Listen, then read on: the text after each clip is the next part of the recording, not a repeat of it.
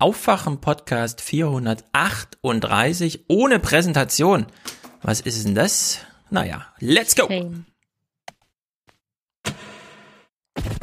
We can't have an informed discussion because we don't have data. People have data about who went to a movie last weekend or how many books were sold or how many cases of the flu walked into an emergency room. And I cannot tell you how many people were shot by police in the United States last month, last year, or anything about the demographics. How is that possible? In der letzten Woche allein gab es 279 Überfälle nur gegen die Presse. Das sind, das ist in einer Woche. In 2019 gab es 150. Im Moment sieht es so aus, dass Joe Biden es gewinnen kann. Aber es reichen eben ein paar Stimmungsumschwünge, die wir uns alle nicht wünschen, zu denen es aber kommen kann. Und dann kann Trump durch Polarisierung und mehr Konfrontation doch die Wiederwahl gewinnen. But in recent days, our nation has been gripped by professional anarchists, violent mobs, arsonists, looters, criminals, rioters, Antifa, and others.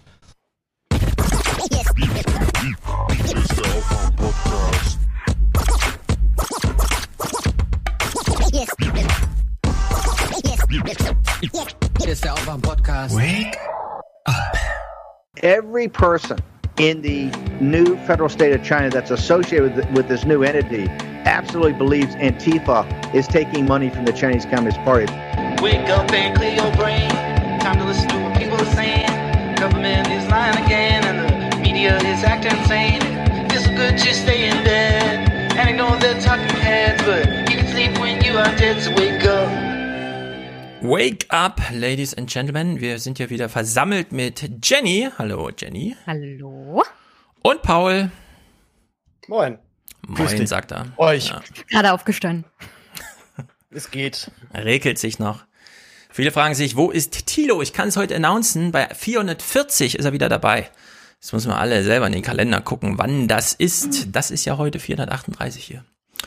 Gut. Außerdem sind wir heute live. Wir haben schon Spaß mit dem Chat. Mhm. Es liest sich sehr gut. Wir haben anscheinend keine technischen Probleme bis hierher.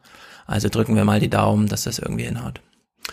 Gut, dann können wir ein bisschen Aufwärm-Podcast machen, denn der Abend wird ja nicht heller, auch wenn es der Aufwärm-Podcast ist. Es ist abends.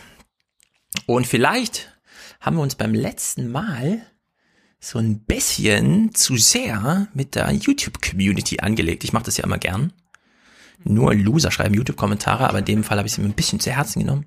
Wir haben selten, äh, selten, also selten sind das so in Wellen ähnliche Kommentare kommen. Aber äh, wir können es ja von hinten aufzirmen, so vorsichtig. Kommen wir erstmal kurz zu Twitter. Ähm, Paul, du hast zwei interessante Tweets, Threads, wie soll man das sagen, Tweetstürme losgetreten. Der eine handelt von Podcastnamen. Ja, der war noch lustig, ja. Der war ziemlich gut. Ja, es ging auch richtig gut ab. Also es hat perfekt funktioniert. Es hat sich über alle Kanäle verbreitet.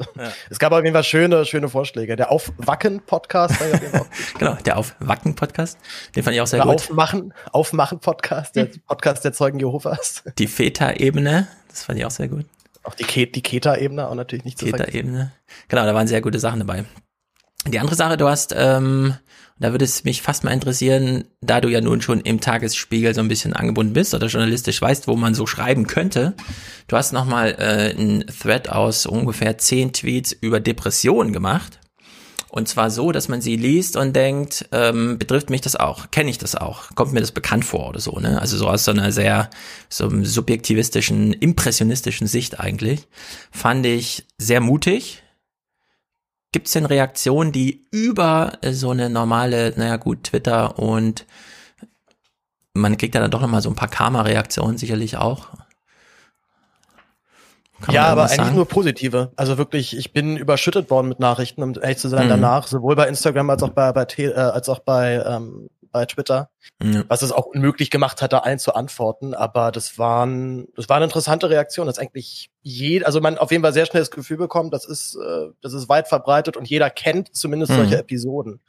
Die, ähm, die Klassifizierung als Depression ist ja auch nochmal so ein bisschen schwieriger und das war ja auch ein, einer meiner, äh, einer meiner Tweets, dass gerade Therapeuten einmal sehr vor, äh, davor zurückschrecken, jemanden als depressiv dann auch zu bezeichnen, weil die natürlich eher diese klinische Depression dann vor Augen haben. Hm. Und eine klinische Depression sieht auch nochmal anders aus. Also ne, nie, nie im Leben würde ich mich selber als klinisch depressiv bezeichnen. Das sind nochmal andere Zustände. Und es sind ja häufig dann halt Leute, die so einen Zustand halt über Jahre haben. Also wo auch klar Mhm. ist, da kannst du in der Therapie erstmal ohne starke Psychopharmaka eigentlich nicht andocken. Das Ja. heißt, du musst den erstmal wieder auf so eine Ebene bringen, dass du überhaupt mit dem reden kannst. Und natürlich ist, ähm, sag mal, meine Depression dann noch, äh, dann noch vergleichsweise äh, milde. Aber ich glaube auch gerade, dass es gerade diese, also dass diese Zeit das auch sehr, sehr verstärkt generell. Also man muss sich ja Mhm. immer nur kurz die Nachrichten gucken und jetzt irgendwie auch, das war ja auch letzte Woche schon Thema, wo ich dann auch dachte, gibt's dann auch mal schöne Nachrichten oder können wir uns denn nicht auch mal mit guten Entscheidungen in der Politik beschäftigen und man merkt, es gibt einfach dann doch ein bisschen zu wenige. Ja. Und dazu ja auch noch dieses gesamte, äh, dieser gesamte Klimawandel-Scheiß ja auch noch über allem schwebt. Und wir Mhm. haben das immer noch nicht angegangen und wir werden es wahrscheinlich in den nächsten Jahren auch noch nicht angehen. Deswegen ähm, bin ich tatsächlich eher so der Meinung, jeder, der jetzt einigermaßen sensibel ist und sich nicht komplett abstumpfen lässt, muss zwangsläufig ein bisschen depressiv werden. Ähm, deswegen war es mir aber auch wichtig, das erstmal halt öffentlich zu machen. Also so eine Erkrankung Mhm. ist ja nicht, nicht was, was man jetzt unbedingt gerne danach in die Welt trägt. Aber gerade weil es halt so weit verbreitet ist und gerade weil es eben halt nicht auf den ersten Blick erkennbar ist, ist es, glaube ich, wichtig, dass wir da alle mal drüber reden. Mhm. Ja, also Depression kommt ja in Social Media immer mal wieder so vor, weil jemand, äh, so wie du so Tweets schreibt oder dann ist mal so ein Text, äh, der irgendwie zur für Resonanz sorgt und so weiter. Jetzt kennen ja Menschen, die dann tatsächlich mal stationär oder so naja, so laufenden Therapieprozessen sind, vielleicht auch ambulant, äh, die, die wissen ja, was wirkt und was nicht bei Abhilfe. Also bei Medikamenten weiß man irgendwann ziemlich genau, welche funktionieren und welche nicht.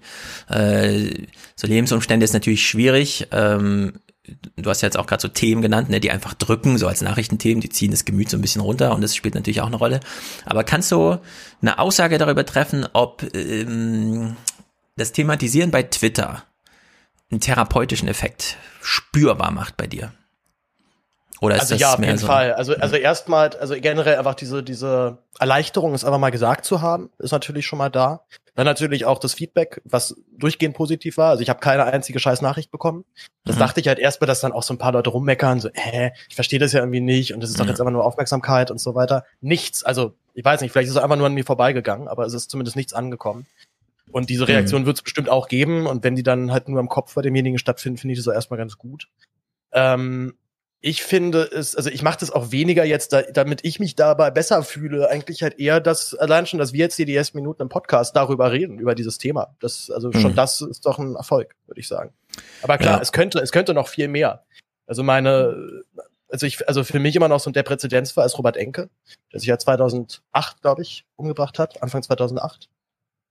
Und Mhm. das war dann so ein paar Wochen echt mal Thema. Dann gab es viele, viele Sendungen über Depressionen. Man war da ein bisschen rücksichtsvoller. Äh, Gerade Sportjournalisten haben sich ein bisschen zurückgenommen, wenn es darum geht, so Leute irgendwie dann abzusägen. Aber das hat ja vielleicht mal so ein paar Wochen gehalten. Und jetzt ist ja alles noch viel schlimmer geworden. Und um ehrlich zu sein, warte ich auf den nächsten Robert Enke-Fall. Hm. Muss ja jetzt nicht vielleicht unbedingt ein Fußballer sein, aber irgendein Prominenter, der einfach sagt, ich halte jetzt hier nicht mehr aus, ciao. Könnt mich alle mal Gab's schon. Ja, genau. Wir hatten ja gerade den Finanzminister in Hessen, ne, der sich ja auch umgebracht hat. Ja, Zum es Beispiel? gab auch eine japanische Wrestlerin, die auf Social Media dermaßen gemobbt wurde, dass sie sich umgebracht hat. Die war 22. Mhm. Ja, also wenn man danach sucht, findet man viele solcher Geschichten. Ich habe auch für die Rentenrepublik, ähm, es gibt ja nun, also Krankenkassen machen ja durchaus Statistiken darüber, was sie so viel Geld kostet, die ganze Zeit. Und da fallen ja vor allem Studenten auf, die dann doch sehr häufig, also in einem Viertel der Fälle in Deutschland, depressive Phasen kennen, wenn sie zurückblicken auf die Zeit, die sie studieren, irgendwie so, ne? Und äh, Social Media ist ja zum einen immer so ein Angebot, sich zu äußern. Es gibt ja auch auf Instagram wirklich viele, die Beziehungsstreit dann nochmal sozusagen mit der Community zusammen aber dann im Monolog so aufarbeiten und dabei dann auch in Tränen ausbrechen und so, ne? Es wird immer, ähm, keine Ahnung, so wie ich das sehe, traut man sich nicht in den Kommentaren dann da irgendwie rumzupöbeln, sondern das sind dann schon so Momente, in denen irgendwie, also diese persönlichen Schicksale werden auf, äh, werden doch nochmal ganz anders behandelt als jetzt, äh, was weiß ich, politische Anliegen, die man nur so hat, ja, obwohl die genauso privat und persönlich sein könnten, aber Ja, auf einer anderen also Ebene sozusagen ausgetragen werden. Es scheint, es scheint so eine Art Sensibili Sensibilisierung stattgefunden zu haben, dass man bei psychischen Erkrankungen vielleicht einfach erstmal die Klappe hält, was ich generell gut finde. Mhm. Aber auch da muss man ja auch dazu fügen, dass jede, also jede Depression äußert sich anders. Ne? Also es gibt Leute, die haben haben bestimmte Symptome. Ich zum Beispiel habe so der, der Klassiker ist halt so ein permanenter Dauerzweifel. Also nach allem, was ich tue, was ich sage, danach denken, na, war das jetzt so klug, war das sinnvoll, wie könnte der und der das finden? Was einfach zermürbt auf Dauer. Und wenn man das halt immer Mhm. wieder macht und ich davon nicht lösen kann. Ja. Ähm, aber gleich, und zumal gleichzeitig ich ja nun auch kein Problem damit habe oder, oder kein, äh, nicht, nicht, mich jetzt nicht als, als schwach oder als nicht mutig bezeichnen kann. Also ich äh, habe ja kein Problem damit, mich dann auch öffentlich zu äußern und auch dann einzustehen oder halt mir die Klappe aufzumachen. Mhm. Und das ist durchaus auch ein ungünstiges äh, Missverhältnis manchmal. Also dieses, Mhm. sozusagen dieser Kontrast aus Fresse aufmachen, aber gleichzeitig sich immer wieder, immer wieder ins Hadern kommen, ob das so sinnvoll war, die Fresse aufgemacht zu haben. ja. Und äh, ja, aber jeder hat da andere Symptome. Also es gibt ja auch dann halt Leute, die sagen, aber sie müssen irgendwie ein halbes Jahr ständig heulen und wissen überhaupt nicht warum. Bei Mhm. mir zum Beispiel weniger der Fall. Ja, es wird ja auch von außen so ein bisschen unterschätzt, wie sehr häufig die Manie dann doch im Wechsel dazugehört. Mhm. Also einfach diese Ja, manisch genau. übertreiben, aber eben auch wirklich auf andere Leute zugehen und die zuballern mit irgendwelchen Projekten und Ideen und alle in Beschlag nehmen und dann eine Woche später schlägt das dann wieder ganz ins Gegenteil um. Also wir haben jedenfalls es hier mit einem, wie soll man sagen, strukturellen Problem zu tun. Wenn man sich die Zahlen anguckt, das kann man auf Social Media immer runterbrechen auf äh, sozusagen persönliche Einzelfälle, mit denen man dann auch konkret umgehen kann, sei es durch Mitlesen oder halt dann doch mal reagieren oder so. Ähm, Ja, der Das- Trigger allgemein ist Stress. So, Und unsere Mhm. moderne Zeit ist halt Stress. Also ich glaube, unsere moderne Gesellschaft ist da sehr, ähm, es verstärkt das Problem von Depression als Volkskrankheit nochmal extrem. Ja, das kann man, sowas kann man bei Manfred Spitzer mal gut nachlesen, weil das wird dann im Detail argumentiert. Leider ist er so ein bisschen verpönt durch viele Arbeiten zu, was weiß ich, dem Smartphone und so. Aber dieser chronische Stress, also nicht äh, sozusagen dieses elementare Stress erleben, mal überfordert zu sein, sondern chronischer Stress, abends schon zu überlegen, wie man den nächsten Tag wieder übersteht und das Hamsterrad darin immer schon mitlaufen zu haben. Das scheint mittlerweile, und das wird dann tatsächlich durch Corona und sowas verstärkt, da gibt's äh, eine strukturelle Komponente. Also auch wenn man das auf Twitter oder so begegnet, sind es die Einzelfälle, aber es gibt immer eine strukturelle Dimension dabei. Und interessanterweise mh, gibt's recht viele strukturelle Probleme derzeit, die eigentlich eine systematische Antwort erfordern. Also zum Beispiel diese Pandemie, die wir alle gerade durchleben. Ja, da soll jeder sich einzeln verhalten, aber die Maske und die App und so weiter, das ist immer nicht, um sich selber zu schützen, sondern andere zu schützen. Also da steckt schon in der ähm, Eigentherapie sozusagen immer so ein altruistisches Moment, das auf eine systemische Veränderung hin wirkt. Und das ist jetzt eine sehr komplizierte Vorrede für das, was ich sagen will, aber beim Thema Fake News ist das so. Ja, Menschen belügen sich gegenseitig, um irgendwas zu erreichen. Beim Thema Pandemie haben wir es ganz konkret so. Beim Thema Rassismus, das jetzt gerade so thematisiert wird, ist das auch so. Da haben wir ja auch so ein strukturelles Phänomen, für das wir eine systematische Antwort brauchen und dann irgendwie feststellen, das fand ich super interessant, die Alice Hastas war ja jetzt bei Anne Will und hat dort auch mit zum Thema gesprochen und hat sie ja als Schwarze dann auch im Nachgang nochmal bei Twitter geschrieben, Dear White People, ja, sie hat nochmal die Weißen angesprochen, die wie wir dann einfach so Anne Will konsumieren und uns nichts dabei denken, wenn wir das so gucken. Wenn ihr einen Dear White People Post macht, indem ihr rassist- antirassistische Tipps gebt, ist die Ansprache nicht ihr, sondern wir. Ja, und das muss man ja erstmal verdauen irgendwie als weiße Person, die sich nichts dabei dachte, sondern die sich einfach nur so ein bisschen verhält, dass sie immer vom Wir sprechen muss. Beim Thema Antirassismus und wie man damit umgeht. Und ja, aber ich, ich finde da halt wichtig, da, dass man da trennt zwischen dem Mechanismus, der rassistisch ist. Also Mhm. nur als Beispiel, ich laufe gestern äh, zur S-Bahn und an mir läuft ein asiatisch aussehender Mensch vorbei. Mein erster Gedanke war, oh Gott, habe ich eigentlich meine Maske mit? Und das ist Ja. auch, das ist super rassistisch. Ne? Ich sehe einen asiatischen Mensch, das erste, was direkt in den Kopf kommt, ist Ja. Corona. Die Genau die, der Unterschied, Ja. der Unterschied ist ja aber, verhalte ich mich dann dementsprechend? Also mache ich dann Bogen um diesen Menschen, weil ich denke, der steckt mich jetzt mit sonst was an. Mhm. Oder aber, sage ich halt, der Scheiß drauf, ist halt jetzt vielleicht mein erster Gedanke gewesen. Ich muss mich ja aber nicht so verhalten. Und das ist ja das Entscheidende, was dann auch den Rassisten vom Nicht-Rassisten unterscheidet. Ganz genau. Es gibt Bei, bei diesem Twitter-Post kannst du dich aber als weißer Mensch auch einfach daran halten, die Klappe zu halten und dich nicht selber zu reproduzieren, sondern anderen zuzuhören. Mhm. Ich verstehe den Zwang nicht, den manche Menschen empfinden, sich unbedingt zu reproduzieren bei dem Thema Rassismus und Diskriminierung, Mhm. Die selber nicht zu dieser Personengruppe gehören. Ja, das, das stellt uns vor ganz große Herausforderungen. Das ist mir bei dem Tweet von Alice da wieder aufgefallen. Ähm, denn wir, wir sind, und Paul hat das Beispiel, das ist ein perfektes Beispiel. Wir laufen über die Straße und haben einen Gedanken.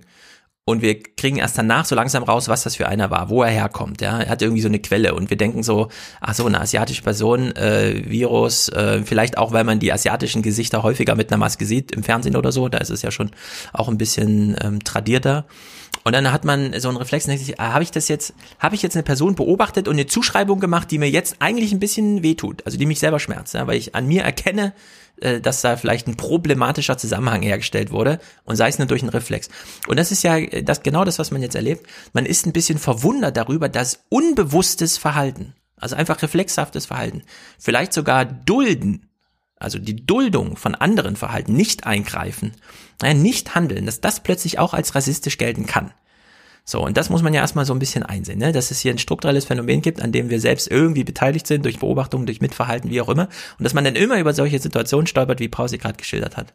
Also man greift nicht ein, wo man sich eigentlich melden sollte, man ignoriert, was doch eigentlich so offensichtlich falsch und ja, wo man sich eigentlich zu Wort melden sollte. Und vor allem auch, man hört ja nicht richtig zu. Das ist ja auch so ein Ding. Ja? Ähm, Nora Hespers zum Beispiel hat ja jetzt in ihrem Podcast einfach gesagt, äh, bei Was denkst du denn? Wir machen jetzt hier mal eine fünf Minuten Ansage und dann keine eine Stunde Podcast, empfehlen aber andere Podcasts, die man in der Stunde, die man jetzt nicht Nora Hespers zugehört hat und ähm, wie heißt sie doch genau? Nora und na, ihr wisst schon, ihre Co-Philosophin mit dem Podcast. Und, oh, das gibt Haue. Äh, ja, sorry. Die beiden spenden also eine Stunde Zeit. So, und die soll man dann woanders verbringen und sie geben Infos wo. Und das sind dann Podcasts, was weiß ich, halbe Kartoffel und so, ja, wo so Migrationshintergründe, rassistische Erfahrungen eine Rolle spielen. Und äh, das fand ich jetzt besonders interessant, weil wir mit diesem Rezo-Video, und darauf will ich eigentlich zum, äh, darauf will ich kommen, ja, dass wir bei Rezo und bei unseren Kommentaren, vor allem meinem, der mir sehr kritisiert wurde beim letzten Mal, als ich meinte, ähm, der Polizist äh, kniet da auf dem Schwarzen ähm, und die Frage ist dann, ist es eigentlich Absicht oder nicht? Ja, also ist liegt ihr eine Absicht vor oder nicht?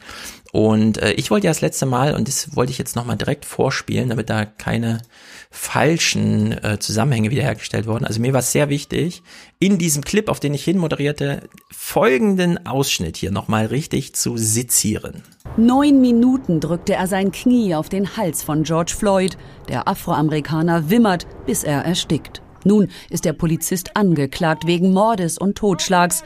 Absicht sei nicht zu erkennen gewesen, aber Missachtung menschlichen Lebens. So, Absicht sei nicht zu erkennen gewesen, wenn man außen zuschaut. Wir können ja nicht in den Kopf reingucken. Ulf Burmeier hat es auch nochmal.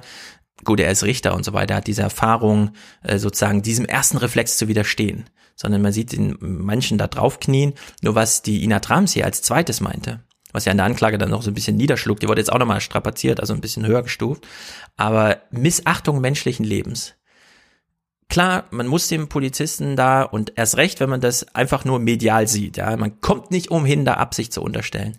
Aber ist es nicht eigentlich noch schlimmer, zu sagen, es war ihm eigentlich egal? Ja. Ja, es ist keine Beziehungstat oder so, obwohl wir jetzt vielleicht auch irgendwie so einen Zusammenhang haben, dass sie sich kannten oder sowas, sondern noch über, dass ihm überhaupt bewusst war, wen er da unter sich hat und bis zum Tode. Das hat er ja billigend in Kauf genommen. Ja? Also da trifft er sogar die deutsche Todesmordanklage äh, sozusagen, kann man da absolut rechtfertigen. Da muss man gar nicht in drei Gliedern äh, unterscheiden, sondern er hat ja billigend in Kauf genommen, weil ihm, so wie Ines Trump sagte, und dem hänge ich eben sehr an, dass man das nochmal richtig äh, in den Blick nimmt, dass ihm egal war, was passiert und wem das da passiert. Er, wir wissen nur eins, einer weißen Person hätte er das nicht angetan. Also einfach so als Arbeitshypothese, ja. Aber die schält sozusagen diesen, diesen Rassismus daraus. Also wir haben es mit jemandem zu tun, der ähm, bei dem, wie soll man sagen, ein strukturelles Phänomen, Rassismus, ähm, sich gar nicht in so einer einzelnen Handlung so niederschlägt, dass er jetzt losgeht und sagt, ich töte jetzt einen Schwarzen und ich suche mir den Erstbesten, sondern er nimmt einfach irgendeine Situation, die sich bietet, ja, und äh, sie führt zum Tod. Und zwar allein auf, aufgrund dieses strukturellen Rassismus äh, reintradiert, er ist sich seiner Schuld da gar nicht bewusst in dem Moment, das machen doch eh seine Kollegen auch so, jetzt hat man die ganze Polizei da aufgelöst, ja. Dieses Phänomen, das ihm egal war, ja, dass man nicht mal bis zur Absicht kommt, weil dazu hätte er den, die Person erstmal anerkennen müssen als irgendeine Person, ja, sondern dass man, dass man noch eine Stufe weiter zurückgeht und sagt, hier hat sich so ein richtiges, strukturelles Phänomen einmal in diesem Verhalten niedergeschlagen. Und wir standen alle drumherum, vermittelt natürlich über die Handykameras, haben das gesehen. Und ich würde eben, und ja, jetzt hoffe ich, versteht man mich nicht nochmal falsch. Das mit der Absicht, klar, das sieht man so. Jetzt klingelt es wieder, 19.30 Uhr. Ja, das mit der Absicht würde ich so sehen. Aber ich glaube, dahinter schlummert eben noch was eigenes. Also ein strukturelles Phänomen, das ausgeblendet Rassismus, wird. der komplett zu menschenverachtendem Verhalten führt. Da Genau. dass man nicht mal mehr reflektiert. Genau, Menschen missachtendes Verhalten. Ich mache jetzt trotzdem mal das Ja. Fenster zu. Obwohl es natürlich inhaltlich jetzt schön passt. Aber ich sehe halt immer noch diese. Gleich ist das Geläute vorbei. Ähm, diese, dieses billigend in Kauf nehmen, was ja auch voraussetzt, dass derjenige weiß, mir kann hier nichts passieren. Also ich kann jetzt diesen Typen erwürgen mit meinem Knie und es wird mir vermutlich eh nichts passieren. Also es ist einfach egal. Genau. Selbst wenn er davon ausgegangen ist, dass der Mensch jetzt stirbt, wusste er, er wird wahrscheinlich eh nichts zu, nichts zu befürchten haben. Und er hatte ja auch schon Vorstrafen. Es war ja nicht der erste Vorfall mit ihm. Genau, diese Dimension kommt zum Beispiel jetzt in den Blick. Er ging davon aus, dass er das einfach so machen kann, weil man das mit Schwarzen so machen kann. Wäre die Person weiß gewesen, hätte das wahrscheinlich anders ausgesehen. Dann hätte man ihn wahrscheinlich in der Situation schon zurückgehalten, auch körperlich, seine Kollegen hätten ihn wahrscheinlich irgendwie runtergenommen, aber weil es eine schwarze Person war, ein schwarzer Mann, ja, hat er wahrscheinlich gedacht, pff, ist ja eh egal. Also dieses eh egal, das ist, glaube ich, so wichtig, weil da sieht man dieses strukturelle Phänomen, das sich dann niederschlägt in so einer Situation. Und jetzt will ich äh, die Kritik haben wir vor allem bei, bei unserer Rezo-Besprechung bekommen. Wir haben Rezos Video nicht falsch verstanden. Wir haben es vielleicht, wir hätten es auch nochmal positiv wenden können. Ja, wir haben es halt nur kritisiert. Okay, das kann man jetzt, äh, das kann man ja nachliefern sagen. Es war in der Hinsicht ein gutes Video, weil er sich die FAZ und Springer vornimmt, ja, und da nochmal draufhaut. Und da haben wir natürlich alle, naja, dann doch irgendwie so Sympathien, weil wir kennen ja auch die Geschichten dieser Häuser, vor allem der letzten Jahre. Aber ich glaube, das erste Video, dieses Zerstörung der CDU, das war eigentlich ein besseres Zerstörung der Pressevideo. Weil er da hat er die Presse einmal richtig durch die Manege geführt. Guckt mal hier, was man machen kann mit Worten, mit Text, mit Quellen und so weiter, ja, wenn man es nur mal richtig zusammenbaut. Wenn man nicht so schlampig arbeitet wie ihr, dann kriegt man hier so ein Video hin, das gucken 16 Millionen Leute und danach ist es auf 100 Podien irgendwie Thema. Und so habe ich das ja Stefan Detjen auch gesagt, ja, in Berlin auf der Bundespressekonferenz. Ich gesagt, ähm, hier, Herr Detjen, Sie sitzen da unten und haben irgendwelche Anklagen wegen Rezo, weil er irgendwas nicht macht, weil Sie glauben, er müsste anders damit umgehen und das ist ja eh nur Polemik und dann kann man ja ruhig sagen, nee, also nur weil du jetzt diese Kategorien im Kopf hast, ist das mal ein richtig gutes Zerstörung der Presse-Video gewesen, also das CDU-Video. Und bei diesem Pressevideo, und deswegen passt das vielleicht auch ganz gut zur, zur Thematisierung von eben. Äh, bei der, bei der, bei der Pressezerstörung nimmt sich Rezo 55 Minuten oder eine Stunde Zeit und reduziert seine ganze Kritik auf fehlerhaftes Verhalten anderer. Und damit wird die strukturelle Dimension komplett ausgeblendet. Ja, Rezo nimmt sich ja namentlich äh, Jasper von Alten Bockum und so und dann äh, Bild vor, kritisiert die, reduziert es aber auf, ähm, die haben sich falsch verhalten, die hätten einfach sich besser verhalten sollen und darf ich nochmal darstellen, wir haben das Rezo-Video wirklich verstanden inhaltlich, ja, weil so kompliziert ist ja das Argument auch nicht. Er sagte einfach nur, Journalisten handeln halt irgendwie, sitzen an dem Schreibtisch, machen irgendwas und sie orientieren sich dabei zu sehr an den Methoden, die auch Verschwörungstheoretiker benutzen. Sie gehen mit ihren Quellen unklar um, sie spitzen zu und so weiter und so fort. Ja, und das wirft er sozusagen der Presse vor und sagt, im Pendel zwischen, ihr sollt keine akademischen 30 Seiten abgeben, aber auch nicht einfach nur hier so ein hingelogenes Video, der schlägt das Pendel zu sehr in diese neue Verschwörungsrichtung aus, was die Methoden angeht, nicht inhaltlich. Das kann man als Ja, die, Kritik. die Methoden, die Methoden kennen wir halt nicht nur von der Presse, sondern so gut wie überall in Social Media und Internet. Also Genau, überall im Grunde, ja. Ja. So, und das kann man natürlich nochmal betonen und sagen, ich wünsche mir, wie es früher war. Aber was wir anmerken wollten, und das hat äh, Jenny das letzte Mal schon sehr gut gemacht, und ich habe ihr da auch beigepflichtet, und ich will es jetzt nochmal ausdrücklich sagen, die Presse hat strukturelle Probleme. Ihr fehlt Geld und sie hat keine Kontrolle über die Vertriebswege. Ja, äh, ihr fehlt Geld, da könnte jetzt Paul stundenlang davon erzählen und ich auch. Und dann haben wir die großen Tage, also die FAZ, der Tagesspiegel und so weiter. Ja, das kann man über Spiegel sagen, nur bei der Süddeutschen Zeitung. Na gut, die haben auch so einen mega Schuldenberg, den sie mitschleppen, aber nehmen wir mal die Zeit. Ja. Die Zeit kriegt's ökonomisch gerade richtig gut hin. Alle anderen Zeitungen, denen geht's einfach schlecht. Das ist das eine. Und die Vertriebswege, ja, das, ähm, wie Jenny eben zu Recht meinte, äh, nicht nur Verschwörungstheoretiker, sondern grundsätzlich Social Media funktioniert halt, wie es funktioniert. Und wenn der Vertriebsweg Social Media ist, dann orientiert man sich du daran. dich dem Vertret Vertriebsweg an. Ja, genau. Also man, man und dann kommt ja da dabei halt Presse und Journalismus raus, den du nicht unbedingt teilen möchtest. Genau. Und da hat man dann noch Vorbehalte. Nur ich hätte wieder die Vorbehalte zu sagen, da sind jetzt diese ähm, Journalisten dran schuld, die man namentlich nennen kann, also irgendwer von, von Bild. Und deswegen fand ich es auch ehrlich gut, ähm, denn ich, mir sind diese Namen nicht präsent hier aus Frankfurt, aber ich habe das Argument auch gemacht, dass, dass wir nochmal bewusst diesen Herrn Sauerland angesprochen haben. Sauerbier. Sauerbier, sorry, sorry, Sauerbier. Der halt, ja, er arbeitet bei der Bild, aber der kann halt auch inhaltlich, journalistisch nochmal Rambazamba machen, wenn auch nur auf lokaler Ebene. Ja, dass die Bild Bund in Berlin äh, mittlerweile völlig abgedreht ist, unlesbar ist, also auch was jetzt, ihr müsst wirklich mal die Bild aufschlagen, ja, da ist ja in jedem Satz ist gefettet und kursiv und alles geht kreuz und quer und man kann es einfach wirklich nicht lesen. Ja, das ist natürlich alles klar. Also da stimme ich zum Beispiel auch Riso komplett zu. Nur ja, an, an der kann, Stelle noch, Hm. an der Stelle noch, Ja. ich hatte ja Thomas heute erst im Podcast zum Thema Medienkompetenz und da kam er auch, also konnte ja meine Kritik von Rezo auch nicht loslassen. Mhm. Und da hat er mir nochmal gesagt, ja, vielleicht ist das Problem auch, dass wir einen Verlag, ähm, Axel Springer haben, die die einzigsten sind, die noch großartig in ein Recherche äh, in, in, investi Mhm. investieren. Und es ist halt nicht ohne, wenn du jemanden wie Herr Sauerbier hast, der gut bezahlt wird übrigens von seinem Verlag oder von der Bild Ja. und sich einfach mal jeder, also wirklich zu jeder Landtagssitzung irgendwie an irgendeinen AfDler heftet und dem praktisch hinterher rennt wie so ein Stalker. Ich meine, die Methode ist vielleicht nicht so toll, Ja. aber das ist halt das, was auf der regionalen Ebene dann passiert. Und das ist auch der einzige Journalist, der öfters mal mit so einem Skandalinfos dann Mhm. rumkommt. Ich Ja, meine, gucken also wir wir- uns Thüringen ja. und die anderen Länder an, wo das alles untergeht, weil keiner da ist, der den Leuten auf die Finger gucken kann. Ja, also Thüringen, meine schöne Heimat, wäre das erste Bundesland gewesen, wo letztes Jahr eine Landtagswahl wäre, in der nicht mehr eine Zeitung verlegt worden wäre, keine Redaktion mehr anwesend ist, wenn nicht der Landtag interveniert hätte und der Funke Mediengruppe gesagt hätte, Leute, passt mal ein bisschen auf, ihr müsst ja mal über die ökonomischen Sachzwänge hinaus und so weiter. Also wir brauchen da eine dringende Lösung. Äh, Ich wollte auch äh, Herrn Sauer Bier äh, nur noch mal genannt haben, weil Rezo ja selbst in dem Video ja, nach ewig langer Kritik dann immer mal so einklammert, aber es gibt ja auch gute. Aber das bleibt halt bei diesem Halbsatz. Und man kann dann durchaus nach einer Stunde Rezo-Video mal kurz sagen, na, aber der Herr Sauerbier in Brandenburg. Ja, und damit hat man nochmal so ein bisschen Wertigkeit rein. Und was ich vor allem kritisiere jetzt bei Rezo am Video, äh, man guckt das eine Stunde und dann ist das so ein bisschen wie Kabarett. Ja, also man hat so Volker Pispers vor sich oder Georg Schramm und dann ist man auch so eine Stunde lang fühlt man sich gut aufgehoben, aber dann ist es so vorbei und der Applaus wird auch so langsam leiser. Man steht dann auf und das Licht geht an und man stellt fest, ja, man geht jetzt zurück und am Morgen wacht man auf und dann geht's weiter wie bisher, ja. Also die, die, deswegen gibt's diese ganzen Kabarettisten auch nicht mehr auf der Bühne, die ich gerade genannt habe. Ja, und Harald Schmidt hat sich komplett im Zynismus verloren.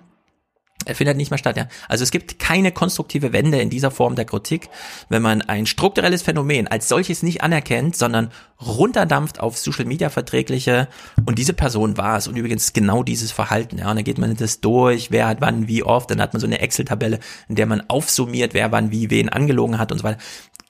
Also alles sinnvoll, aber dann würde ich sagen, das ist dann doch mehr eine Datengrundlage für, was weiß ich, ein kleines med- medienwissenschaftliches Forschungsprojekt, aber für das Argument, was Rezo machen wollte, ja, ist das einfach nur, also ich würde sagen, ähm, Rezos Versuch war primär YouTube-Karma einzusammeln. Und nicht so sehr ein strukturelles Problem zu lösen. Also ein Problem, das wir alle haben zu lösen mit der Presse, weil dafür äh, steckt, also einfach zu sagen, verhaltet euch mal besser, ja, das kennt jeder der Kinder aus der also, Pädagogik, das ist so ein Ihr bisschen. kennt ja, ihr kennt ja, ihr kennt ja bestimmt Serdar Sumuncu, den äh, türkischstämmigen Kabarettisten, Hm. Ja. der ja eine, ein ganzes Programm gemacht hatte, wo er nur durch die Gegend gefahren ist und Bild vorgelesen hat. Also die, die, die Show lief wirklich so ab, dass er sich auf die Bühne setzte, er kriegt dann einen Umschlag und da ist die aktuelle Bildausgabe drin. Und er hat komplett improvisiert. Er hat sich immer nur die aktuelle Ausgabe genommen und die irgendwie kommentiert. Mhm. Das war, waren immer irgendwie so Standard-Gags. Er sagt zum Beispiel immer, immer wenn irgendjemand irgendein Promi geworfen hat, wie er dann liebevoll sagt, dann ist immer Baby da. Oder ähm, auch der, dass der das Alter immer in Klammern dahinter kommt. Hm. Der hat zum, er wurde einmal zur Blattkritik eingeladen und hat denen den wunderbaren Satz mitgegeben ähm, nach dieser Blattkritik: Leute, ihr seid ein Boulevardmedium. Es ist auch okay, dass ihr das seid. Das brauchen wir offensichtlich auch. Es gibt diesen Markt dafür. Hm. Aber werdet bitte härter, aber bleibt fair dabei. Und das, sind die, das ist der beste Hinweis an die Bild. Das Problem Ja. ist nicht ihre Härte. Das Problem ist nicht, dass sie polemisch ist, dass sie manchmal auch ein bisschen billig ist, dass es ein bisschen reißerisch macht. Das Problem ist, dass sie unfair dabei ist, dass Ja. sie einzelne Bevölkerungsgruppen marginalisiert, abwertet. Und dass sie sehr oft eine Agenda hat, genau.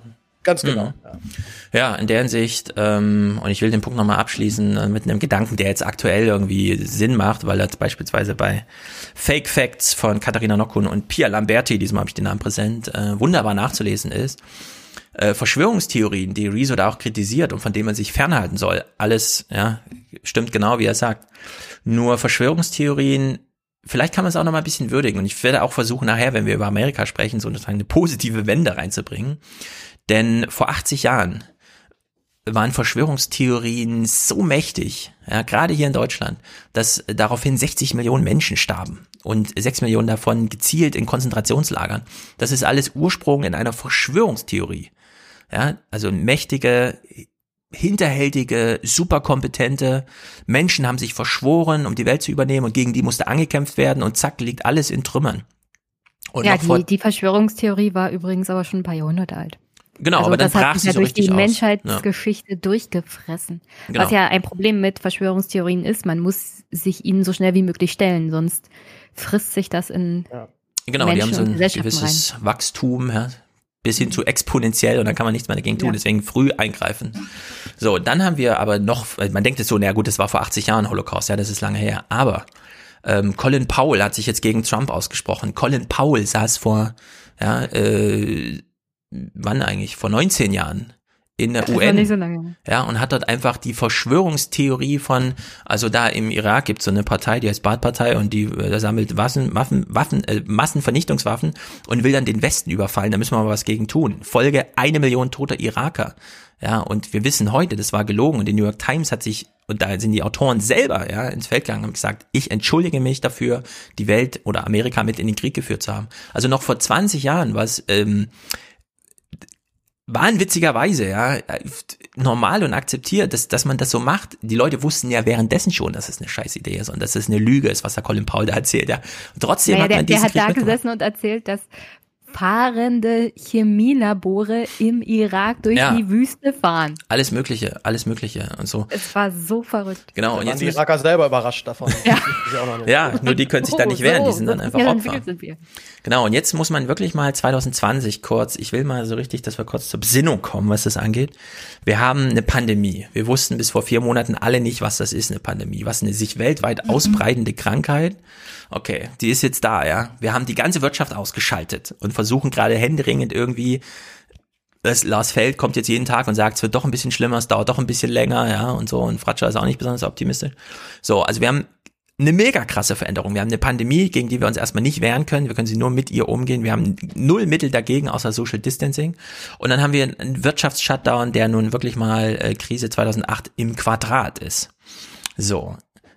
Und gleichzeitig haben wir die Verschwörungstheorien, die sich darum hätte entwickeln können, so weit eingefangen, dass wir einfach sagen können, ähm, ja gut, in Stuttgart haben Leute demonstriert und Attila Hildmann hat eine Rede gehalten und Ken Jebsen hat ein Video gemacht. Okay, das hat immer noch mehr Views als Rezos aktuelles Video, aber das zeigt schon, das ist sozusagen Peak Verschwörungstheorie. Also wir haben das jetzt 2020 ganz schön gut in den Griff gekriegt, finde ich, so insgesamt. Mit den Mitteln des Internets, die wir haben, von denen wir wissen, die könnte man auch ganz anders nutzen, ja, dann käme was ganz anderes raus. Also in der Hinsicht kann man vielleicht auch ein bisschen positiv sein, denn die Medien haben auch ihren Teil dazu beigetragen, ja, also sowas wie ähm, Podcasts, dass man dann einfach sagt, okay, wir kennen Radio, wir kennen Zeitung, machen wir alles seit ewig, aber wir schmeißen uns jetzt mal richtig hier ins Podcast-Business und zaubern tägliche Virologen-Podcasts, die von Millionen von Menschen gehört werden. Das sind alles Leistungen, die muss man auch mal anerkennen, weil das ist alles unter Kostendruck entstanden. Klar, der Kostendruck hat ein bisschen dazu motiviert, dass man jetzt auch mal Experimente macht und so weiter, aber ich glaube, da steckt doch nochmal auch eine positive Seite drin, die ein bisschen zu kurz gekommen ist bis hierher. Und die hätte man äh, auch in so einem Video von Rezo mal würdigen können. Man sieht das bei MyLab oder so, die geht ja ganz anders mit Medien um. Ja, und es steht sich für mich immer noch die Frage, warum hat Rezo diese Verknüpfung so scharf gemacht, wenn ich abends ins Bett gehe und ich höre nochmal ein SWR 2 Forum oder sowas und äh, BR 5 Tischgespräch oder irgend sowas, ja, ein Deutschlandfunk Hintergrund.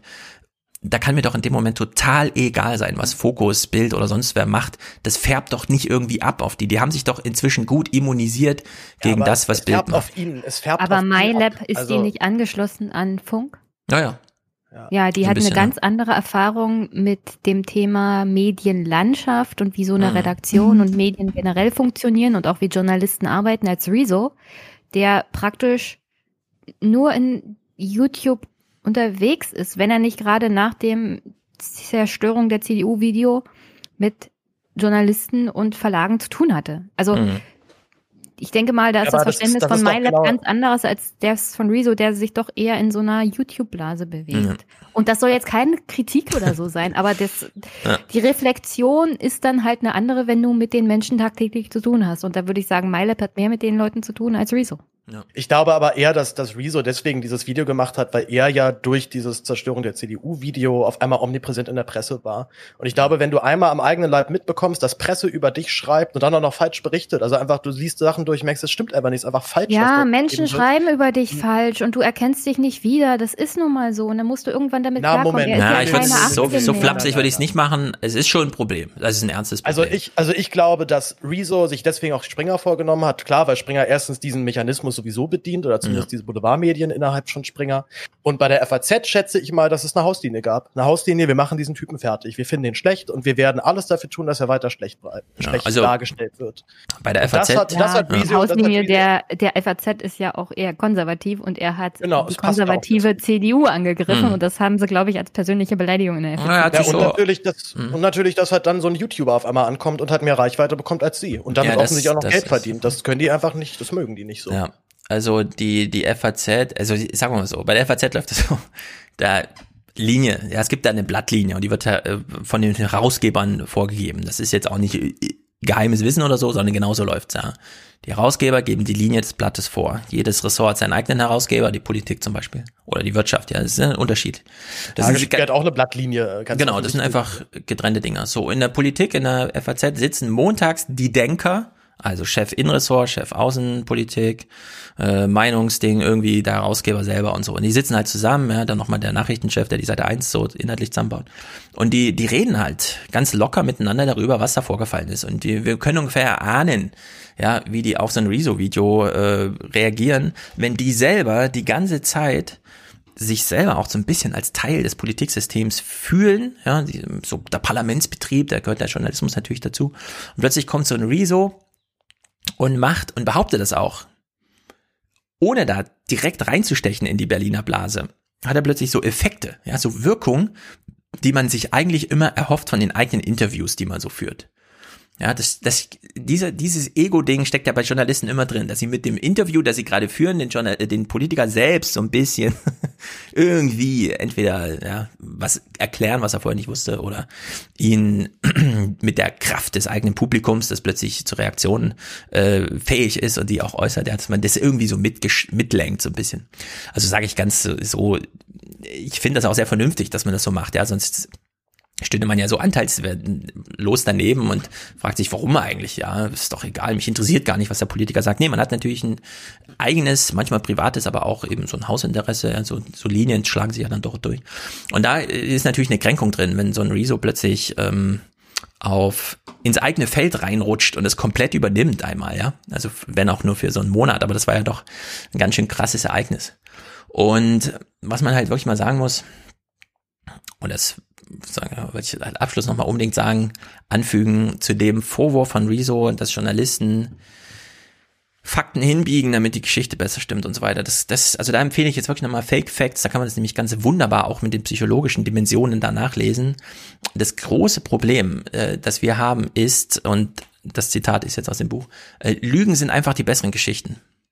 Ja, äh, das Problem war nicht, dass Relotius gelogen hat, sondern das, es, es war diese Geschichtsfunktion, die diese Texte ja so in Beschlag genommen hat. Dass dann auch noch Lügen drin standen, das ist so ein Problem, ja. Aber auch wenn es wahr gewesen wäre, wären es ja trotzdem diese Reportagen, die einen so ein bisschen entführen, geistig irgendwie abdriften lassen, bestimmte Dinge bewusst im Unbewussten dann um so ein, naja, es ist halt doch dann mehr so Literatur. Ja, und äh, sowas muss man halt auch immer im Kopf behalten. Also jede Kritik an journalistischer Arbeit, ja, aber Journalisten haben auch den Anspruch, gelesen zu werden, gesehen zu werden. Und das entsprechend wird das Produkt hergestellt und da, und da kann man den Bogen schließen, gleichen sie sich mit Rezo. Nur, dass der Rezo YouTube-Videos macht und genau weiß, wie sowas funktioniert und die Journalisten schreiben eben Daily, so Parlamentsberichterstattung, ja, Tagebuch der Angela Merkel, alles, was wir seit Jahren hier im Aufwachen-Podcast kritisieren. Und äh, die machen, die kennen halt auch ihre Methoden, ja. Und wenn es dann so zur Überschneidung kommt, dass plötzlich die YouTube-Logik sich auf diesem Feld der Parlamentsberichterstattung oder umgedreht einmischen, ja, dann funktioniert das halt nicht. Die YouTuber lachen auch, wenn irgendein Politiker plötzlich, äh, irgendein Politikjournalist versucht, plötzlich so YouTuber zu sein. Ja. Also das ist einfach, da geht's halt hin und her und drunter und drüber. Und ich fand, äh, ja, diese Zerstörung der CDU-Video, das war eigentlich ein richtiger Presseangriff. Also es war ein richtiger Angriff auf die Presse. Da haben die plötzlich gemerkt, ach so, könnten wir das machen und dann hätten wir auch ein Millionenpublikum. Wieso machen wir das eigentlich nicht? Ach so, weil wir es uns auch nicht trauen. Ja, also da in der Hinsicht. Na, noch eine Sache noch abschließend. Ja. Hm. Rezo hat aber auch äh, ein bisschen geschlampt bei seiner Arbeit. Also es gab jetzt sehr viele Presseorgane, zum Beispiel die Berliner Zeitung, die ja auch nicht gut wegkam äh, bei seiner Mhm. Auswertung. Glaube ich, 50 Prozent war falsch. Äh, Mhm. die haben ihre Texte ausgewertet und haben einfach, also haben auch ganz offen gesagt, bei dem und dem und dem stimmt das komplett, das tut uns leid. Mhm. Und bei einigen haben sie aber auch dann einfach, ja, wirklich methodische Fehler gefunden, dass er halt dann einen Kommentar nimmt und da eine, sich eine Passage rausreißt, Hm. die er dann als Falschmeldung aufgefasst hat, die tatsächlich aber auch erstens als Kommentar gekennzeichnet war, wo man, finde ich, da eh nochmal anders mit umgehen muss. Aber dieses ganze, also diese gesamte Excel-Tabelle, das ist ein geiles Recherchetool. Also wirklich, ich habe das letztens erst durchgeklickt, habe dann mal geguckt, was waren denn so Ja. die gängigen Fehler, also welche Fehler hat denn auch die Tagesschau gemacht, welche Fehler hat jetzt auch die FAZ gemacht. Und sich da nochmal so richtig auszutoben, da freue ich mich auch schon drauf. Und der Tagesspiegel plant wohl auch noch mal eine Auswertung von Rezos Texten.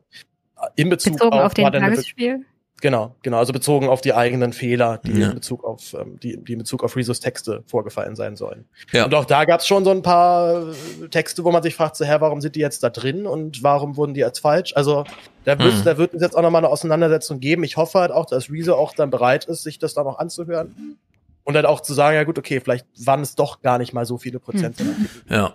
Also, dass da ein Arbeitsauftrag drinsteckt in dem Video, finde ich gut, dass man das so sieht. Äh, Arno Frank hat ja in, im Spiegel auch geschrieben, es ist eigentlich eine Liebeserklärung an den Journalismus, denn hier haben wir einen jungen Mann, der interessiert sich nochmal dafür und der stellt auch Forderungen an uns, die wir alle unterstützen können. Ja, in der Hinsicht im Chat lese ich schon wieder, ähm, diese Einstellung, dass dieses falsche Verhalten akzeptiert werden soll, ist ein zusätzliches Problem. Also ich habe nicht gefordert, dass man falsches Verhalten akzeptiert, sondern ich habe nur gesagt, es gibt ein strukturelles Phänomen, das zu nochmal dieses falsche Verhalten bestärkt, verstärkt, weil am Ende wird quotenmäßig abgerechnet, das sind alles Wirtschaftsunternehmen, das darf man einfach nie ausblenden.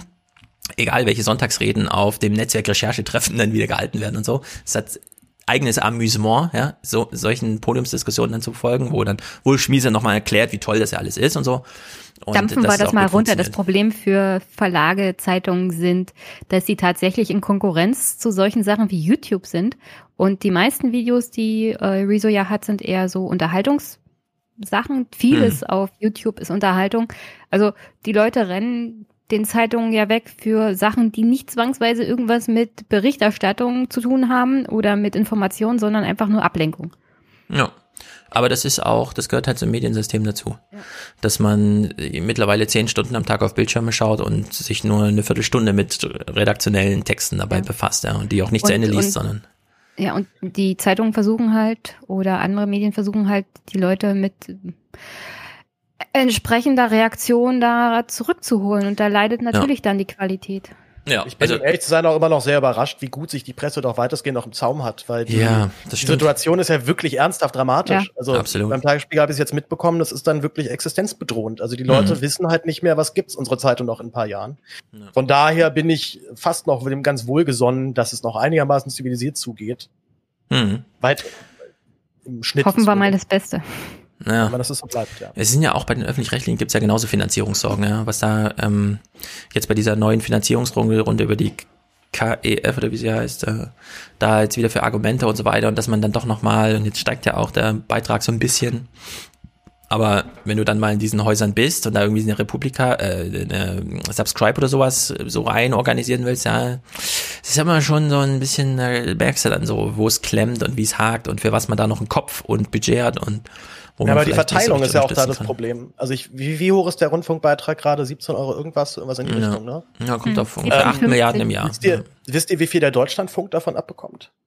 50 Äh, Cent? 50 Cent Ja, abrechnen. ziemlich genau, das sind ein bisschen, bisschen über 50 Cent, glaube Ja. ich, ja. Also wenn ich ich, glaube, schon denke, fünf- 51 Cent sind es ganz genau. also wenn 50 Cent schon ausreicht, um dieses Format Deutschlandfunk, Ja. das ich, ich absolut feiere, also ich bin großer Deutschlandfunk-Fan und äh, auch wenn ich weiß, dass das äh, ein ziemlich ein ziemlich alter Haufen ist, ein Kollege war hat mal ein Praktikum gemacht und meinte, er war mit Abstand da der Jüngste, also alle halt wirklich weißhaarig, grau und alt.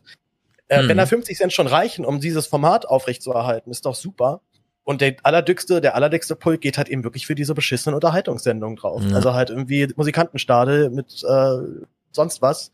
Was, ja, was ich auch sage, okay, wenn es da irgendwie diesen Markt für gibt und wenn es halt irgendwie Oma Erna gerne gucken möchte, meine Güte, dann liefern wir das halt auch.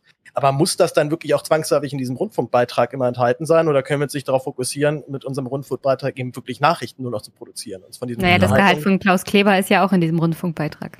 Aber das ist, der ist ja eh extern angestellt, dementsprechend kann er mehr bekommen. Also Ja. Also Ja, aber da könnte man sich halt auch fragen, muss das sein? auch da kann man Naja, wieder du- die du, aber du kannst internationale. von 250 von 250.000 Euro, Jenny, stell dir mal vor, du müsstest davon leben im Jahr. Ja, ich glaube, ich würde gerade so über die Runden kommen. ja. Vielleicht Nee, muss ich auch hin und wieder zur Tafel gehen. Es ist ein bisschen dann auch schon was verkaufen. Ja, wir sollten nicht zu zynisch werden, denn äh, wir können wieder nach England gucken zum Beispiel. Ja. In England wird die BBC einfach kurz und klein geschlagen von Boris Johnson und als neuer Chefaufseher und damit auch gleich als Chefredaktion wird dann irgendwie die Tochter von Robert Murdoch vorgeschlagen. Ja. Und man weiß gar nicht, wie kann man sich eigentlich noch parlamentarisch gegen sowas wehren. In der Hinsicht finde ich es mittlerweile gar nicht mehr so schlecht, dass wir dann doch einen richtigen Tanker als öffentlich-rechtlichen dastehen haben und nicht so kleine Schnellboote, die man auch mal schnell so wegfegen kann, ohne dass man da was merkt. Ja, so die- Programmdiskussionen also der- gehen dann, sind dann doch tiefgehend. Ja, der Tanker hatte ein bisschen Seitenlage, aber mittlerweile hat er sich stabilisiert, würde ich sagen. Und Ja, Ich, ich, hm. ich höre ich hör ja wirklich nur über den Aufwachen-Podcast die öffentlich-rechtlichen Nachrichtenformate. Mhm. Und habe ehrlich gesagt auch das Gefühl, die, also gerade die Interviews sind im letzten halben Jahr deutlich besser geworden. sehr viel die besser. Fragen, die gestellt werden, sind wirklich, also das wird nachgebohrt und das wird halt auch nicht mit jener billigen Ausrede einfach die Leute dann davon kommen. Ja, wir haben auch in der letzten Nachrichtenwoche wieder ein neues Format, in dem Ingo Zamparin, Zamparoni wieder was vorstellt, dass man jetzt mehr in die Provinz geht, aufs Land fährt und nicht nur Berlin, Hamburg, Stuttgart Berichterstattung macht. In der Hinsicht ist da schon Entwicklung drin. Heute allerdings kümmern wir uns mal ums ganz Globale, denn ich war wirklich überrascht und ich will diesen Bogen nochmal kurz schlagen. Äh, Wir haben derzeit kein richtig großes Problem mit Verschwörungstheorien in Deutschland. Es könnte alles sehr viel schlimmer sein. Und die Einstiegsfrage, mit der ich das ein bisschen untermauern will, die stellt ja mal Steve Bannon. Ihr erinnert euch, Wahlkampfleiter, weil äh, Trump 2016 verführt einmal die kompletten Rechten irgendwie, holt sie alle als Wahlkampfunterstützung ran. Ja, die wählen dann Trump. Er kommt als Chefstratege dann ins Weiße Haus, haut sich dann irgendwie mit Trump, wird gefeuert, ist jetzt wieder äh, da, äh, nicht angebunden institutionell, politisch, aber hat seinen eigenen Podcast. Und in diesem Moment im April, als klar wurde, Sanders verliert hier gerade gegen Biden und Biden, Joe Biden, wird der Herausforderer von Donald Trump, stellt sich Steve Bannon in seinem Podcast folgende Frage. Die kommt nach einer kleinen Vorrede, um sich warm zu grooven, ja, ganz zum Schluss. Okay, let's talk about uh, kind of a miss by some of the uh, by some of the Trump nation on this socialism versus capitalism, Medicare for all, all of that. It's a hey, at the end of the day, the Democratic establishment, you know, um, which by the way, I think Bernie is a would be a very tough candidate. I think on a mobilization, I think anybody dismissed him. Charlie Kirk gave a great talk, I think at CPAC that talked about this. Hey, don't dismiss, don't dismiss this guy. How in, in setting up the general, uh, Biden versus Trump, or the Democratic establishment candidate versus Trump, what happens between now and then in this civil war? So, was passiert eigentlich von heute bis zur Wahl ähm, mit dem Civil War, ja, mit dem Bürgerkrieg, den er sich so sehr wünscht? Steve Bannon ist ein bisschen überheblich. Das hat man daran gehört, dass er schon Sympathien für Sanders hatte, weil nämlich Sanders die Truppen auf der Straße versammeln kann. Ja? Die Versammlungen waren ja riesig, wenn Sanders aufgetreten ist. Und Bannon hat gesehen, "Hm, hier, mit denen können wir mal ja, die sind auf der anderen Seite, aber mit denen können wir mal einen richtigen Bürgerkrieg führen. Also nicht sozusagen das Establishment einigt sich wieder auf den Kandidaten, drückt den dann durch und dann ist es der Präsident, sondern eine ehrliche, wie er sagt, Zitat ja, eine ehrliche Auseinandersetzung auf der Straße über die Zukunft Amerikas. Gehen wir jetzt den nationalen oder den sozialistischen Weg. Ja, und jetzt ist er hier so ein bisschen enttäuscht, dass nur Biden da ist, weil Biden mobilisiert nicht. Und wie steht's dann eigentlich um den Civil War? Ja, das sind so die Fragen, die sich Steve Bannon gerade stellt. Und er hat ja nun wirklich Trump, ja, und jetzt kommen wir mal so langsam auf diese, was hat Trump eigentlich letzte Woche gemacht? Trump hat ja eine Vorlage bekommen von so Strategen wie Steve Bannon, nämlich mach mal drei Jahre ähm, Krieg gegen China, ja, machst du irgendwie so Handelskrieg, sagst du irgendwie Pipapo und so. Und dann hoffen wir einfach mal, dass kurz vor der Wahl irgendwas passiert und dann hauen wir so richtig drauf auf China. Und die eigentliche Idee von Steve Bannon war zu sagen, und das sagt er ganz, ganz ähm, deutlich jetzt die letzten Wochen, die kommunistische Partei in China, das sind die neuen Nazis. Und die haben sich gegen Amerika verschworen und beispielsweise 100.000 Amerikaner getötet, indem sie einen Wuhan-Virus als Waffe eingesetzt haben. Also wir sind hier all in Verschwörungstheorie. Ja, genau so thematisiert er das in seinem Podcast. Und sein Anliegen ist, dass Trump das amerikanische Volk sammelt, es solidarisch ähm, sozusagen an die Seite des chinesischen Volkes stellt, damit die beiden gemeinsam die neuen Nazis aus dem Amt jagen können. Ja?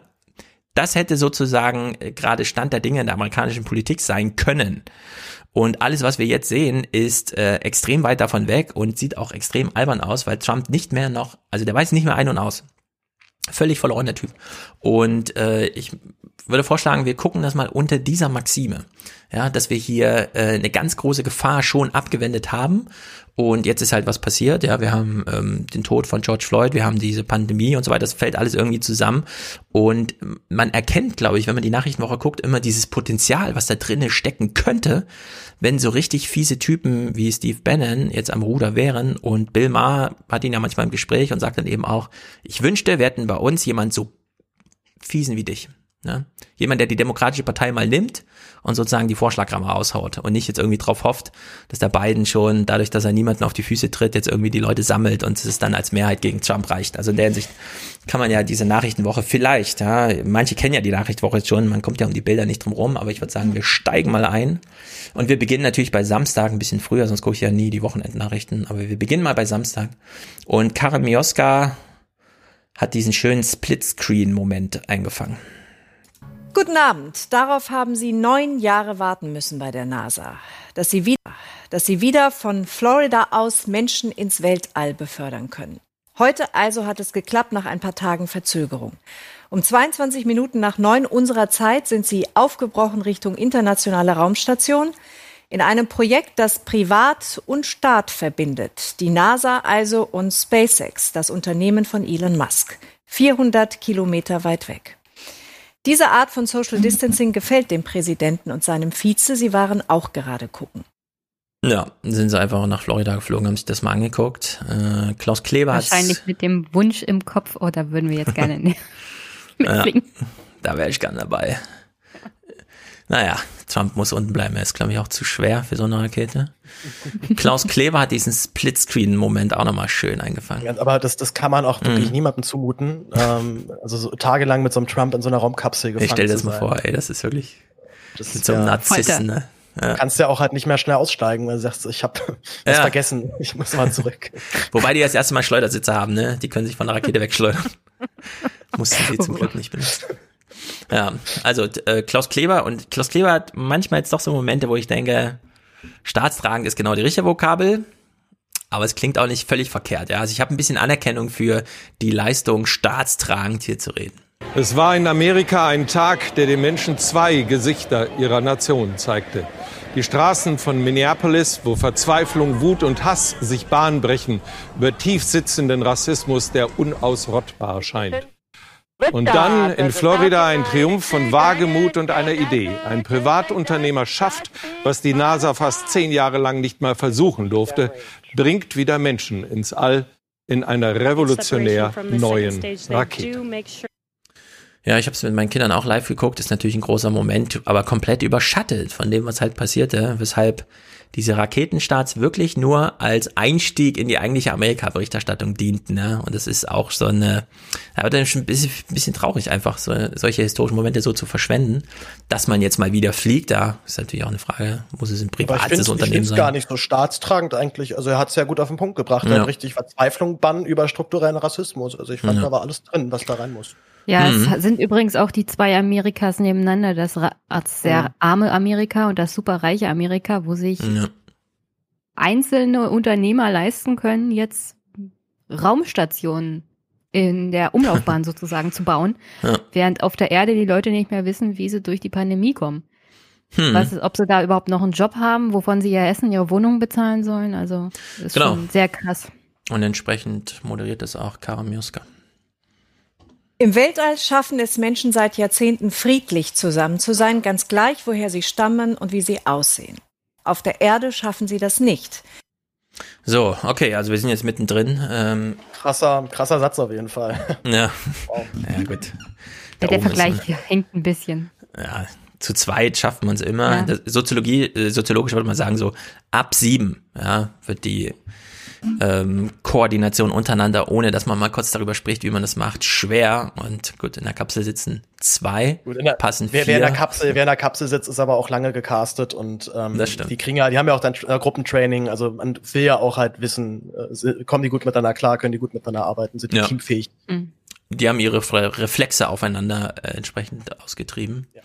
So, und jetzt äh, sind wir mal richtig all in. Ja? So wie man hier jetzt diese Kapsel nochmal gesehen hat und so weiter, geht man hier auch in der Berichterstattung gleich am Samstag all in. Und das war ziemlich gut. Isa Perez und ihr Mann verstehen die Welt und ihre Stadt nicht mehr. Seit 16 Jahren betreiben sie hier ein Tattoo-Studio.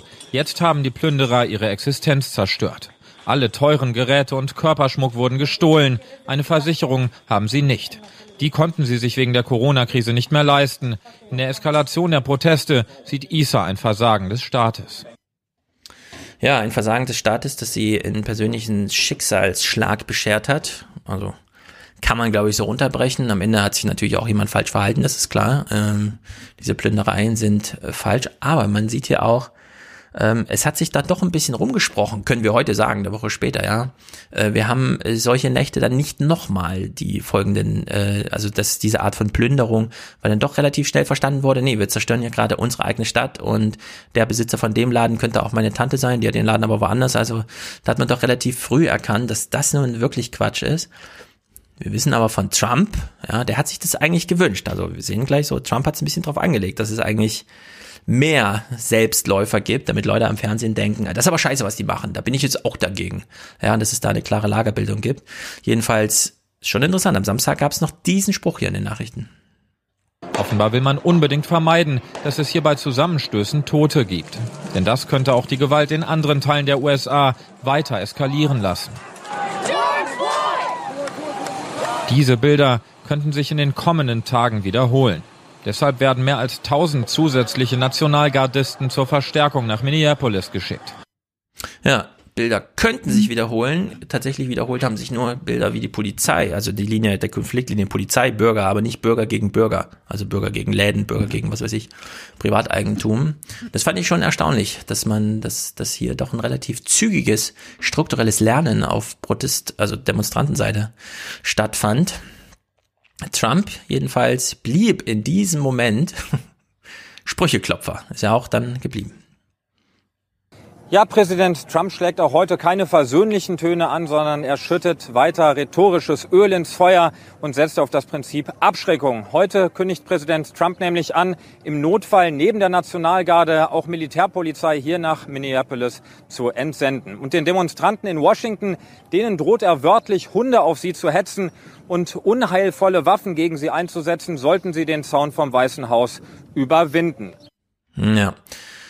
Also Trump poltert rum, aber in dem Moment, wo Jan-Philipp Burgert hier auf der Straße steht und meint, äh, ja, der Trump heizt aber gerade ganz schön an, haben die alle schon ihre Straßen aufgeräumt. Das sind natürlich Sachen, die wurden dann weniger so reportiert wie vorher, aber es ging dann doch am nächsten Morgen schon ziemlich friedlich zu und auch ziemlich gemeinschaftlich.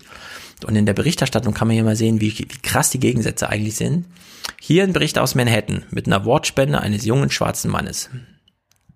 Sonntagmorgen in Manhattan eingeschlagene Scheiben, verwüstete Geschäfte und ausgebrannte Polizeifahrzeuge. Diesmal ist es persönlich. Es reicht. Ich kann der Nächste sein oder mein Freund. Es geht um unser Leben. Jeder, der das sieht, solidarisiert sich mit ihm, oder? Mit Nelson. Außer man ist jetzt wirklich ein Turborassist irgendwie und spricht ihm jedes Recht zu leben ab. Aber ansonsten würde man sagen, ja, der Nelson ist irgendwie ein vernünftiger Typ, steht ja neben einem zerstörten Polizeiwagen und sagt, es geht hier um mein Leben und deswegen habt bitte Verständnis, dass ich auch heute Abend wieder demonstrieren gehe. Und als sozusagen Schnittbild dazu, ja, Kontrast dies hier. Die Wut richtet sich nach dem Tod von George Floyd auch in New York vor allem gegen die Polizei. Nach einem Gerangel mit einem Demonstranten schlagen die New Yorker Polizisten auf ihn ein. Unzählige Handykameras dokumentieren den Zwischenfall. Seitens der Polizei nimmt niemand Anstoß. Auch in Brooklyn verliert die Polizei offenbar die Nerven. Als Demonstranten versuchen, die Straße zu blockieren, fahren die Polizeifahrzeuge los. Wie durch ein Wunder gibt es keine Verletzten. Ja. Habt ihr das verstanden? Also ich kann mir dieses Verhalten der Polizei nicht erklären. Das sind, glaube ich, einfach richtig beschissene Cops. Also, Aber irgendwas stimmt das doch soll man da nicht. noch Das sagen. Also, ich meine, ich meine, wir haben jetzt ja auch in Deutschland diese Debatte, jetzt auch gerade nach Mhm. dem, äh, nach der Demo hier am Samstag, wo ich ja auch war. Ähm, ja, und ich tue mich da immer super schwer mit, weil natürlich gibt es auch hier in Deutschland massive Probleme innerhalb der Polizei und es gibt da strukturellen Rassismus und es gibt diese, die, die, diese Kapselbildung, dass ich, dass dann auch natürlich keiner gegen seinen Kollegen aussagen Ja. möchte. Was ich sogar intern sogar verstehen kann. Also wenn, wenn man, wenn man seit Jahren schon zusammenarbeitet, in dieser Gruppe, in diesem Kollektiv Polizei arbeitet, wo Mhm. du eigentlich immer der Buhmann bist für alle. Also auf so einer Demo bist du einfach das Arschloch dann für einen ziemlich großen Teil von Leuten. Ja. Und dass sich dann natürlich diese, diese Gruppen zusammenschweißen und natürlich sich vor, vor aller Gefahr von außen schützen wollen, kann ich, wie gesagt, sogar nachvollziehen. Aber bei aller Kritik, wir müssen immer dabei noch im Kopf haben, dass Polizei in den USA auf einem ganz anderen Level nochmal agiert, Mhm. also schlechter ausgebildet sind, keine Ahnung haben von einer, von einer, von einer Deeskalationsstrategie. Ja, also ich meine, hier in Berlin jetzt auf diesen Demos, ich war jetzt schon so häufig da, ich kann hier echt wenig wirklich meckern über die Polizei. Klar, natürlich, die sind auch dann hart und wenn es dann darauf ankommt und sie jemanden rausziehen müssen, dann hauen die auch richtig zu. Aber andererseits, ähm, ich meine, es gehen jetzt auch hier wieder vi- viele Videos rum von sehr aggressiven Polizisten, die auf Schwarze hier einkloppen. Und Mhm. ich will diese Videos ja nicht alle pauschalisieren und ich, aber ich warne immer extrem davor, sich dann nur aufgrund dieses Videos eine Meinung zu bilden, wenn, wenn man solche Situationen live erlebt hat. Und ich hatte das jetzt tatsächlich ein paar Mal, ne, dass dann so ein Clip irgendwie aufgetaucht ist, wo ich sogar dabei war, wo ich dann Ja. aber die zehn Minuten davor mitbekommen habe, wo derjenige, der da auf die Fresse bekommen hat von den Bullen, rumgepöbelt hat, die Bullen beleidigt hat, andere Leute angestachelt hat, also sich ganz offensichtlich aggressiv verhalten hat.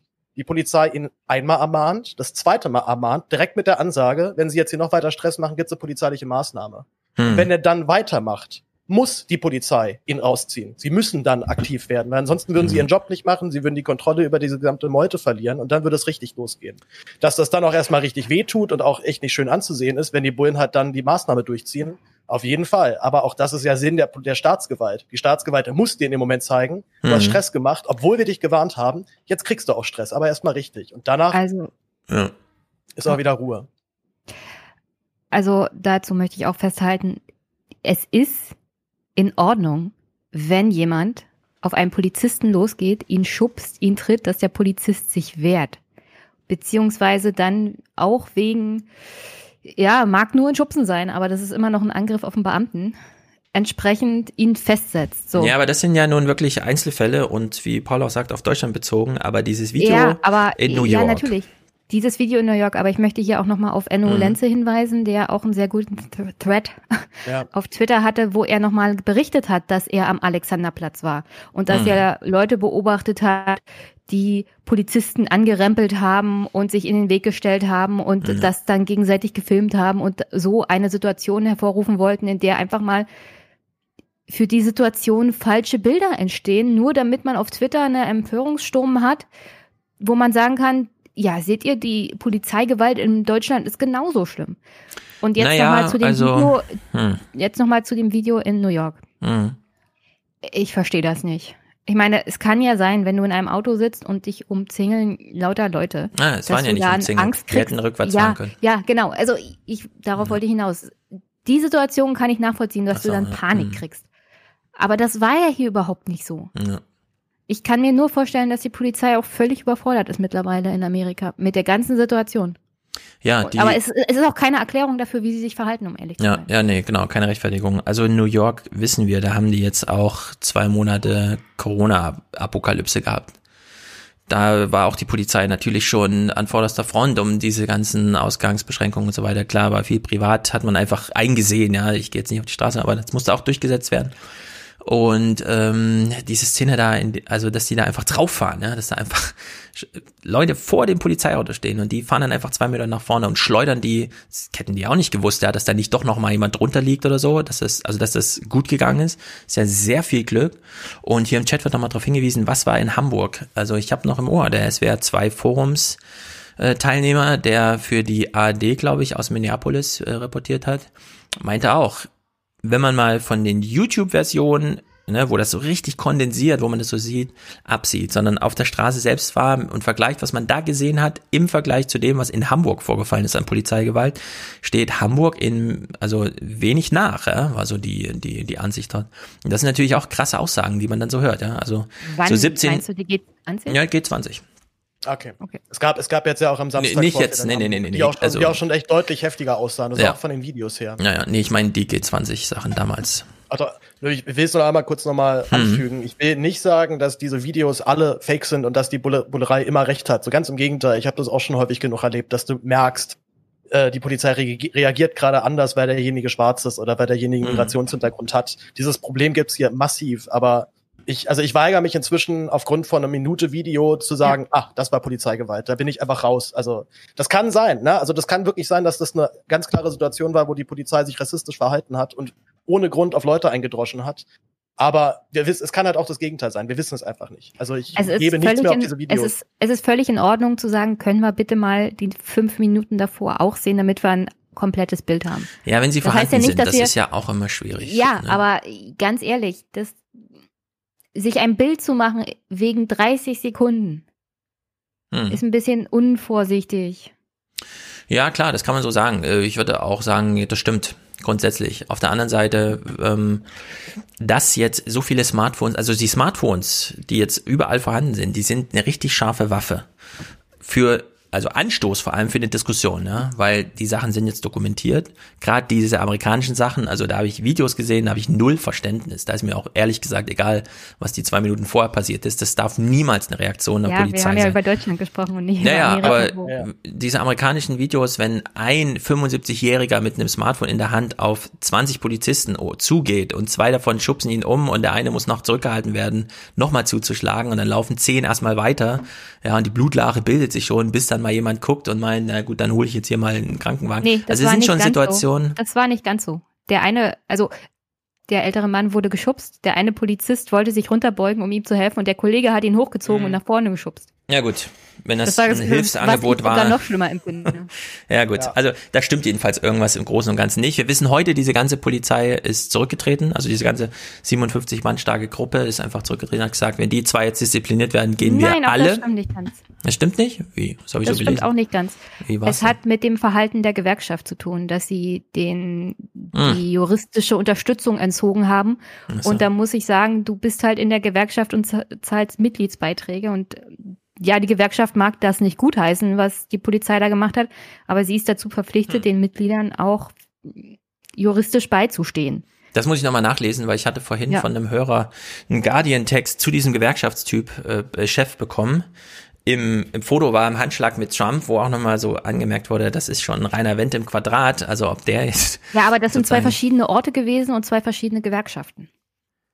Ach so, Also wir reden, ja, jetzt gut, über den das Buffalo, stimmt. wir reden jetzt über den Fall in Buffalo, oder? Ja, genau. Ah, stimmt, das war Buffalo. Nee, ich habe von dem Minneapolis-Gewerkschaftstyp gelesen. Okay, gut. Ja. Verwirrung meinerseits, also weil die, ich die wieder Sache, mal die Sache mit dem älteren Herrn, der geschubst Ja. wurde, der sich den Kopf aufgeschlagen hat. Das war in Buffalo. Aufgrund der Tatsache, ähm, das war in Buffalo und die Polizisten sind von dem Einsatz tatsächlich zurückgetreten, nicht generell aus der Polizei. Und nicht, also jedenfalls nicht alle wegen der sofortigen Entlassung der Polizisten, die den Mann Mhm. geschubst haben, sondern wie die Gewerkschaft darauf reagiert hat, weil sie einfordern, dass wenn wir als Gewerkschaftsmitglieder Beitrag bezahlen, dann muss die Gewerkschaft auch für uns da sein, selbst wenn sie unser Verhalten nicht teilt. Ja, dafür ist sie eigentlich da. Oder dafür sie ja muss dann, in ihre Mitgliedsbeiträge, in die juristischen, in das Kleingedruckte aufnehmen. Das und das ist davon gedeckt und alles andere seid ihr ja, dafür ist ja der Rechtsweg eigentlich da, den man dann begeht. Ja, da kann ja dann nicht die Gewerkschaft irgendwie im Vorfeld sagen, den gehen wir hier nicht mit. Gut, äh, Klaus Kleber jedenfalls zurück, ja. Nicht einmal die erfolgreichen Raumfahrer von SpaceX schaffen es, die Finsternis aufzuhellen, die sich aus allen Richtungen zusammenzieht. Mhm. Staatstragend, würde ich sagen. Und er fügt nochmal einen wichtigen Fall, ja. Satz an. Unsere Berichterstattung wäre nicht vollständig ohne den Satz, dass viele, viele tausend Menschen auch friedlich gegen jede Form von Gewalt demonstriert haben. So, und jetzt, und das finde ich besonders gut in den deutschen Nachrichten. Wir haben zum Beispiel aus Österreich die Bilder gesehen, dass die ZIP 2, also so das heute Journal dort bei ORF, nur von schwarzen Kollegen plötzlich moderiert wurde. Sozusagen, um da auch mal so ein Statement zu setzen. Da frage ich mich immer, hm, okay, müsste man die Sendung dann mal genau sehen, ob es dann sozusagen, okay, wenn die schwarzen ähm, Kollegen das machen dürfen, dann geht es aber auch eine ganze Sendung um Rassismus und nicht um den Alltag. Weil das wäre ja eigentlich der Bogenschlag, den man bräuchte. Aber ich habe es, wie gesagt, nicht gesehen, weil die ORF-Mediathek mal wieder nicht entsprechend funktioniert.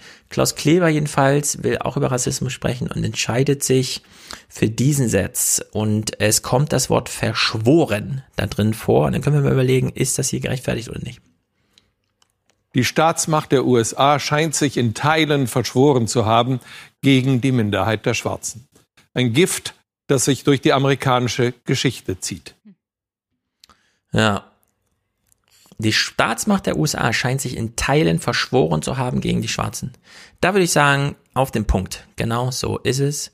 Das ist äh, sozusagen medial runtergebrochen, institutioneller ähm, äh, Rassismus. Wir kennen das in Teilen auch aus Deutschland, ja. Der Umgang mit NSU-Akten, der Umgang mit äh, ausländischen Namen bei der Frage, wer geht hier eigentlich auf welche Schule und so weiter. Da schlägt sich das auch nieder. Aber wenn sich das im Verbund mit so viel Polizeigewalt niederschlägt, finde ich sehr mutig auch ähm, mutig moderiert. Ich muss leider mal Klaus Kleber hier loben an der Stelle. Ja, ich fand das äh, wirklich sehr gut.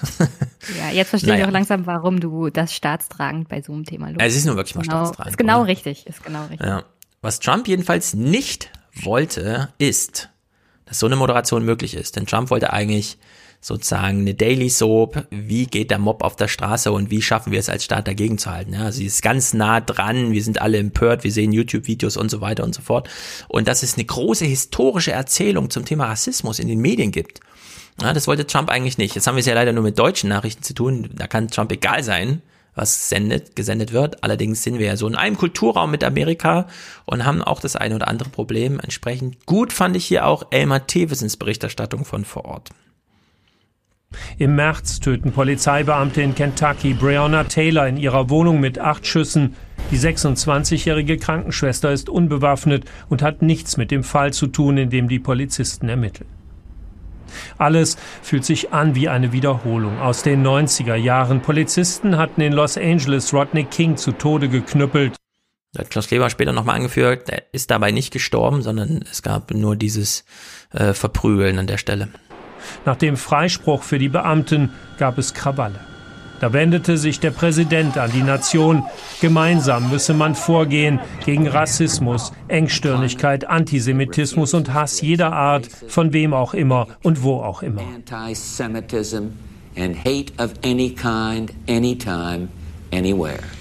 Genau so eine Rede fordern viele, sogar einige seiner Anhänger von Präsident Trump. Andere befürchten, dass er es verschlimmert, so wie mit seinen Tweets in den letzten Tagen. In einem lobte er den Einsatz von den bissigsten Hunden und bedrohlichsten Waffen gegen Demonstranten.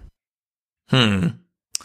Tja, das ist natürlich jetzt nicht sehr tiefgehend, aber es ist, finde ich, trotzdem im Ton so richtig getroffen. Nochmal zurückgeblickt auf die historische Entwicklung Amerikas und auf andere Umgänge von Seiten des Staates. Jetzt muss man sich allerdings schon so ein bisschen fragen, und das kann man, glaube ich, hier im Aufwärm-Podcast besser als jetzt zugegebenermaßen im Heute-Journal, zu welchen Effekten führt es denn, wenn der Präsident ähm, so vermittelt und sich einsichtig zeigt, ja, tradiert er damit nicht doch wieder eigentlich so ein strukturelles Phänomen, wo alle sagen, ja, der Präsident hat jetzt eine Rede gehalten, ist nicht gut. Ja, und jetzt haben wir aber Trump, der sozusagen das Gegenteil macht und jeder, jetzt gibt's kein Dulden mehr oder so, ja, jeder muss sich jetzt zu Trump irgendwie verhalten und man sieht ihn und sagt, das ist jetzt wirklich mal ein Idiot. Ja, also so sollte man sich in dem Falle nicht verhalten und das, diese Einstellung zu Trump führt ja dann doch zu einem oder anderen.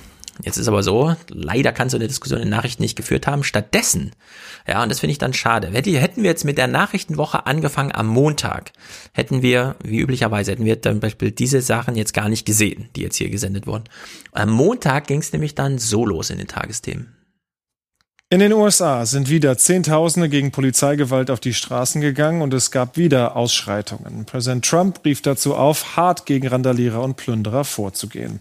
Mehr dazu jetzt in weiteren Nachrichten mit Jens Riewer. Trump appellierte an die Bundesstaaten, großflächig die Nationalgarde einzusetzen. Gewalttäter müssten festgenommen und verurteilt werden. Anlass der Proteste ist der Tod des schwarzen George Floyd nach einer Festnahme in Minneapolis. Bei einer Mahnwache forderte dessen Bruder Terence ein Ende der Gewalt bei den Kundgebungen. Zerstörung werde seinen Bruder nicht zurückbringen. In New York demonstrierten auch heute Nachmittag zahlreiche Menschen gegen Rassismus und Polizeigewalt. Für die Nacht verhängten die Behörden eine Ausgangssperre. Ja, die Bilder waren zu friedlich, würde ich jetzt mal urteilen. Die Bilder waren zu friedlich dafür, eine ordentliche Berichterstattung zu machen. Deswegen landete das auf Jens Rivas Kurznachrichten-Desk, der recht früh da gefüllt wird und man hat dann nur noch so Schnittbilder reingemacht. Ja, aber man ist sozusagen diesem Wochenende am Montag schon nicht mehr gerecht geworden. Das war allerdings im Heute-Journal dann viel besser. Ja, also deswegen gucken wir jetzt hier nochmal Heute-Journal. Die USA sind in Aufruhr und in einer dreifachen Krise. Corona-Krise, Wirtschaftskrise und politische Krise. 100.000 Corona-Tote und mehr Arbeitslose als zu Zeiten der großen Depression in den 30er Jahren. Und eine polarisierte Gesellschaft, in der alte Rassenkonflikte mit voller Wucht eskalieren. Geführt von einer Regierung, die anheizt, statt zu beruhigen. Mhm. Also man hat sich das Problem nochmal im Panorama angenommen. Und weil es jetzt keine große Gewalt auf der Straße gab in dieser Nacht, zu der man tagesaktuell berichten kann, hat man sich die Mutigen von der Straße genommen und einfach über die berichtet. Die Bürgermeisterin von Washington hatte eine Ausgangssperre verhängt und sämtliche Soldaten der Nationalgarde mobilisiert. Dennoch Konfrontationen zwischen Demonstranten und Polizei. Viele schreckt das nicht. Demonstrieren funktioniert. So beendet man Rassismus. Martin Luther King hat's getan und man hat ihm zugehört. Inzwischen hatten wir einen schwarzen Präsidenten. Proteste bekommen Aufmerksamkeit. In Santa Monica an der Westküste war die Ausgangssperre gar auf den Nachmittag vorgezogen worden. Dennoch demonstrieren sie. Mhm. Elmar Thewissen hat sich dann gedacht, kommt, Leute, wenn wir schon einen ordentlichen Bericht machen, machen wir auch noch einen Korrespondenten-Nachdreher sozusagen und der auch wieder gut. Ja, das ist natürlich ein Konflikt, der nicht nur in den letzten Jahrhunderten schon existiert hat, sondern ganz besonders nochmal sich verschärft hat in den letzten Jahren, weil die Ungerechtigkeit in Amerika, die soziale, wirtschaftliche Ungerechtigkeit noch viel größer geworden ist. Es sind besonders eben die Minderheiten in der Bevölkerung betroffen. Und die äh, Demonstranten sagen hier und anderswo, sie haben das Gefühl, dass wenn nur die Schwarzen aufstehen und sich verteidigen, dass das zu nichts führt. Das hat die letzten 20 Jahre schon nicht geholfen. Sie glauben, dass der entscheidende Punkt ist, dass man genügend Weiße dazu bekommt, sich mit ihnen auf die Straße zu stellen, mit ihnen zu demonstrieren, dann bei den Wahlen die Dinge zu verändern, dass sich nur so etwas äh, auf diese Weise verändern lässt. Jetzt hätte ich aber echt mal eine Frage. Mhm. Wir hatten da gerade die junge Frau, die gesagt hat, wir haben ja schon so viel verändert durch die Demonstration. Wir hatten Mhm. mittlerweile auch einen schwarzen Präsidenten. Was ist strukturell besser geworden? Ja, wenig. Ja, also wir hatten auch die Wahl in South Carolina, als es darum ging, wirklich sich zu entscheiden, machen wir hier, machen wir hier einen systematischen Wandel mit Bernie oder setzen wir auf Biden? Und da hat sich doch die Minderheit der Bevölkerung, vor allem die ältere Minderheit der Bevölkerung, für Joe entschieden. Und da muss man sich echt fragen, was soll jetzt, also ja. es ist schon besser, wenn Joe Biden Präsident wird, gar keine Frage. Aber Mhm. welchen Wandel wird er bringen? Ja, welchen kann, Wandel kann er überhaupt bringen? Ja, aber warum hat Joe Biden äh, die äh, Wahl für, für sich entschieden? Ne? Weil in South Carolina die Black Community, auch wenn du mal fragst, wel, welche Art von Community, ja, das ist so sagen, ist es eine Community oder sind es einfach, ist es die schwarze Bevölkerung? Weil die sich tatsächlich gemeinschaftlich entschieden hat, ja, wir folgen jetzt dem Rat unseres, den Namen kann ich jetzt leider auch nicht äh, erinnern, ähm, äh, unseres ähm, sozusagen ikonenhaften Vor, also so, so, sozusagen folgen wir einer Empfehlung aus unserer Community heraus. Ja, also folgen wir unseren Pastoren und so weiter.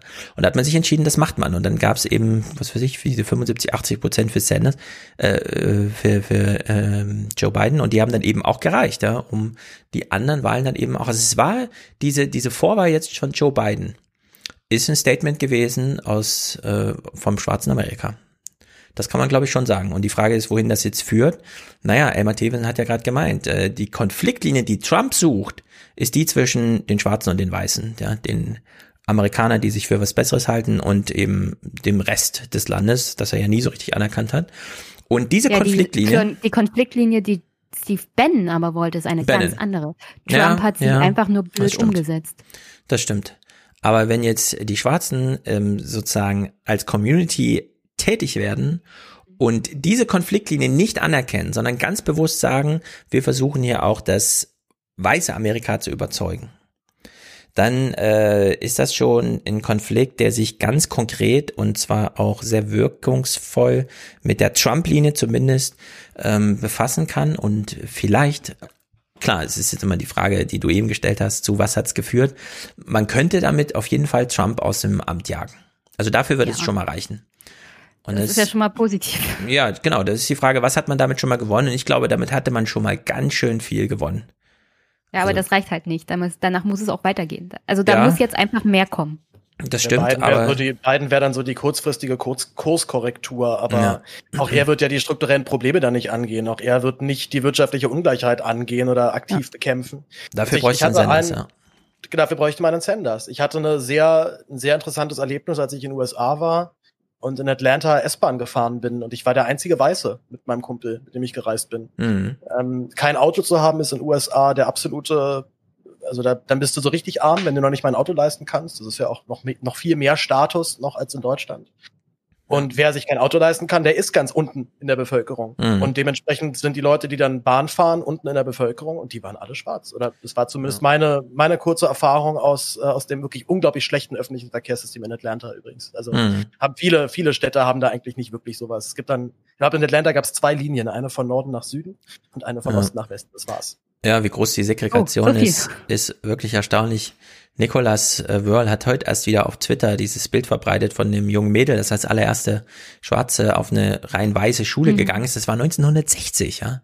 Also das ist nun wirklich erstaunlich. Das ist, äh, diese Leute leben ja alle noch, die das damals Jetzt als bei Kinder dieser, bei mitgemacht dieser, haben. bei dieser Demo am Samstag, ich dachte echt, ich bin in so einem 60er-Jahre-Film. So, da stehen halt, da stehen dann, dann äh, welche Black Panther-Aktivisten Mhm. und du denkst, okay, was, was hat sich jetzt eigentlich verändert seit den 60er, Ja. 70ern? Also die Ja. ganzen Konflikte kennen wir doch alle, was ich aus Forrest Gump, was auch immer. Also das sind ja alles keine Genau. neuen, keine neuen Konfliktlinien, die sind offensichtlich alle weiterhin verharrt in diesem Zustand. Mhm. Vielleicht Ja. gibt's dann so ein paar Veränderungen und jetzt haben auch ein paar mehr den Aufstieg geschafft, aber strukturell ist doch da alles beim Alten. Genau. Und wer wirklich dachte, es gäbe doch hier einen großen strukturellen Wandel und so weiter, Corona hat es wieder zunichte gemacht, ja. Das ist, äh, da hat man genau wieder die ökonomisch aussortiert, die sowieso nur so halb drin hingen im System. Über Bildungsbenachteiligung, äh, Wohnsituation und so weiter. Also da sammelt sich dann ähm, die ganze Problemlage einmal und äh, sozusagen zeigt sich Ja, da dann du- von heute auf morgen. Da wirst du jetzt noch mal ein paar Jahrzehnte zurückgeworfen dank Corona. Hm. Ja. Da es am Dienstag wieder mehr Gewalt zu berichten gab, hat auch äh, die ARD wieder mehr als nur eine Kurzmeldung gemacht. Vor allem in den Abendstunden und Nächten kommt es allerdings immer wieder zu Ausschreitungen, trotz der vielerorts verhängten Ausgangssperren. Einen solchen Curfew gab es vergangene Nacht auch erstmals in New York. Dennoch eskalierte die Lage, wie Christiane Meyer berichtet. Der kleine Schmuckladen von Pinky Wade ist völlig zerstört. Die Scheiben eingeschlagen, die Kasse gestohlen, alles in Scherben. Ich weiß wirklich nicht, was ich machen soll. Soll ich schließen oder soll ich weitermachen? Ich weiß es einfach nicht. Lightning right now. I don't know what to do. Ja, diese Schicksalsberichterstattung ist auch elementar, weil die ähm, führt einfach zu einem anderen Bewusstsein auf der Straße, glaube ich. Wenn man es nicht damit zu tun hat, dass sowieso kleine Plünderer einfach versuchen, eine Chance hier zu ergreifen, dadurch, dass es halt drunter und drüber geht. Mit Einbruch der Nacht mischen sich Plünderer unter die Demonstranten, die Stimmung kippt. Das Ergebnis zerstörte Geldautomaten, eingeschlagene Scheiben. Jugendliche ziehen einzeln und in Gruppen durch die Straßen, nehmen, was sie kriegen können. Manches scheint organisiert. Wir sehen auch Nummernschilder aus anderen Bundesstaaten, wie hier aus Tennessee. Ja, also eine sehr gute Differenzierung von Plünderern und Demonstranten. Es gab, es gab auch eine New York Times, Times Journalistin, die geschrieben hat, sie hat beobachtet, dass 200.000 Dollar Mercedes genutzt wurden, um in den Upper Class Geschäften auch zu plündern. Mhm. Also, und da war nirgendwo Polizei, hat sich nicht drum gekümmert, aber da kommen wir wahrscheinlich gleich zu in New York. Ja. Aber ja, das, das zieht sich dann, also diese Selbstbereicherung gibt's dann auch bei den Leuten, die es überhaupt nicht nötig haben. Mhm. Ja, wo war eigentlich die Polizei? Diese Frage stellen sich viele. Zum Beispiel auch so eine Frage, die man sich in Hamburg nach dem G20 gestellt hat, als ja diese Videos auftauchen, wie der schwarze Mob da irgendwie durch die Straßen zieht und Leute wirklich nicht wussten, wie komme ich denn jetzt hier aus der Situation wieder raus. Wo ist eigentlich die Polizei und was macht sie? Und da gab es dann doch auf am selben Tag sozusagen wirklich auch Ärger vom Gouverneur. Viele Polizisten scheinen völlig überfordert. Sie wollen möglichst wenig eingreifen, aber sie können die Plünderungen auch nicht zulassen. Fast 700 Menschen werden vorläufig festgenommen, manchmal willkürlich. Der Gouverneur sieht vor allem die Polizei in der Verantwortung. Sie hätte die Geschäfte viel besser schützen müssen. The police in New York City Die Polizei in New York City hat ihren Job gestern Nacht nicht richtig gemacht. their job last night. Das also ist das auch ein Fortschritt. wirklich absolut abartig. Nee, nee, nee, das ist ein ganz großer Fortschritt, dass man solche Kritik an der eigenen Polizei von ähm, Politikern tatsächlich mal hört und dass es hier nicht darum geht, den Leuten nochmal nachträglich hinten reinzutreten, weil man sie schlecht ausgebildet hat oder so, sondern hier wurde eine Situation nochmal eingefangen und das fand ich von Cuomo stark, mutig und auch absolut wichtig. Was wurde denn da eingefangen? Also mal ganz ehrlich, wir haben, wir haben gerade gesehen, dass die Polizei völlig mit der Situation der Plündereien überfordert ist. Und dass sich die Leute nicht an die Curfew sozusagen halten. Hm. Gleichzeitig willst du auch dafür sorgen, dass die Gewalt nicht überhand nimmt auf beiden Seiten. Wie willst du diese Situation unter Kontrolle kriegen? Keiner will die Nationalgarde schicken, die Polizei ist völlig überfordert und die Politik sagt hier in Form vom Governor, ja, die Polizei ist völlig inkompetent und hat die Situation nicht unter Kontrolle gekriegt. Niemand Mhm. hätte die Situation in dem in der Situation wirklich unter Kontrolle kriegen können. Ja, Ohne vielleicht. große Gewaltanwendung, die auch keiner wirklich wollte. Aber es gibt ja auch eine instrumentelle Dimension in dem Ganzen. Äh, in dem Moment, wo du dich, so wie de Blasio das zum Beispiel gemacht hat, ganz auf die Seite der Polizei stellst, bei dieser Szene mit, wir fahren mal hier in die Demonstranten rein für zwei Meter, da hat's ja von de Blasio, finde ich, fand ein sehr unglückliches Statement gegeben hinsichtlich, ja, da müssen sich die Demonstranten auch mal an dieselbe, Na äh, die äh, eigene Ja, Nase das- fassen. Das Naja, ist eine ganz andere ja. Situation als das hier, Ja. was wir gerade gesehen haben. Und Cuomo, der sagt, also die Beamten sind völlig inkompetent, die hätten das besser machen sollen. Er, wie denn bitteschön? Ja, aber ich finde, man kann in so einem Statement auch mal auf einen Gemütszustand der Bevölkerung reagieren und sagen, ähm, so wie gestern, es war nicht gut. Und zwar nicht, weil die Polizei einfach nur überfordert war oder so, sondern ähm, weil das grundsätzlich anders hätte geregelt werden müssen, dass er sich selber damit äh, in, mit in die Schuld nimmt, weil es natürlich auch die Aufgabe der Politik ist, äh, ähm, ja, darauf vorzubereiten, Bedingungen zu schaffen, unter denen man eine gute Polizeiarbeit macht. Es ist eine grundsätzlich allgemeine Überforderungssituation. Ich fand es trotzdem mutig, dass es hier mal so ein Statement gab. Cuomo hat ja nun in den letzten Monaten immer mal so ein paar Statements gemacht und auch da hat Trump wirklich in den Schatten gestellt, was die Thematisierung von Corona in New York City und so angeht. Also in der Hinsicht mutig. Und ich finde, nicht ganz falsch. Es ist ja auch dann eher eine Kritik an der Einsatzleitung als jetzt an den Ja. einzelnen Polizisten. Also wenn die Einsatzleitung es nicht hinbekommt, dann einen Schlachtplan aufzustellen, wie schaffen wir es jetzt, bestimmte Bereiche abzuschirmen. Da fühlen sich ja dann auch Leute angesprochen, die jetzt gerade ihren Laden verloren haben, weil der Ja, genau. abgebrannt wurde. Mhm. Also fand ich schon, finde ich schon Ja. gut, dass man diesen, diesen Punkt macht. Ja. Ne. Stefan Niemand als Korrespondent vor Ort dreht jetzt den kleinen Bogen und ja, es gab für niemanden genügend Schutz, außer für einen, den Präsidenten. So habe ich diese Stadt noch nie erlebt. Rund ums Weiße Haus wirkt Washington wie eine Filmkulisse, wie die Festung einer autoritären Staatsmacht. Überall Polizei, gepanzerte Wagen der Nationalgarde.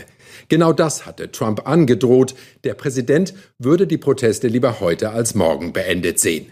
Sein gewaltiges, aber äußerst empfindliches Ego hat wohl nicht verwunden, dass ihn der Secret Service angesichts der wütenden Demonstranten da draußen in den sicheren Bunker des Weißen Hauses drängte. Das glaube ich sofort. Trumps größtes Problem war, dass er leider in den äh, äh, Bunker musste.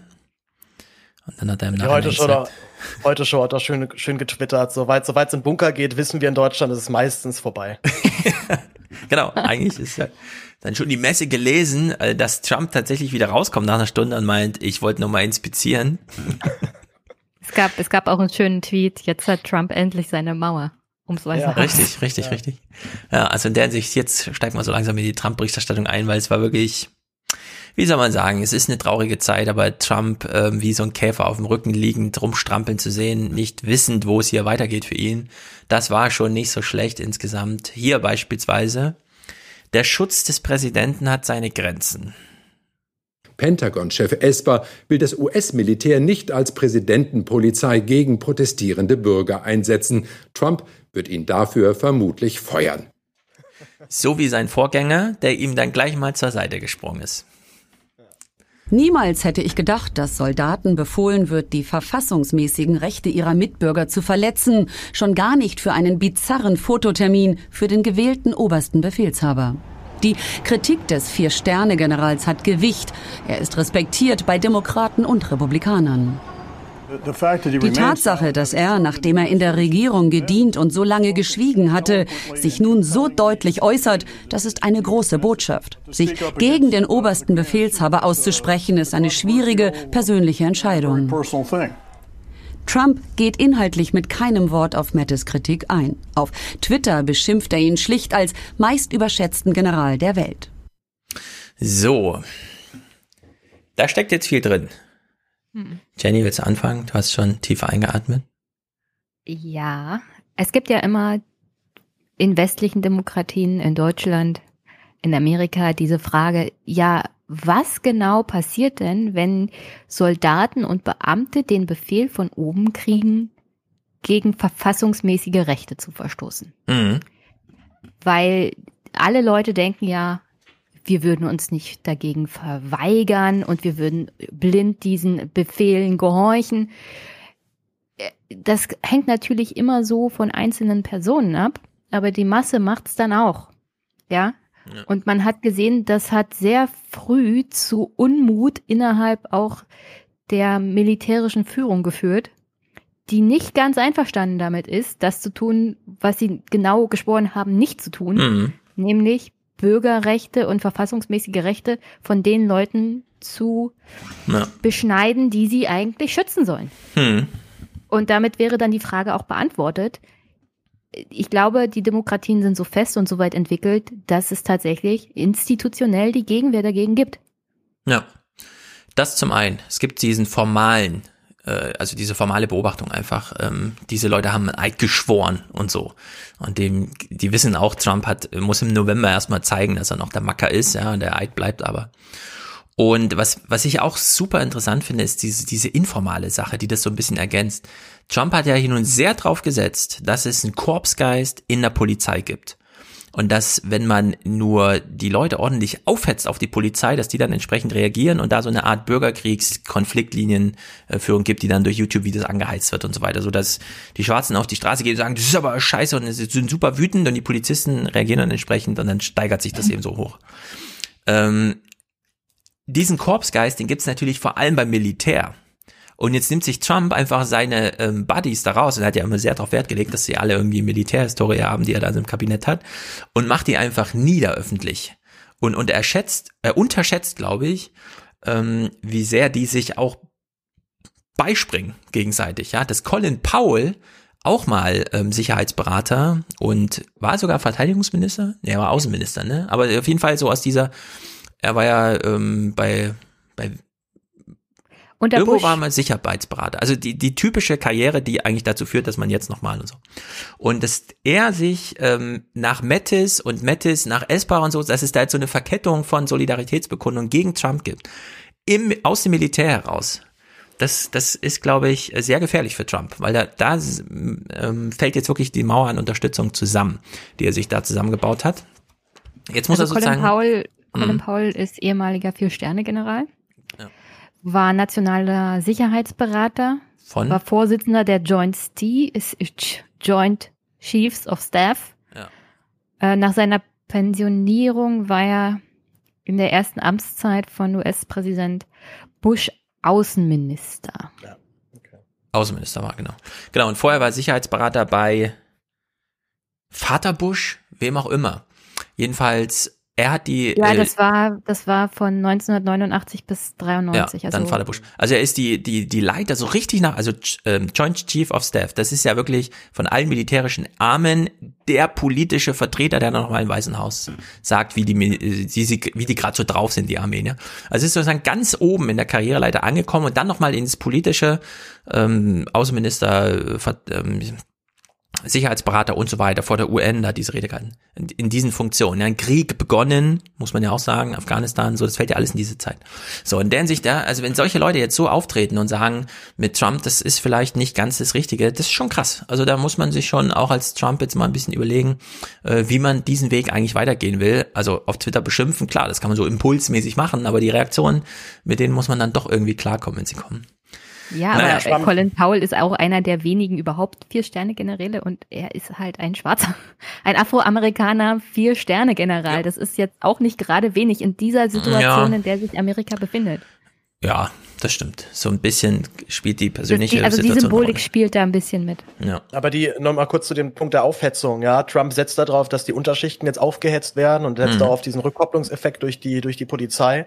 Aber das offen, also ich, also ich kann es mir nicht anders erklären, wie solche Bilder zustande kommen, dass Polizisten dann sich auf Pressevertreter stürzen oder das zumindest billigend Ja. in Kauf nehmen und sehen, der hat eine Kamera, der hat einen Presseausweis und der, der wird dann trotzdem weggetasert. Also da Mhm. muss es auch von oben die Ansage geben, heute, heute ist alles erlaubt, Leute. Haut mal richtig drauf, ist schon okay, wird euch schon nichts passieren. Genau. Es gab einen Clip, wo sie, äh, wo sie so einen, glaube ich, einen australischen CNN-Reporter dann noch wie mit so einem Schild dann noch weggedrückt haben. Ja. Und derjenige sieht es, äh, der sieht in dem Moment, oh, das ist ein Pressevertreter, hält ganz Ja. kurz inne und haut Die noch mal waren live. drauf. Die waren Also- live. Und die, die, die Reporterin hat danach noch so ganz sweet so, ja, ja, ich bin meinem Kollegen auch voll dankbar, dass er sich da noch in die Bresche, äh, noch schnell in die Bresche gesprungen ist. Und Ja, wir sehen es alle ja erstaunlich. überraschend locker. Und ich wüsste nicht, was, also ob ich noch Bock hätte, diesen Job zu machen, wenn ich sehe, die Polizei schützt mich nur nicht gerade aktiv. Sie ist auch noch offensichtlich gegen mich und äh, tritt gegenüber mir aggressiv auf. Mhm. Das Ja. würde mir den Job sehr verleiden, wenn du dich dann gar nicht mehr sicher fühlst auf so einer Demonstration. Es ist schon erstaunlich.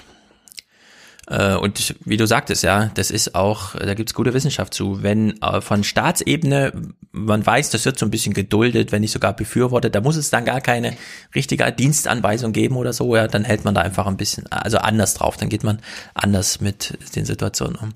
So, und jetzt beginnt dieses Trump-Theater, das ist wirklich unglaublich. Wir haben ja eben schon gehört, der Foto-Op, was für eine Foto-Op, ja, wir müssen uns das auch nochmal im Detail angucken, weil es ist wirklich, man glaubt es eigentlich nicht.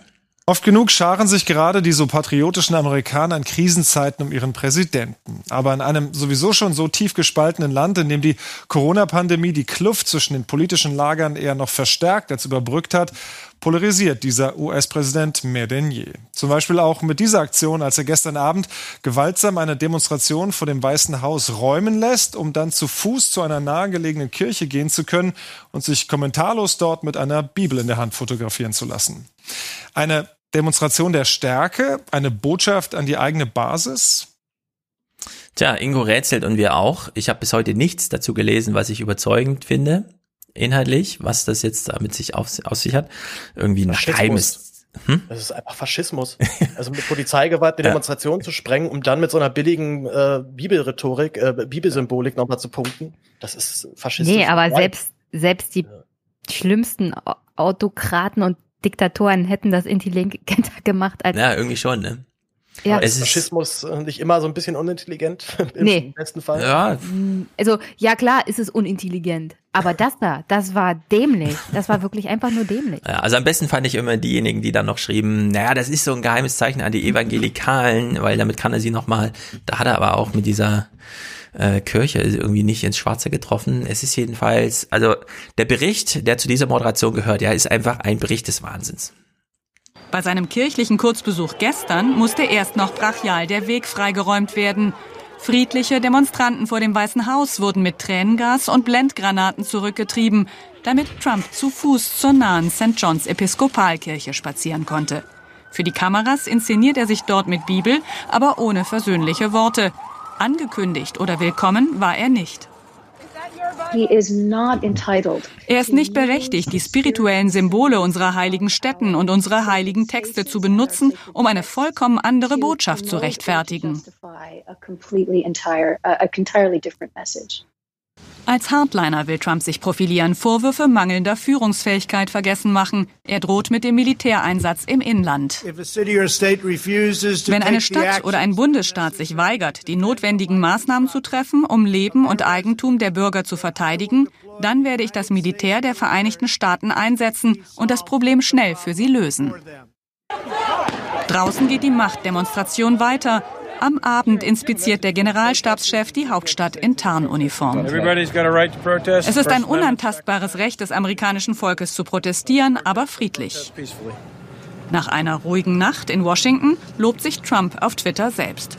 Überwältigende Stärke, Dominanz. Danke Ihnen, Präsident Trump. Oh, weia. Es ist wirklich so irre.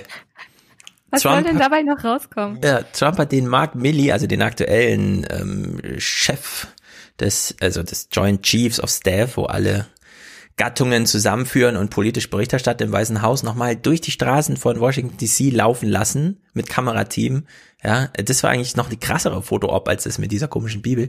Dann weiß er gar nicht, wie er die Bibel halten soll. Zeige ich jetzt den Buchdeckel, zeige ich irgendwie Ja. die, ja, und so. Null Bilder, wo er Plan. die falsch umhält erstmal. Es ist wirklich Wahnsinn, ja, es ist wirklich absolut Ballade. Das ZDF kann uns das auch nicht erklären, was da passiert ist. Ein bizarrer Fototermin vor der Kirche am Weißen Haus. Präsident Trump liest nicht aus der Bibel, er betet nicht. Es geht nur ums Foto. Auf die Frage einer Reporterin, ob das seine ist, gesteht er, es ist eine Bibel. Trump will das Bild des gläubigen Präsidenten geben, der die Lage unter Kontrolle hat. Die Bibel nur Requisite. Gut, Das Reliquie ist halt. eine Bibel. Ich habe sie gerade gekauft. Ja. Bin Ja, ich froh, das dass sie ja nicht mehr in Wahnsinn. Plastik ist. noch schnell, noch schnell bei Amazon bestellt. Same Day Delivery. Äh, Die Nachricht im Hintergrund finde ich übrigens toll auf dem Bild Mhm. von der all Kirche. Are welcome. All are welcome. Ja, das ist doch schön. Alle sind willkommen, äh, solange Trump nicht da ist, ja. Können alle Also bleiben. ich sag mal, wäre wär ich, wäre ich Ami, ich wäre der, ich stände in der ersten Reihe bei diesen Protesten. Also, Ja, zumal- auch weil es doof ist einfach mittlerweile. Dieser, also dieser, dieser, dieser, die- dieses, dieses Prekariat in den USA, Mhm. dass die jetzt ausrasten und sagen, es reicht uns jetzt, wir gehen jetzt hier auf die Straße, ja, wir sind jetzt auch gewalttätig und es ist uns jetzt wirklich alles egal. Also Mhm. ganz ehrlich, ich kann es vollkommen verstehen. Wenn, wenn da Leute schon seit Jahren, seit Jahrzehnten, eigentlich seit es sie überhaupt gibt, permanent von der Gesellschaft ausgeschlossen werden, strukturell, Mhm. und sich und auch merken, es hat sich bei meinen Eltern schon nicht wirklich was geändert. Jetzt ändert sich sowieso gar nichts mehr. Es wird alles noch eher noch schlimmer. Warum sollte ich mich jetzt hier noch zivil verhalten? Also Ja. irgendwann ist noch der Punkt erreicht, dass, ähm, dass man merkt, ich komme mit diesem friedlichen Protest offensichtlich nicht weiter. Äh, dann, dann radikalisiere ich mich halt. Ich glaube, es ist ein ganz natürlicher Prozess und ich kann dem nichts, ähm, ich könnte dem Mhm. erstmal nicht widersprechen. Ja, es ist ja, äh, also so wie du es gerade sagst, kommt mir das so in den Sinn, wenn man so sagt, äh, also, was weiß ich, bei, es wird ja jetzt immer so betont, so seit 400 Jahren geht diese Benachteiligung von Schwarzen, in, vor allem in Amerika. So, das ist eine 400-jährige Geschichte. Und gleichzeitig mit dem, was wir vorhin besprachen, ähm, die Weißen, wir kennen das aus Erzählungen jetzt so aktuell irgendwie, aber wir können es immer noch nicht richtig nachvollziehen. Ne? Und dann stellt man sich ja schon so vor, dass man dann doch mal so, ja, aber stimmt das denn? Das, was du mir erzählst, ist ja wirklich zu krass. Das wäre ja super doof, wenn es tatsächlich so wäre. Und jetzt kann man irgendwie zeigen, ne, aber guck dir mal an, diese Strukturen haben es ermöglicht, dass Trump Präsident wird. Und der macht gerade irgendwas und so. Ja.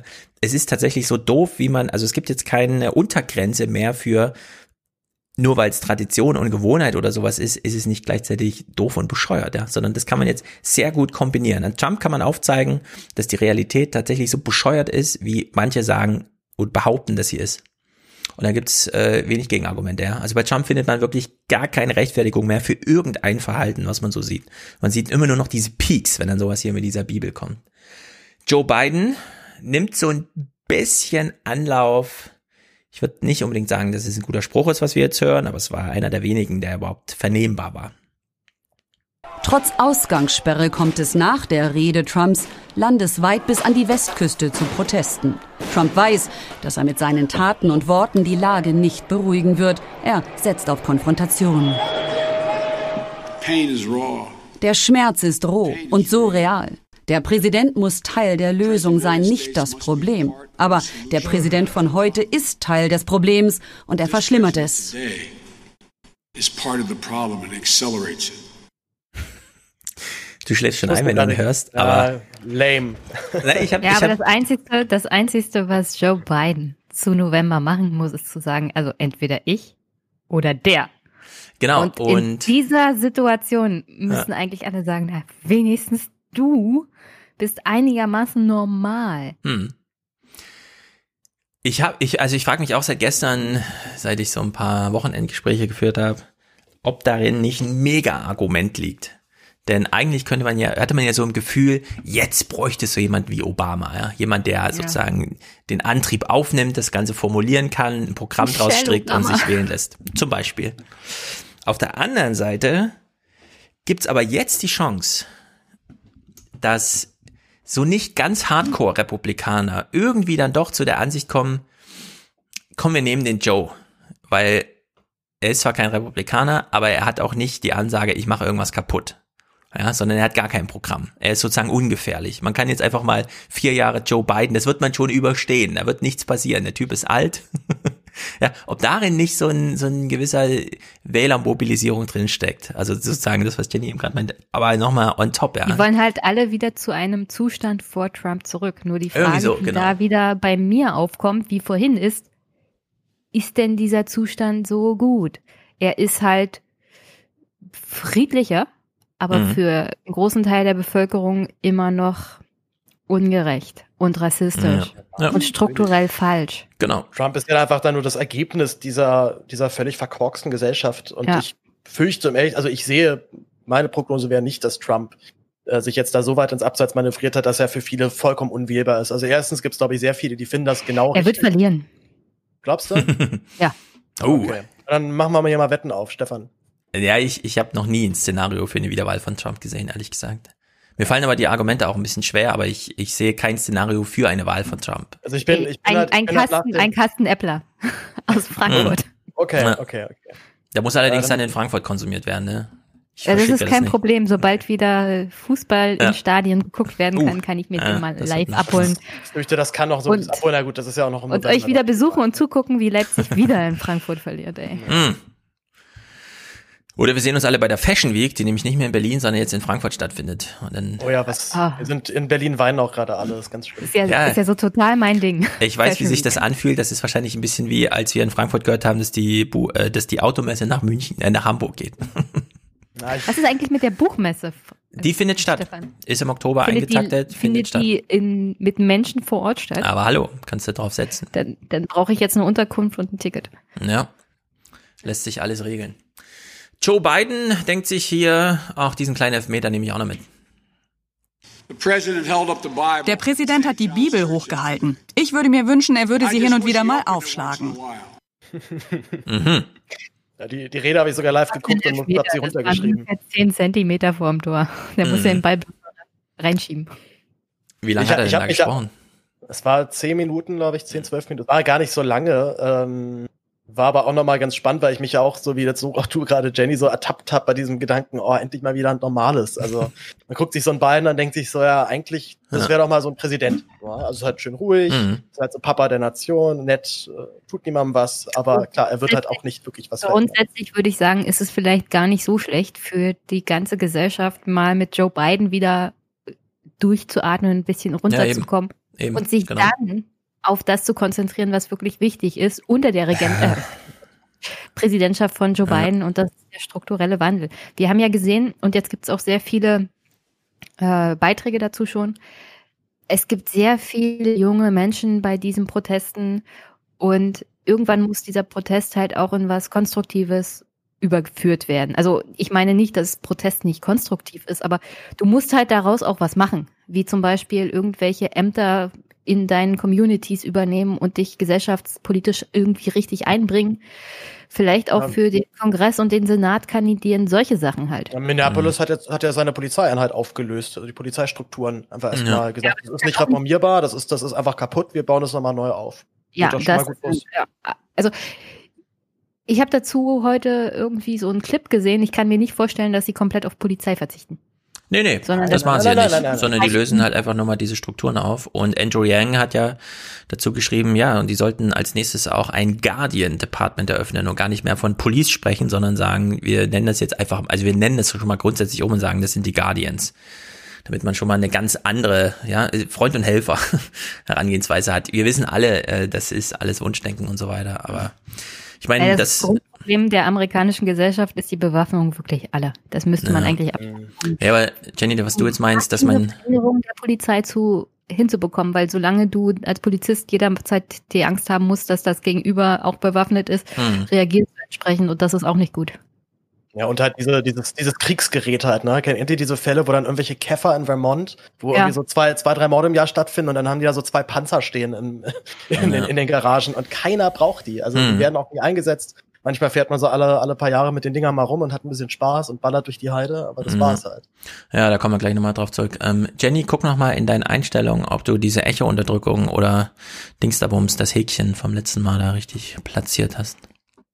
Weil du ja tauchst ohnehin live, akustisch.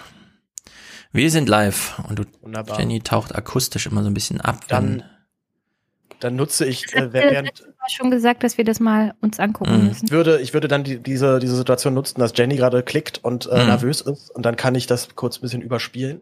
Denn ähm, Überspielen ich wir. empfehle sehr äh, den letzten Michael Moore-Film, Fahrenheit 11.9. Ah. Der letzte Michael Moore-Film, große Empfehlung. Er lässt einen wirklich sehr verstört zurück. Da wird zum Beispiel auch dieses ähm, Trinkwasser, die Trinkwasserversorgung in Ferguson nochmal auch noch mal Mhm. aufbereitet.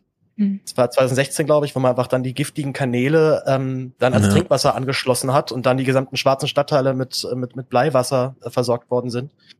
Und äh, und Michael Moore, klar, muss man immer auch mit gewisser Vorsicht genießen, denn der polarisiert natürlich und spitzt seine Thesen dann messerscharf zu. Aber der, also seine Warnung zum Ende des Films ist, Leute, wenn der nochmal gewählt wird, dann wird er sich auch für eine dritte Amtszeit bewerben. Der wird sich dann, der wird dann alles dafür tun, dass er dort möglichst lange unangetastbar am Amt bleibt. Mhm. Und, ähm, und er, und er bringt dann eben auch so ein paar Ausschnitte, wo Trump das schon mal angeboten hat. So, na, natürlich würde ich ein drittes Mal kandidieren.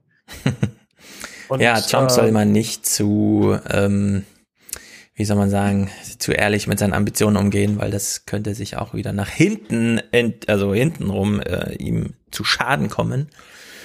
Ähm, dieser Art und Weise, die wir da, wie soll man sagen, Bürgerkrieg nicht bekommen haben in Amerika, es hätte ja alles wirklich sehr viel schlimmer kommen können. Ähm, die wird hier nochmal gut thematisiert. Und wir hören mal Marietta Slomka, die eine wirklich herausragende Frage an Michael Wertz, wer auch immer das ist, hören wir jetzt gleich, sehen wir gleich, das ist ja, aber diese Frage, das ist äh, wirklich gut. Ein Präsident spricht von Terrororganisation. Er droht damit, das Militär einzusetzen, notfalls auch gegen den Willen einzelner Gouverneure oder Bürgermeister. Das klingt fast wie eine Art Kriegsansage nach innen. Eine Kriegsansage nach innen und genauso war es ja auch gemeint, deswegen wusste ja Facebook auch nicht, wie gehen wir damit um? Also wenn jetzt irgendein ausländischer Staatschef einem anderen Staat droht, ja, wenn der Looting starts, die Shooting starts, dann ist natürlich klar, das ist, das müssen wir hier unterbinden. Aber man hatte bei Facebook kein Konzept dafür, wie man damit umgeht, wenn der Präsident sein eigenes Volk meint und dann noch der amerikanische, ja, da wusste man nicht aus noch ein. Twitter hat es ja zumindest ein bisschen gehandelt.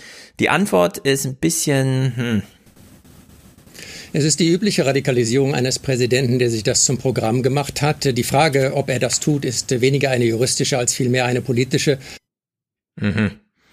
Die übliche Radikalisierung eines Präsidenten. Also er sieht noch irgendwas Übliches bei Trump. Und diese Art der Radikalisierung soll auch üblich sein, ja? Naja, ich weiß nicht. Hat mich wenig überzeugt. Hier allerdings nochmal dieser Punkt, der nochmal mit so einer historischen Anmerkung unterfüttert wurde, wo die amerikanische Polizei eigentlich ihr Material her hat. Es hat eine Militarisierung der Polizei gegeben in den letzten 20 Jahren in den USA, die bemerkenswert ist. Seit den 90er Jahren gibt es auch einen Transfer von militärischem Gerät über gepanzerte Fahrzeuge und Bajonette bis hin zu Granatwerfern äh, an Polizeibehörden. Das sind sozusagen die Restbestände aus den Irak- und Afghanistan-Kriegen. Das hatte Obama 2015 untersagt. Äh, Donald Trump hat diese Regelung sofort wieder aktiviert. Und das führt natürlich auch dazu, dass man eine martialische Polizeipräsenz hat, die dann dazu führt, dass einige Beamte das äh, auch ausnutzen. Granatwerfer. 2000, 2015 hat Obama das unterbunden. Da war der doch schon sieben Jahre in Amt. Also in seinem letzten Amtsjahr Ja. hat er das erst geschnallt, wie gefährlich das ist, wenn so eine kleine äh, Südstaatenpolizei mit einem Panzer durch die Gegend fährt. Ja, und mit Er hat das dann gemacht, weil er es sich leisten konnte, weil er danach nicht wiedergewählt werden musste. Mhm. Wahrscheinlich. Also da, da kann man wirklich von einer militarisierten Polizei sprechen. Ich habe das Gefühl, dass Obama wahrscheinlich so mit Militärpolizei. Wahrscheinlich wirklich Obama so das Beste war, was dieses Land politisch hervorbringen kann. Also mehr geht einfach nicht. Und Trump ist jetzt offensichtlich so das Negativbeispiel dazu. Das ist so das Schlimmste, was dieses System hervorbringt. Ja, was haben wir über Obama gejammert und so, ja? Mit seinen Drohnenkriegen, Trump macht jetzt fünfmal so viel. Äh, mit dem kompletten Verarmen von relevanten Bevölkerungsteilen, so dass 40 Prozent irgendwie nicht über den Monat hinaus finanziell denken können.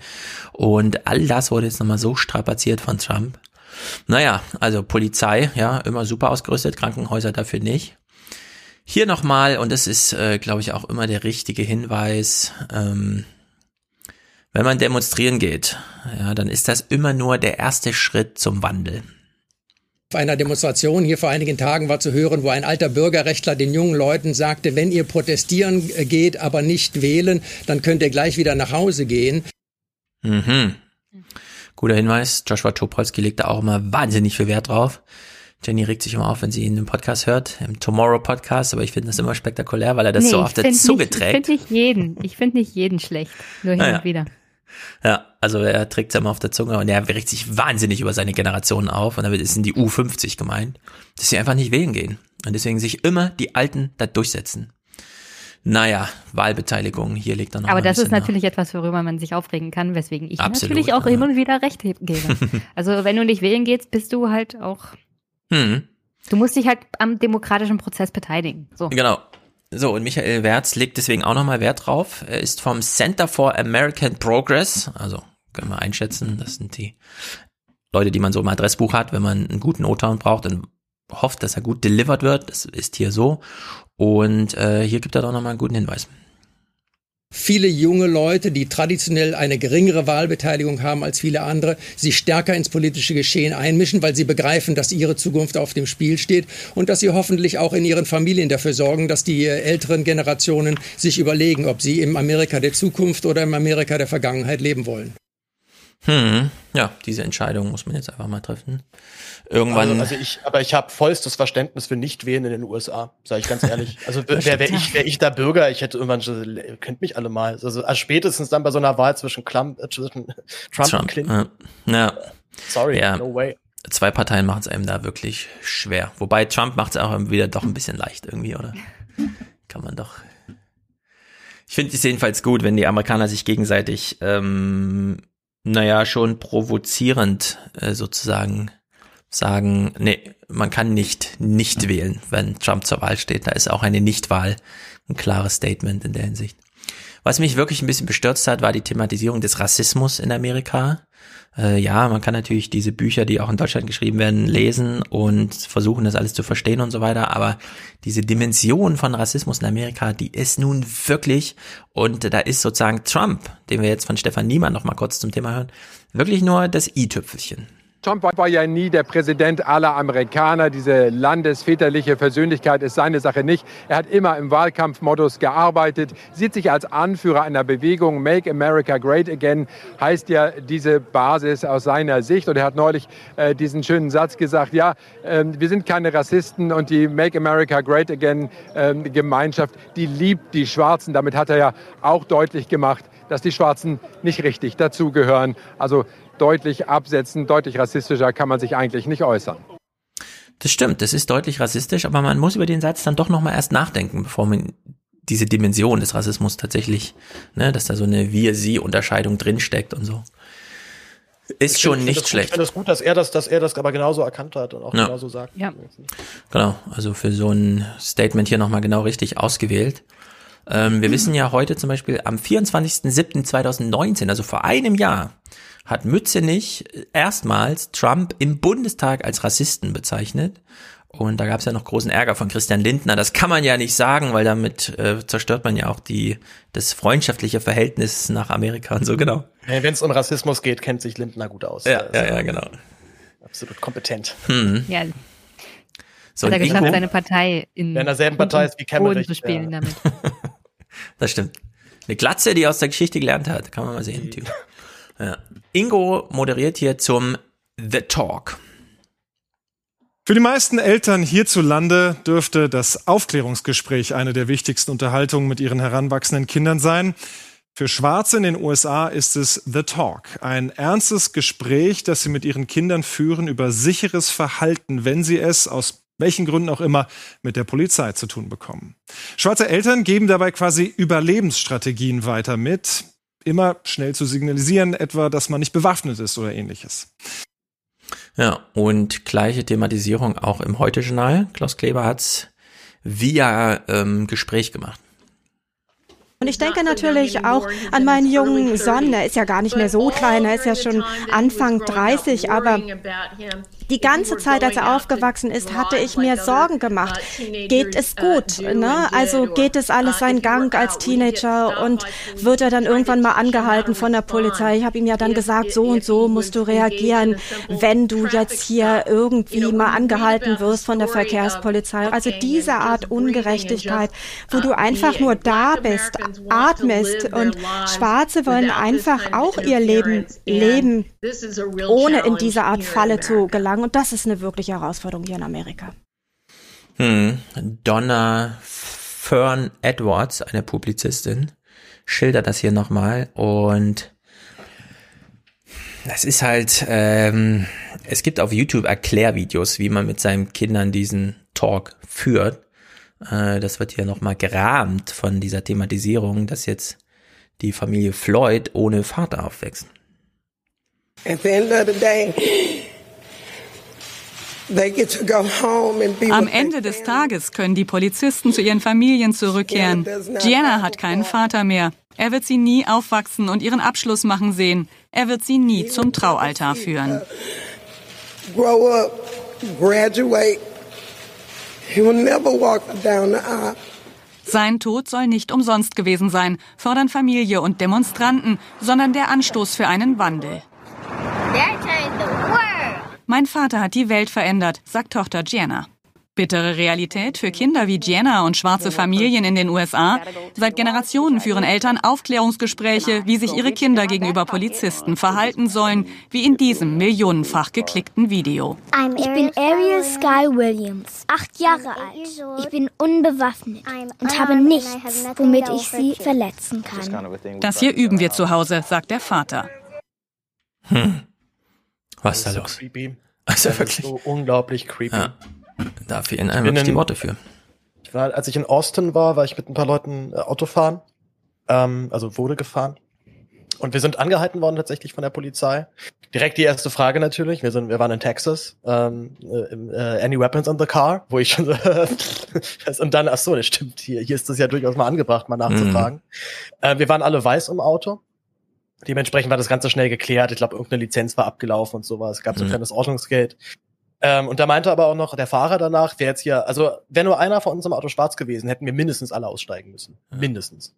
Und dann wahrscheinlich aber auch noch mit so eine komplette Körperkontrolle und auf jeden Fall nach Gras erstmal durchsucht und so weiter. Also Ja, Das das, ist ist, schon- äh, Das ist fernab von Gut und Böse einfach. Ja. Aber, also, aber genau das, diese selben Phänomene finden wir auch in Deutschland. Also auch ausländische Freunde von mir sagen auch, so sie fühlen, also sie werden immer anders behandelt, wenn die Polizei vor ihnen steht. Ja. Selbst wenn sie sich, sag mal, ich sag mal ganz klar, als perfekt integriert mit äh, akzentfreien Deutsch und so weiter dann äußern. Guter Freund von mir ist, äh, kommt, kommt aus Äthiopien, also seine Eltern kommen aus Äthiopien. Und der macht sich manchmal auch dann den Witz da draus, wenn er von Po- Polizisten angehalten wird und äh, auch manchmal dann merkt, sie reden jetzt gerade ein bisschen anders mit mir. Es ist manchmal nicht unbedingt immer böse gemeint. Also vielleicht aus der Unsicherheit versteht er mich jetzt hier perfekt, dann reden sie besonders langsam. Aber einer meinte dann wirklich mal so, du Ausweis, du Ausweis haben. Und er hat dann so ein bisschen mitgemacht und den so den lustigen, lustigen dummen Neger dann gespielt. So, "Hä, nix Hm. Ausweis, nix Ausweis. und sie dann irgendwann zu verarschen und meinte so, ja, schönen guten Tag, mein Name ist so und so und ich bin hier geboren und so weiter. Und dann Ja. war das denen auch relativ peinlich. Ja, das ist, das sind alles so Sachen, die kriegen wir als Whiteys dann mal einfach null mit. Gar nicht. Nee, Wir sind da, nicht von betroffen. ja, also, ich meine, Corona hat schon, war schon hinsichtlich, jetzt kann jeder mal seine Privilegien überprüfen, weil da hat sich's schon aussortiert, ne? Jetzt haben wir gleich dahinter diese Diskussion, in der das nochmal so sehr stimmt, dass man es einfach nicht mitbekommt. Also ich habe sowas noch nie mitbekommen. Auch nicht so aus Erzählungen, jetzt so wie du mit dem Auto oder so, ne? Dass jemand, der das schon mal erlebt hat, äh, dann sozusagen berichten kann, wie es sich anfühlt. Sozusagen, dann lese ich allerdings im Hansa-Katalog oder so, ja, was so für Bücher entstehen und da sind natürlich alle Erzählungen drin. Und da äh, fällt es einem dann wie Schuppen von den Augen. Eine Mutter berichtet hier noch. Wenn du einen 16-jährigen schwarzen Sohn hast, der über den Punkt hinaus ist, dass er süß und knuddelig aussieht, dann geht es darum, dass du nicht willst, dass er getötet wird. Für Sachen, die andere auch tun. Nur weil er als Schwarzer automatisch als Bedrohung wahrgenommen wird. automatically assume that you're a threat. Hm. Diese Geschichte kennen sie alle dort. Das ist wirklich Schlimm. Trump jedenfalls hat seinen Bürgerkrieg nicht bekommen. Wir drehen es wieder ein bisschen ins Positive. Es äh, zahlte sich nicht aus, diese Rhetorik da an den Tag zu legen. Stattdessen eine andere Diskussion und die ähm, kann noch sehr gefährlich werden für Trump. Vielleicht ist es die, die ihm dann auch wirklich mal, denn hier geht's jetzt, na fangen wir mal so an. Ende der Woche, ne? also die Woche ist rum, man schwenkt so ein aufs Finale und stellt erstmal fest, ah, weniger Gewalt auf der Straße. Insgesamt verliefen die Proteste in den USA heute vergleichsweise ruhiger. So, vergleichsweise ruhiger. Gleichzeitig kommen diese Stories hier. Minneapolis, USA vor drei Tagen. Stefan, die schießen auf dich. Hey, wir sind von der Presse. Jungs, hört auf zu schießen. Der Angriff auf den Deutsche Welle-Reporter Stefan Simons passiert, als er und sein Team sich gerade auf ein Live vorbereiten. Äh, Zwei Minuten später hat dann die Polizei entschieden, äh, einfach mal eine kleine Runde Gummigeschosse auf uns abzuladen. Äh, wir waren klar als Presse äh, erkennbar mit äh, Schutzjacke und einem Pressesticker äh, äh, Sticker drauf. Also das war ein Einschüchterungsversuch und sonst gar nichts. Ich meine, er kann es locker wegstecken. Das sieht man ihm auch so ein bisschen an. Er ist auch stolz darauf. Aber das ist schon, da steht eine Polizeireihe 300 Meter weit weg und ballert plötzlich einmal so über die, quer über die Straße ins Blaue hinein, im Dunkeln. Nee, und danach nochmal mit Absicht. Also es ist wirklich, Da, äh, danach, als er gesagt hat, ich bin von der Presse, haben sie nochmal ja, ja, das ist, Und, er hat, und unsere Bundesregierung hat einfach die Fresse gehalten danach. Einfach Das stimmt, getan, ne? als Genau, wäre genau, es genau. nicht da. Und das, und das nehme ich den wirklich unglaublich übel. Also gerade auch so einem Heiko Maas, der ja auch noch links ist von der SPD Ja. und er hält, er sagt einfach gar nichts und tut so, als wäre das Problem nicht da. Und das, das ist auch wirklich was, was ich nicht verstehe, wie es immer noch diese Ansicht gibt, wir müssen freundlich zu den USA sein, das sind doch unsere Partner. Also ich dachte, Trump ist doch nun wirklich das, das ausgewählte Übel von allen. Also, dass man sich da immer Mhm. noch dahinter versteckt, das ist wirklich traurig. Also, Ja, das ist ja, das ist ja auch fernab von Trump einfach mal, dass die dortige Polizei auf Presse schießt. Mit Ja. Gummigeschossen oder was auch immer. Das würden sie bei keinem anderen Land der Welt durchgehen lassen. Ohne stell einen mal vor, stell mal vor, das wäre in entsprechenden Russland Kommentar. passiert. Stell mal vor, der, Hm. der Ja. Russland-Korrespondent der Deutschen Welle wäre beschossen worden. Da wäre aber Ja, da hätte es Sondersendungen zugegeben. voll. naja, ich meine, er war halt, einbestellt und alles. Ja. Also, Wir haben ihn ja im Intro gehört, er war ja dann bei Anne Will und hat dort nochmal diese Zahl genannt, also zwei- 279 Angriffe auf Polizisten, die, da ist ja dann der Berichterstatter immer gleich da, ja, um sowas festzuhalten, im Vergleich zu 150 im ganzen Jahr, letztes Jahr, also das ist ein echter Stimmungswandel, hier hat sich so eine Trump-Mentalität wirklich trickle-down-mäßig verbreitet und äh, wie gesagt, kein Einzelfall. Ich hatte ja ein Gespräch mit einem Vertreter von Reporter ohne Grenzen. Die Mhm. haben seit Trump da Präsident geworden ist, auch zunehmend die Entwicklung der Pressefreiheit nach unten festgestellt und die USA haben da einige Plätze in dem Ranking verloren. Ja, und es wird nach dieser Woche nochmal äh, drastisch weiter nach unten gehen. Äh, denn es fällt nun mal zusammen, ja, dass man, wenn man die Presse angreift, dann auch eine Berichterstattung entsprechend dazu hat, weil die Presse berichtet natürlich darüber, was ihr geschieht. Und äh, so eine Aufzählung hier, das ist wirklich Angriffe sind in den. USA dieser Tage keine Ausnahme mehr. Überall im ganzen Land werden Reporter und ihre Teams gezielt bedroht, verhaftet, angegriffen. So auch die Kollegin vom lokalen Fernsehsender in Louisville, Kentucky, als sie live auf Sendung geht. Sie zielen auf uns, direkt auf uns. Wir sehen hier gerade ein alarmierendes Muster von Angriffen auf Journalisten, die einfach nur ihren Job machen. Sie werden mit Pfefferspray und Gummigeschossen beschossen. Sie werden zusammengeschlagen und verhaftet. Und das nur aus einem einzigen Grund, um sie von der Straße zu vertreiben, um zu verhindern, dass sie ihren Job machen können. and to prevent them from working. Welche Idee auch immer da dahinter steckt, sie wird nicht aufgehen. Also hier kann man, glaube ich, äh, so einen kleinen Punkt machen, was die Woche angeht. Denn das ist wirklich ich bin, auch nicht so ganz sicher, ob dieser Bürgerkrieg jetzt wirklich vorbei ist. Also da- das reicht ja, also das reicht ja einfach schon das nächste Ereignis aus, dass das wieder hochkocht. Also das ganze Thema ist ja, Ja. noch heiß. Ja. Also, also lass jetzt einmal nur einen nächsten Vorfall geben, was ähnliches wie Floyd. So, dann, dann dreht's da völlig frei. Hm. Ja, Aber gucken. wir hatten, also Stefan hatte doch am Anfang genannt, dass wir die ganzen Smartphones haben, ja. Mhm. Tolle Kameras mittlerweile drin und tolle Mikrofone. Ja. Was bringt es der Polizei, auf die Presse zu schießen? Jeder Bürger Ja, eben. ist, ist sein eigener Sender. Das wird von zehn anderen Leuten, die drumherum stehen, genauso Ja. gefilmt. Ja, dieses Videomaterial, was da jetzt produziert wurde, also von Seiten der Polizei sozusagen, ich verstehe das auch nicht, was da dahinter steckt. Also das, wir haben es ja wohl wirklich mit einem strukturellen Phänomen zu tun, aber es ist mir unklar irgendwie. Ich glaube, ich, ich bringe das nächste Mal einen Clip von, äh, von Volker Pispers mit, den hatten wir auch gerade schon einmal kurz zitiert. Mhm. Der hat ja diesen tollen Abriss gemacht. Es gibt, glaube ich, auch so einen Ausschnitt daraus. Das ist ein seiner Programme, Kapitalismus im Endstadium. Und damit Mhm. beschreibt er die USA. Und das ist gerade jetzt, wenn man es nochmal guckt, äh, stellen sich einem die Nackenhaare auf, weil es brandaktuell ist, obwohl das, Ja. das Programm auch schon fünf, sechs Jahre alt ist. Der ist ja auch schon ein bisschen länger jetzt Vielleicht. Vielleicht sollte man auch keinen Sinn im völlig Sinnlosen suchen. Das ist einfach nur noch sinnlos. Hm, ja, das ehrlich gesagt, ich würde dir da ein bisschen beipflichten. Das ist, äh, man findet keinen Sinn mehr irgendwie. Und das ist schon bedrückend, weil wir wissen, dass da immer noch so viel politische Power dahinter steht, dass die Bundesregierung sich nicht groß dazu verhält, außer dass Merkel nochmal sagt, ja, der Mord an George Floyd und so. Aber so richtig Konsequenzen hat das ja alles nicht so. Naja. Es ist jedenfalls in Amerika so gewesen, dass wir jetzt wirklich drauf warten können. Ja. Was passiert als nächstes? Geht es so weiter wie bisher? Und dann würde ich sagen, das wäre eine positive Entwicklung. Alle sammeln sich so ein bisschen und wir sehen dieses Looting da nicht mehr und diese Art der Gewalt. Oder kommt der nächste Anlass, der es nochmal hochkocht, so wie du eben meintest, Paul.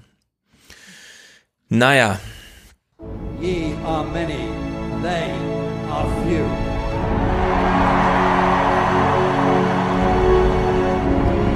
Willkommen im 1% Club.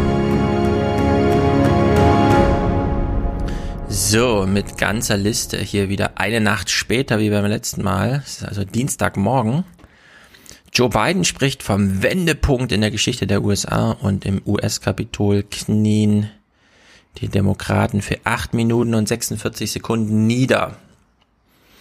Ich bin mal sehr gespannt. Das scheint doch einiges in Bewegung gesetzt zu haben und vielleicht ist es tatsächlich ein Glücksfall, dass jetzt Präsidentenwahl ist und dass man es nicht einfach so übergehen kann. Naja. Dieser Podcast heute unterstützt, produziert von Daniel. Daniel schickt seine traditionellen 59 Euro. Es ist nicht vertippt, denn kopiert, ich weiß, es sind 59. Herzlichen Dank an dich, genau wie an Stefan, der schickt auch 59 und sagt, denn springen klingt die Münze. Wohlan, Kutscher. Spanne er die Pferde ein und spute sich, denn springend klingt die Münze. Anne und Jens aus dem wunderschönen Berlin schicken 50. Sehr gut, genau wie Martin. I love Aufwachenpod and you. Jetzt kann sich jeder überlegen, wer ist denn dieser you? Bin ich das vielleicht? Ja, Volker, herzlichen Dank für 50. Auch 50 von Philipp. Omas Pfingstgeld. Wieder gleich investiert. Heizöl hat Vorrang jetzt. Mhm. Er hat Heizöl und Aufwachenpodcast gekauft. Sehr gut. Johannes schickt auch 50 und schreibt Ausrufezeichen, Ausrufezeichen, Ausrufezeichen vor sein Danke. Sehr gut, Johannes. 42 von Oliver und Melanie, die machen hier ihre Investition in die Zukunft. Hm. Damit sind die Produzenten abgeschlossen. 35 kommen von Jascha. Ich beende hiermit meine Schwarzhörerschaft. Vielen Dank für eure tolle Arbeit. Ich höre euch immer auf der Arbeit und die Zeit zwischen den Einsätzen, um die Zeit zwischen den Einsätzen zu überbrücken. Also Arbeit im Rettungsdienst, um mehr Puffies kaufen zu können. Hm, Das ist natürlich sehr gut. Jascha, du bist ein Held.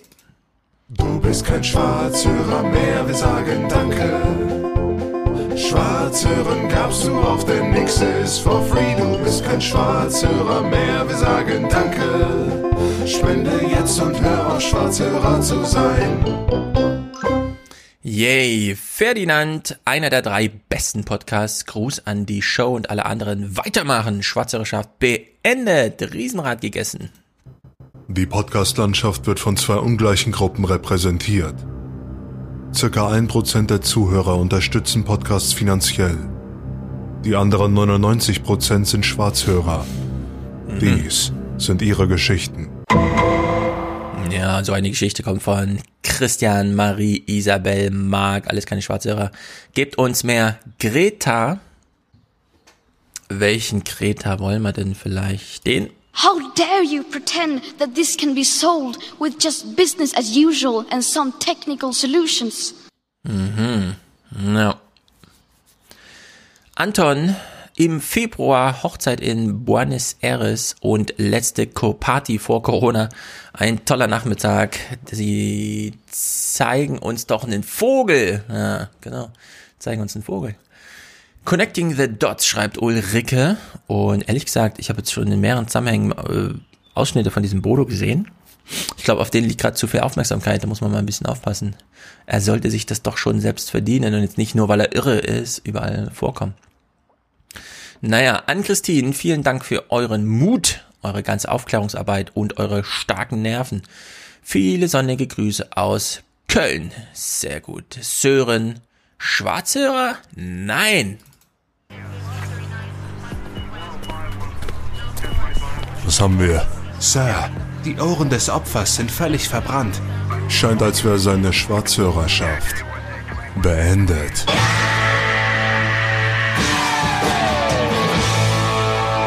Hm. Hier auch mein hoffentlich regelmäßiger Beitrag zum wöchentlichen Infotainment. Macht weiter so, Liebesgrüße aus Hamburg. Yannick unterstützt uns, denn sagt einfach der Wahnsinn. Wir haben den Clip im Ohr, glaube ich.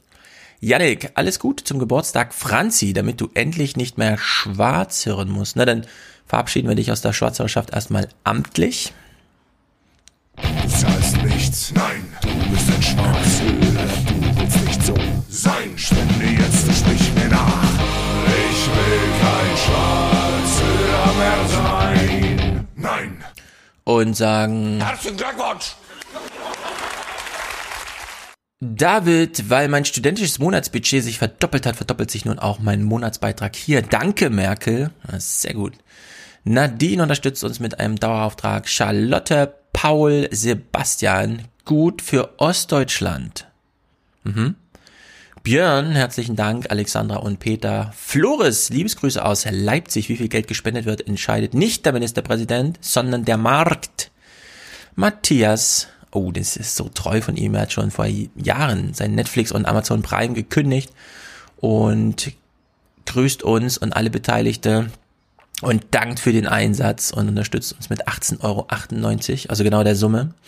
Sehr gut. Edith schickt ihre Grüße aus der Schweiz. Maximilian, merci, Grüße aus München. Spende für den besten Podcast innerhalb unserer Filterbubble. Aber das ist sehr differenziert ausgedrückt, sehr gut. Sascha hat ein Aufwachen GZ draus gemacht, sehr gut. Oliver, zwei Euro pro Sendung. Äh, ein treuer Hörer dankt für das regelmäßige erweckt, Klammer auf, erleuchtet, Fragezeichen, Klammer zu, werden. Sehr gut, ich glaube, du hast es richtig gefasst.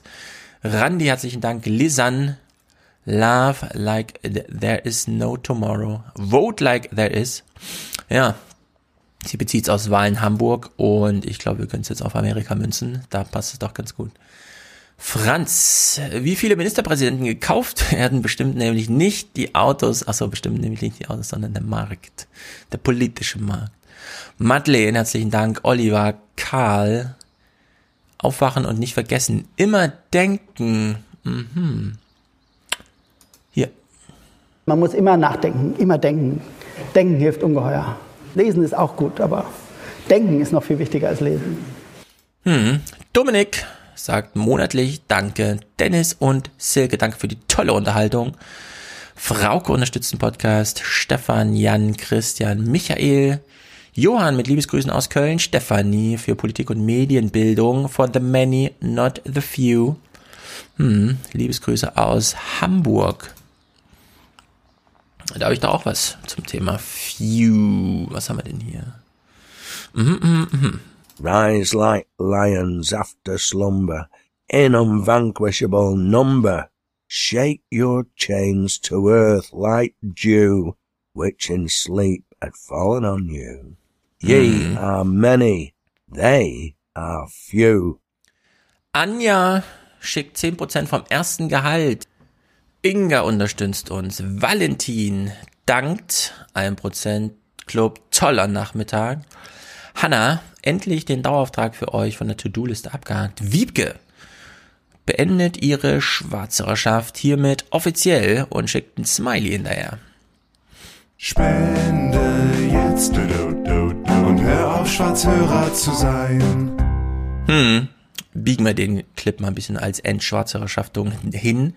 Britta, herzlichen Dank. Lara, denn das ist gut für unser Land. Hab ich den eigentlich? So fast ein bisschen. Das wäre schön für Deutschland. Wäre schön für Deutschland. Na, Das ist, noch ein anderer. Sehr gut. Wo sind wir? Bei Lara. Herzlichen Dank. Die dankt für den super Podcast. Cordula sagt Danke, genau wie Franziska. Die schickt einen Euro pro Folge. Katja macht hier ihre monatliche Investition. Und Olga spendet für die allgemeine Lebensfreude. Gabriele und Jens unterstützen monatlich, genau wie Elisabeth wahrscheinlich. Ulrike und Paolo danken für kritische Analysen. Ah, Das finde ich gut. Benjamin und Denise unterstützen uns hier schon sehr treu, das weiß ich. Leonie, Aufwachen für Deutschland. Mhm. Ines, jetzt wieder monatlich. Danke für eure tolle Arbeit. Jessica, Miriam unterstützt auch Netzpolitik, aber uns auch. Daniel und Adine, Katrine und Olaf, Miriam und Johannes. Sandra sagt Danke. Olivia dankt Stefan, Thilo, Hans und Tyler für die fantastische Arbeit. 0,5% nach Abzug der Miete und Strom gehen an euch. Liebesgrüße. Äh, sehr gut. Ja, sehr gut. Und Iris und Michael seien ja auch noch gedankt, namentlich erwähnt, für die Arbeit. Sie ist gut für unser Land. Genau. Damit danken wir auch den ungenannten Kerlen an dieser Stelle und switchen jetzt zurück nach Montagabend in den Podcast.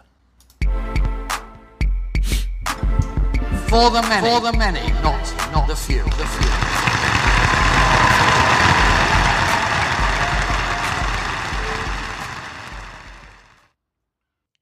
Deutschland. In Deutschland gibt's ja auch Nachrichten.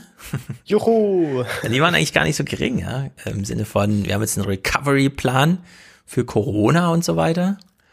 Und ich habe mir mal ein Thema rausgesucht, was ich, äh, und da weiß ich von Jenny, die bandelt es auch immer wer. Ich habe es auch im letzten 29er schon angekündigt als, hoffentlich ist das das Thema des Juni. Ja, und jetzt kam dieser Recovery-Plan und es ist nicht das Thema geworden. Wir steigen mal sacht ein mit Armin Laschet, den mögen wir ja eh alle nicht und so. Der macht hier mal ein kleines Statement zum Thema Geld und wessen Geld. Marode Schwimmbäder, Schulgebäude und Vereinsheime, Straßen wie Buckelpisten. In vielen Städten und Gemeinden ist der Lack ab. Vor allem aber ist kein Geld da, um solche Schäden zu beheben. Und das nicht erst seit der Corona-Krise. Deutliche Entlastungen für die Kommunen fordert Nordrhein-Westfalens Ministerpräsident Laschet kurz vor dem Koalitionsausschuss. Einen Rettungsschirm, denn seit der Corona-Krise seien Städte und Gemeinden in einer doppelten Notlage. Zum einen brechen ihnen die Steuereinnahmen, die Gewerbesteuereinnahmen weg. Und zum anderen steigen die Arbeitslosenzahlen und das bedeutet ebenfalls höhere Kosten für die Kommunen. Mhm. So. Die Gelder der Kommunen. Sein Land ist NRW, das ist, wie wir wissen, das bevölkerungsreichste. Und die Kommunen in NRW haben schätzungsweise gemeinsam 60 Milliarden Schulden. So, und jetzt sagt er, ja, das ist auch, das müssten wir mal irgendwie entlasten und so weiter. Gleichzeitig lehnt Lasche den von Olaf Scholz vorgeschlagenen radikalen Schuldenschnitt für die Kommunen ab, weil das nämlich bedeuten würde, das Land müsste die Hälfte der Entschuldung selbst schultern. Also man würde von der kommunalen die Hälfte auf die Bundesebene und die andere Hälfte auf die Landesebene bringen und das ist Lasche zu teuer. Und bei WDR habe ich dann gelesen, zum Besuch von Olaf Scholz in Düsseldorf, als er den Plan verkündet hat, so waren die Regierungsfraktionen CDU und FDP am Donnerstag in der Zwickmühle und flüchteten sich in eine Debattenroutine, die aus zwei Zutaten bestand. Erstens Verweis auf das bereits beschlossene und geleistete, zweitens Kritik am Grundsätzlichen. Aber sie konnten sich nicht darauf einlassen, diesen Schuldenschnitt tatsächlich mal mitzutragen. Kennt man nicht nur aus Ja. NRW. Nee, und NRW ist das bevölkerungsreichste Land, eins der größten Länder, aber ja, auch sehr reich, aber hat auch sehr, sehr viele arme Kommunen. Ja. Das Defizit der Gemeinden und Kreise in NRW alleine beläuft sich 2016 auf 7,5 Milliarden Euro. Warte, sagen wir mal kurz, was? Welche Zahl ist das? 7,5 Milliarden Euro. Ist das Defizit für ein Jahr? Also die Nee, Haushaltsdefizite summiert auf, aber ein Jahr Summiert. ist damit. Ja. Ja. Also bis 2016 summiert alles, was an Defizit halt da ist. Hm. Ist jetzt eigentlich in meinen Augen nicht allzu viel, um ehrlich zu sein. Ne, der Gesamtschuldenstand, ich habe auch nochmal nachgeguckt, der NRW-Kommunen beträgt ungefähr 60 Milliarden. Äh, diese Das ist schon ein bisschen 7,5, mehr. ja, ja, die 7,5 scheinen irgendwie so ein Zeitraum bezogen zu sein. Auf irgendwas. Ja, es ist, es ist schon viel Geld, aber es ist jetzt auch nicht so viel Geld, dass man denkt, naja, dafür, dass Deutschland auf Bundesebene ähm, hunderte Milliarden Zinsersparnisse eingefahren hat, seit der Krise 2009, ist jetzt auch nicht so mega viel Geld. Also man könnte da schon was machen, gerade wenn man es teilt, ja, die Hälfte Bund, die Hälfte Land. Also die Landesregierung 30 Milliarden Defizit, dafür alle Schulden der Kommunen weg, was ja vor allem bedeutet, die sind dann wieder handlungsfähig. Also die ja, könnten klar, dann aber, erstmal überhaupt wieder aber Laschet machen. ist in Koalition mit der Ja, FDP. genau. Und die klettert ihm Mhm. da aufs Dach, wenn er sowas machen will. Ja, aber das finde ich so verlogen, dass er hier so dasteht und meint, ja, ja, die Ent- Entlastung ist schon wichtig, aber diese Entschuldung, die mir angeboten wurde, die schlage ich mal aus, ja. Also das ist diese Doppelzunge CDU und das kann ich nicht Das mehr leiden, auch- wenn ich sowas sehe. Das ist eine dumme politische Entscheidung, ganz einfach. Wenn du mal eine Chance hattest, deine Kommunen wirklich zu entschulden, Mhm. dann jetzt. Ja, jetzt und das, muss ist- man dann das noch ist, machen. Das ist Armin Laschet. Ja. Ja, wie gesagt, der wird halt nicht Kanzler. Der Lasche, Laschet, ja, das ist wirklich, ähm, ja, ich wünsche es ihm auch nicht, aber Armin, Armin Lasset. Armin Lasset, genau. Hier gibt's einen O-Ton von Andreas Jung. Grüße an die SPD. Paul ist ein toller Wahlkampf. Ja, genau. Schreibt, schickt das doch mal als Slogan-Idee dahin. Andreas wenn ihr, Jung. Wenn ihr jemanden haben wollt, der Probleme macht intern, dann Mhm. solltet ihr mich auf jeden Fall fragen. Ja. Andreas Jung von CDU, äh, CSU, genau, äh, du bist schon zweimal aus der SPD rausgeschmissen worden, ne? Oder wie war's? Nee, na, einmal, einmal ausgetreten, einmal selber, äh, einmal Ja. rausgeschmissen worden, aber auch provoziert, das war schon okay. Ja, was man halt so macht. Andreas Jung ist Bundestagsmitglied CDU, CSU und erklärt hier nochmal, das hat ja alles mit nichts zu tun. Alte Schulden haben mit den neuen Fragen wegen Corona nichts zu tun. Und äh, deshalb möchten wir jetzt Dinge auf den Weg bringen, die konkret alle Kommunen in Deutschland stärken, Investitionen auslösen und uns konkret bei Kita-Ausbau, bei Schulsanierung, beim Klimaschutz voranbringen. Ein Phrasengedresche. Ja, das ist wirklich unglaublich. Das ist echt verlogen. Ich habe noch einen anderen CSUler im Ohr, der gesagt hat, also kein bayerisches Geld für arme Kommunen in Deutschland. Wo, der, wo Bayern ihre Hm. Landesmittel dafür genommen haben, um ihre eigenen Kommunen zu entschulden sozusagen. Ja. Ja, die haben das gemacht, genau. Und Äh, jetzt aber, gönnen sie anderen Kommunen das gleiche nicht. Mhm. Ja, aber wie abgebrüht muss man denn sein, um auf die Idee zu kommen, wie ich baue jetzt mal den medialen Satz, Corona ist ja ein neues Problem und die Schulden sind ja ein altes und man kann ja nicht das Neue mit dem Alten, sondern wir müssen jetzt nur das Neue und so. Ja, das ist ja rein rhetorisch hingepf, also das ist wirklich zu frech, ja. Das ist hingerotzter Politsprech, das kann man sich nicht vorstellen. Jetzt im Kontrast dazu, das fand ich ziemlich clever, Norbert Walter Borjans, von dem wir wissen, der kennt sich in NRW aus, der war da nämlich mal Finanzminister und jetzt ist er SPD-Chef und macht da so ein bisschen Verhandlungskram halt mit, ja, wenn die Große Koalition auf Parteiebene nach Beschlüssen sucht. So, und er baut jetzt hier auch mal einen sehr verdrucksten Satz und verbindet darin Altschuldenentlastung und einen Dank an die CDU. Und das ist natürlich nicht ganz unclever. Wir müssen beides haben. Wir müssen die Altschuldenentlastung vornehmen. Wir müssen den Steuerausfall begleichen. Und wir müssen eben dafür sorgen, dass in Zukunft nicht neue Löcher entstehen. Und dazu ist ein Vorschlag oder ein, der eine oder andere Vorschlag von CDU und CSU durchaus geeignet. Ja. So, jetzt bleibt bei Oma Erna so ein bisschen hängen. Ja, warte mal, der Walter Borjans hat ja der CDU dafür gedankt, dass sie einen guten Vorschlag macht. Und was blieb mir? Ach ja, Altschuldenentlastung. Also vielleicht verknüpft man das so ein bisschen. Ne? Es ist nicht ganz verkehrt, das einfach mal so zu probieren. Der Oberbürgermeister von Trier stellt ja mal das Problem so ein bisschen dar. Er kennt sich ein bisschen aus. Viele Dienstleistungen, wenig Gewerbe, wenig Gewerbesteuer, so die Rechnung. Durch die Corona-Pandemie hat in Trier zudem der Tourismus gelitten. Eine Altschuldenübernahme wäre wichtig, so die Stadt. Darüber hinaus bräuchten finanziell schwache Kommunen weitere Unterstützung. Bund und Länder sind verantwortlich für das, was wir kommunal machen. Wo nimmt der Bürger eigentlich Staat, staatliches Handeln wahr? Durch uns als Kommunen. Wir vertreten den Staat vor Ort und deshalb haben wir auch einen Anspruch, so formuliere ich es auch selbstbewusst darauf, dass Bund und Länder uns ausreichend Mittel zur Verfügung stellen. Hm. Geiler Typ. Ja. Mutig, mutig. Es ist auf jeden Fall eine gute Verknüpfung darauf hinzuweisen. Hätte man noch deutlicher machen können im Fernsehen. Ja, wo nimmt der, Sta äh, der Bürger uns wahr? Naja, wenn er ins Bürgeramt geht zum Beispiel, wenn er Bus fährt, ja, wenn er Straßen nutzt, das Kind in die Schule bringt. Und was sieht man abends im Fernsehen? Irgendwas zu Trump, irgendwas zu Merkel. Hat das irgendwas mit dem zu tun? Bürgeramt, Straße, Schule? Nee, hat's nicht. Also da kann Hier man. hätte man auch äh, das Gesundheitsamt bringen können, das ja Zum auf Beispiel. kommunaler Ebene aktiv ist. Richtig. Und jetzt in Corona-Zeiten ganz besonders wahrgenommen wurde vom Ja, Bürger. richtig. Da war mal ein richtiger Anspruch, der formuliert wurde. Und da könnte man durchaus mal so einen Bogen schlagen, dass man mal fragt, wieso kommen Sie eigentlich erst jetzt zu mir mit Ihrer Kamera? ist viel zu spät. Wo waren Sie vor drei Wochen? Genau, also in der Hinsicht Thomas, äh, der Oberbürgermeister von Trier, Wolfga Wolfram Leibe, gar nicht so schlecht.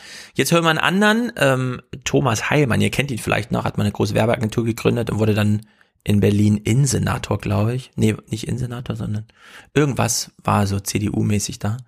In Berlin und Altenschuldenentlastung, mh, Also wir glauben, wir müssen die Kommunen jetzt helfen, in die Zukunft zu kommen. Und die Frage, wie man Altschulden erledigt, ist erstens Ländersache und zweitens, glaube ich, jetzt nicht so dringend.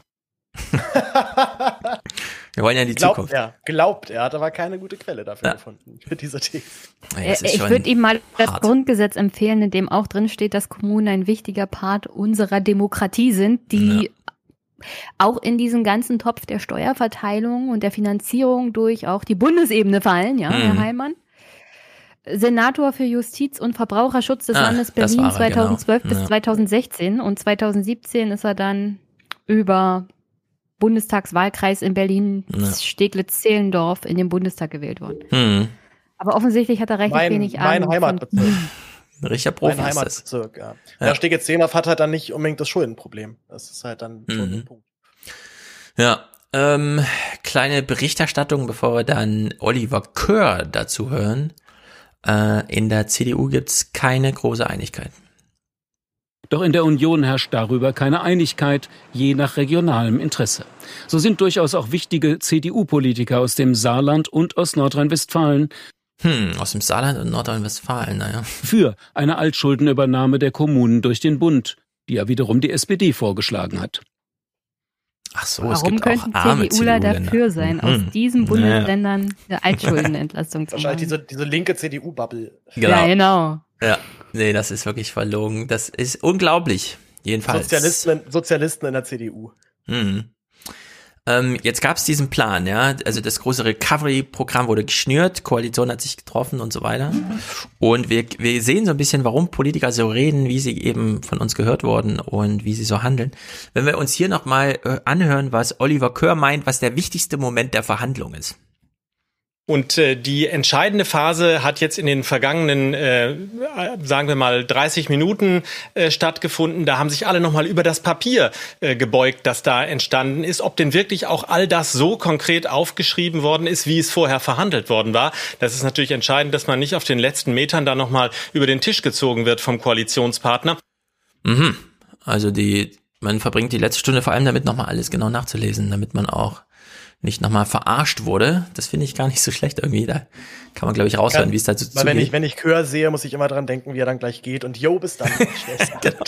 Jo, bis denn. eingebaut. Ciao, ciao. Jo, bis dann. Genau. Hier kommt jetzt eine Wirtschaftsweise, denn wir wollen jetzt wissen, was steht denn jetzt in diesem verabschiedeten Papier, wo alle sich nochmal ins Benehmen gesetzt haben, um zu gucken, dass sie nicht verarscht wurden. Veronika Grimm, eine neue Wirtschaftsweise. Ich habe nicht rausgefunden, auf wessen Ticket sie da reingerutscht ist. Ist jedenfalls nicht das alte linke Lager, das sich dir nochmal zu Wort meldet. Und wir stellen uns die Frage, ist jetzt die Altschuldenentlastung für die Kommunen drin oder nicht? Ja, die Kommunen sind natürlich sehr stark belastet durch die Mhm. wegfallenden Gewerbesteuereinnahmen. Die Länder sind auch sehr stark belastet und das Mhm. macht es natürlich auch schwierig, hier unmittelbar äh, den Kommunen durch einen Finanzausgleich zu helfen. Ähm, Ich äh, bin skeptisch, ob die Altschuldenregelung zielführend ist. Äh, es ist besonders wichtig, dass die Investitionsvorhaben, die die Kommunen ja ähm, auch auf der Agenda hatten, auch schon vor der Corona-Krise auf jeden Fall nicht eingestampft werden, sondern durchgeführt werden können und dass im Rahmen von Konjunkturprogrammen Hilfen ähm, geboten werden, um Investitionen zu tätigen. Das kann sein im Bereich Klimaschutz, das kann im Bereich Bildung geschehen, wo es dringend notwendig ist. Jetzt auch aufgrund der Heimbeschulung äh, wird es ja auch äh, verstärkte Bildung Bildungsungleichheit geben oder eben auch im Bereich Digitalisierung. Hier haben wir ja jetzt alle einen Schnelldurchgang gemacht äh, und eine Fortbildung im Bereich der Digitalisierung. Das sollte man natürlich unbedingt aufgreifen und hier vieles ähm, voranbringen, zum Beispiel im Bereich E-Government oder Mhm. auch im Bereich Digitalisierung der Schulen. Ja, ich habe es mal ein bisschen länger gelassen, dieses Gelaber, denn ich kriege eins und eins nicht ganz zusammen. Also, wenn man sagt, ja, das ist schon ein Problem, dass die Schulden so hoch sind in den Kommunen, was ja übersetzt bedeutet, die sind nicht handlungsfähig. Und dann schließt sie aber eine unendlich lange Liste an mit, äh, wir können jetzt aber nicht länger auf die Schulden gucken, denn das ist Schnee von gestern. Wir sollten jetzt auf die Investitionsmöglichkeiten achten und dann zählt sie das thematisch auf. Aber wie passen das zusammen? Also man ist doch nicht in der Lage, Investitionen äh, zum Thema E-Government, äh, Homeschooling mit digitaler Unterstützung und so weiter zu machen, wenn man äh, nicht handlungsfähig ist. Ja, also das ist mir irgendwie. Ich glaube, sie wollte das so ein bisschen überdecken mit ihrem. Wir haben ein Geldproblem, würde ich sagen. Scheinen offensichtlich ein Problem damit zu haben, das Geld, was wir benötigen, auch Ja. zu bekommen. Es gibt zu wenig Also- Geld irgendwie, ist die Meinung hier. Ja. also es, Aber sie, sie passt doch, sie passt doch perfekt in diese Wirtschaftsweisen rein, die Probleme benennen, aber nicht sagen, wie wir sie finanziell lösen Ja, genau. sollen. ja, vor allem wenn so ein toller Vorschlag Die auf dem Tisch liegt. zaubern sich das Geld schon irgendwie her oder so. Keine Genau, die Ahnung. sollen mal zaubern. Das scheint mir das naheliegendste Erklärungsmodell zu sein.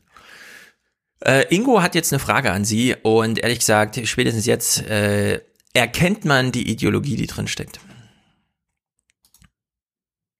Sprechen wir mal über das etwas größere Bild. Ähm, Das sind ja unfassbare Summen, von denen da die Rede sein wird und bezahlen können das dann nur die nächsten Generationen. Aber es geht nicht anders. Muss da jetzt so geklotzt werden statt gekleckert? Wir haben in Deutschland einen relativ großen finanziellen Spielraum. Das ist richtig. Das ist auch der Fall, weil wir in der Vergangenheit gut gewirtschaftet haben. Bla bla bla. War da im Hintergrund vielleicht Olaf Schäuble, Ah, ich weiß der Ihnen den Satz eingeflüstert hat? Weil den höre ich immer nur von Olaf. Ja, also Jens Südekum ne, hat ja im Handelsblatt ganz klar geschrieben, äh, oder was in seinem Tweet, aber er hat Handelsblatt Texte dazu. Die Corona-Schulden dürfen nicht zurückgezahlt werden. Und dann war er sehr froh, dass ähm, auch bei Anne Will mal davon gesprochen wurde, die Schulden einzufangen, statt sie zu tilgen, ja, dass man so neue Wort findet. Und na klar, man macht das immer über Umschuldung. Oder man macht gleich wie die Österreicher eine 99-jährige Anleihe für ein Prozent und weiß dann, okay, das ähm, haben wir erstmal aus dem Weg geräumt, das Problem. Und in welcher Art und Weise Ingo hier nochmal meint, äh, die junge Generation müssen das ja später bezahlen, ja, ja, ja, ja, ja. Und wir haben ja jetzt die Möglichkeiten, uns ein bisschen zu verschulden, weil wir ja gut gewirtschaftet haben. Nee, haben wir ja nicht, sondern die EZB hat uns immer wieder rausgehauen und weil es den südeuropäischen Staaten so gut ging, haben wir auch diese Vorteile mitgenutzt, dieser Zinspolitik und haben Staatsanleihensabkaufgarantie gehabt plus keine Zinsen darauf. Also doppelt Win-Win sozusagen für Deutschland. Das hatte mit Olaf Scholz und Olaf Schäuble jetzt gar nichts zu tun, ne? Sondern das war einfach äh, dem Umstand geschuldet, dass die EZB eben in jedem Land nach Proports und das macht dann die Bundesbank in Deutschland. 24 Prozent des ganzen Anleiheprogramms Programms kommt halt Deutschland zugute. Ja, und deswegen gehen die Staatsanleihen auch weg wie warme Semmeln. Und deswegen hat Deutschland einfach viel zu viel Geld und gibt es trotzdem nicht durch die politischen Ebenen durch. Also das ist mir einfach schleierhaft. Ja, um das dann noch zu ergänzen. Ich werde nicht müde, es zu sagen, während des ganzen Booms halt, wie du es angedeutet hast, zeitgleich die Kommunen einfach mal kaputt gespart, Ja. sodass sie jetzt Infrastrukturmaßnahmen machen müssten eigentlich, selbst ohne Corona. Aber das, was in diesem Konjunkturpaket steht, wird Hm. nicht ausreichen. Ja. Hinten und vorne nicht. Ja, das stellt sich auch so langsam bei dem einen oder anderen heraus. Hier nochmal ein bisschen deutsche Schuldenprosa von Anja Kohl. Das ist wichtig. Deutschland kann solche Schulden tragen, denn es ist höchst kreditwürdig und zwar so sehr, dass wegen der Negativzinsen sogar ein Teil dessen, was von den Hilfen zurückgezahlt werden muss, erlassen wird. Also auch eine Art Rabatt. Es ist überhaupt keine Frage. Es kostet, es ist nicht wenig, es braucht Zeit, aber es ist machbar und eine Zeit lang kann man auch mit höherem Schuldenstand durchaus auskommen. Ja, Also, Deutschland kann diese Schulden gut meistern, weil sie absolut ähm, nichts kosten, da die EZB bislang seit Februar 1,3 Billionen Euro in den Raum gestellt hat. Ja, und also das ist unglaublich. Klar sind dann darauf keine Zinsen zu zahlen. In Deutschland könnte das Geld einfach nehmen, wenn es wollte und macht es aber nicht. Also das ist mir alles schleierhaft. Hier ist wieder mal zu wenig EZB-Handeln ähm, eingepreist in dieses äh, in diese Berichterstattung. Vor allem, wenn die Berichterstattung dann so weitergeht. Schießt die EZB da nicht vielleicht auch übers Ziel hinaus? Naja, es verpufft zusehends als nicht mehr adäquates Mittel, weil nicht zielgerichtet genug und unwirksam in der Bekämpfung einer Wirtschaftskrise, die wir jetzt haben. Die Kreditzinsen, die drückt es auch nicht noch mehr, denn sie sind schon negativ, was bei all den Schulden natürlich hilft. Doch es ist schon so, die EZB, die wirkt aktionistisch und sie wirkt auch hilflos und das ist nicht gut, weil es an ihrem Vertrauen und dem Vertrauen der Bürger in die EZB kratzt. Das ist wirklich. Wie lange ist diese Entscheidung mit dem Bundesverfassungsgericht her jetzt? Ah, das ein Monat ungefähr. Das kann man nicht Ey, mehr aushalten. Nee, das kriege ich auch nicht mehr zusammen. Hat hat diese Redaktion einen Fetisch mit dem ja, Wort absolut. Schulden und ja. es kostet und Schuldenkrise und Schuldenstand? Leute, ja. es ist ein Staatshaushalt. ja, der hat Schulden, aber der ist kein Unternehmen. Der ja. muss keinen Gewinn machen. Ganz im Gegenteil, mhm. ja. Könnte man das dieser Frau mal ganz langsam erklären? Ja, das Problem ist, sie weiß es ja, aber sie weiß auch, was von ihr verlangt wird in der Berichterstattung. Aber wenn man es wirklich mal runterbricht, ne, die EZB hat sich Europa angeguckt, hat gesehen, dass Italien komplett Shutdown gemacht hat, Spanien auch, Ausgangsbeschränkungen und so weiter. Nicht mal zur Arbeit durften viele gehen. So, und dann sagt sie, wir müssen das jetzt wieder ankurbeln und dann wir machen jetzt allen Ländern das Angebot, hier, nehmt das Geld, investiert, investiert, investiert. Wenn ihr mehr Geld braucht, sagt Bescheid. Spezialbotschaft an Deutschland, entschuldet eure Kommunen, bringt euch wieder in die politische Handlungsfähigkeit. Ja, Deutschland so, nee, das Geld, ähm, jetzt legen wir mal lieber irgendwo hin, Entschuldung der Kommunen, nee, machen wir nicht und so. Und ähm, ja, die EZB, die, die sagt, wenn ihr Geld braucht, sagt Bescheid. Wir machen dann noch eine Null bei uns in die Bücher. Das muss euch gar nicht beschäftigen. Denkt nicht drüber nach, wann ihr uns das zurückgeben muss. Wir brauchen das Geld ja nicht wieder. Ja, das ist eine Einbahnstraße. und trotzdem, äh, ja, die EZB, die ist völlig überfordert. Das sind ja nur noch Strohfeuer und so. Ja, während die, ja, während die gleichzeitig hier in Frankfurt sitzen und verzweifeln daran, ja, dass es hier nicht im Sinne von Investitionen, Investitionen, Zukunft, Zukunft vorwärts geht. Es fehlt nur noch, dass Deutschland wieder auf die Idee kommt, also bevor wir EZB-Geld nach Griechenland schicken, sollen die mal lieber noch mehr Flughäfen nach in Fraport verkaufen, ja, und sich darüber finanzieren. Weil der Fraport Bringen hat ja noch nicht genug Flughäfen. Ideen. Ich bin mir ziemlich sicher, irgendwo gibt's Unionspolitiker, die das ja. sogar machen würden. Es, es Na, die, schmerzt. Das Problem wirklich. ist ja, die ganzen, die ganzen Flughäfen, die Gewinn abwerfen, sind ja schon längst verkauft. Also ja, die sind eigentlich alle schon hier. Es müsste man noch irgendwas anderes finden in Griechenland und Spanien und Italien. Ne? Man, könnte, man könnte wieder so ein paar U-Boote verkaufen vielleicht. Das kam ja Irgend sowas, ja. Es ist Militär wirklich, funktioniert immer. Es ist haarstreuen. So, und jetzt, jetzt kommt der richtige Facepalm. Ja? Worauf konnte sich denn die Regierung jetzt einigen? Also die Bundesregierung, was die Kommunen angeht. Und es ist so ein kleines Strohfeuerchen, es ist mickrig und auch wirklich erbärmlich. Ein ganz wichtiger Punkt war uns drittens die Stärkung von Kommunen. Hier wird der Bund weitere Anteile bei der Zahlung der Kosten der Unterkunft unter übernehmen. Das ist insbesondere für Kommunen mit einer schwierigen Finanzlage und vielen Menschen im Hartz-IV-Bezug von großer Bedeutung. Ja, die merken das gar nicht, wo das Geld herkommt. Denen ist egal. Man übernimmt jetzt immerhin die Wohnkosten bei Hartz IV. Das war nämlich auch 75 Prozent. Ah, nicht mal vollständig. Ja, das ist, nicht mal vollständig, Stefan. Ja, Theoretisch ist, kann das Land ja die restlichen 25 mhm. Prozent betragen, aber es sind nur 75 Prozent des Bundes, die da übernommen werden ja. an Kosten. Ey. Wir müssen nochmal über Oliver Körner fragen. Übernimmt der Bund jetzt wirklich nicht die Altschulden der Kommunen? Und äh, was zum Beispiel, darüber wurde auch immer äh, gesprochen, die Entlastung der Kommunen angeht, die Altschulden komplett äh, vom Bund übernehmen zu lassen, da konnte sich Finanzminister Scholz nicht durchsetzen. Mhm. Was, wozu führt das? Äh, Brandenburg, hier wurde Brandenburg thematisiert. Es wird jetzt dunkel in Brandenburg. Ziemlich düster wird es nachts in Teilen von Rangsdorf. Überall dort, wo die Straßenbeleuchtung defekt ist. Eine Reparatur ist derzeit nicht finanzierbar. Rangsdorf in Brandenburg geht es wie vielen Kommunen in Deutschland. Mit der Corona-Krise wurde schlagartig das Geld knapp. Nachts ist es einfach dunkel, weil wir die Straßenbeleuchtung ja nicht anmachen können, weil wir Kabelfehler haben und äh, die alles neu aufgebuddelt werden müsste, um dann eben Kabel neu zu verlegen. Knapp 500.000 Euro würde das kosten. Normalerweise kein Problem, alles war schon geplant. Doch dann brachen der Gemeinde wegen Corona die Gewerbesteuereinnahmen weg, mehr als eine Million Euro. Hinzu kommen fehlende Einkommensteuern. Nicht nur für die Straßenbeleuchtung fehlt nun Geld, sondern auch für eine Hortanlage, eine Sporthalle und neue Straßen.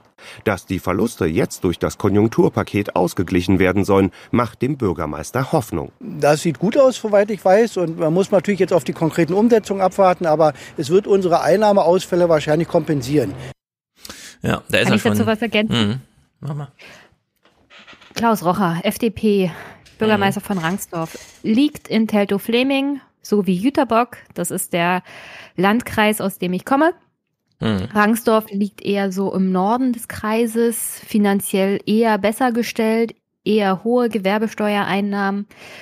Und äh, da sieht man auch über Jahre immer mal gute Investitionen in Infrastruktur, Straßenbau Ja. etc. pp.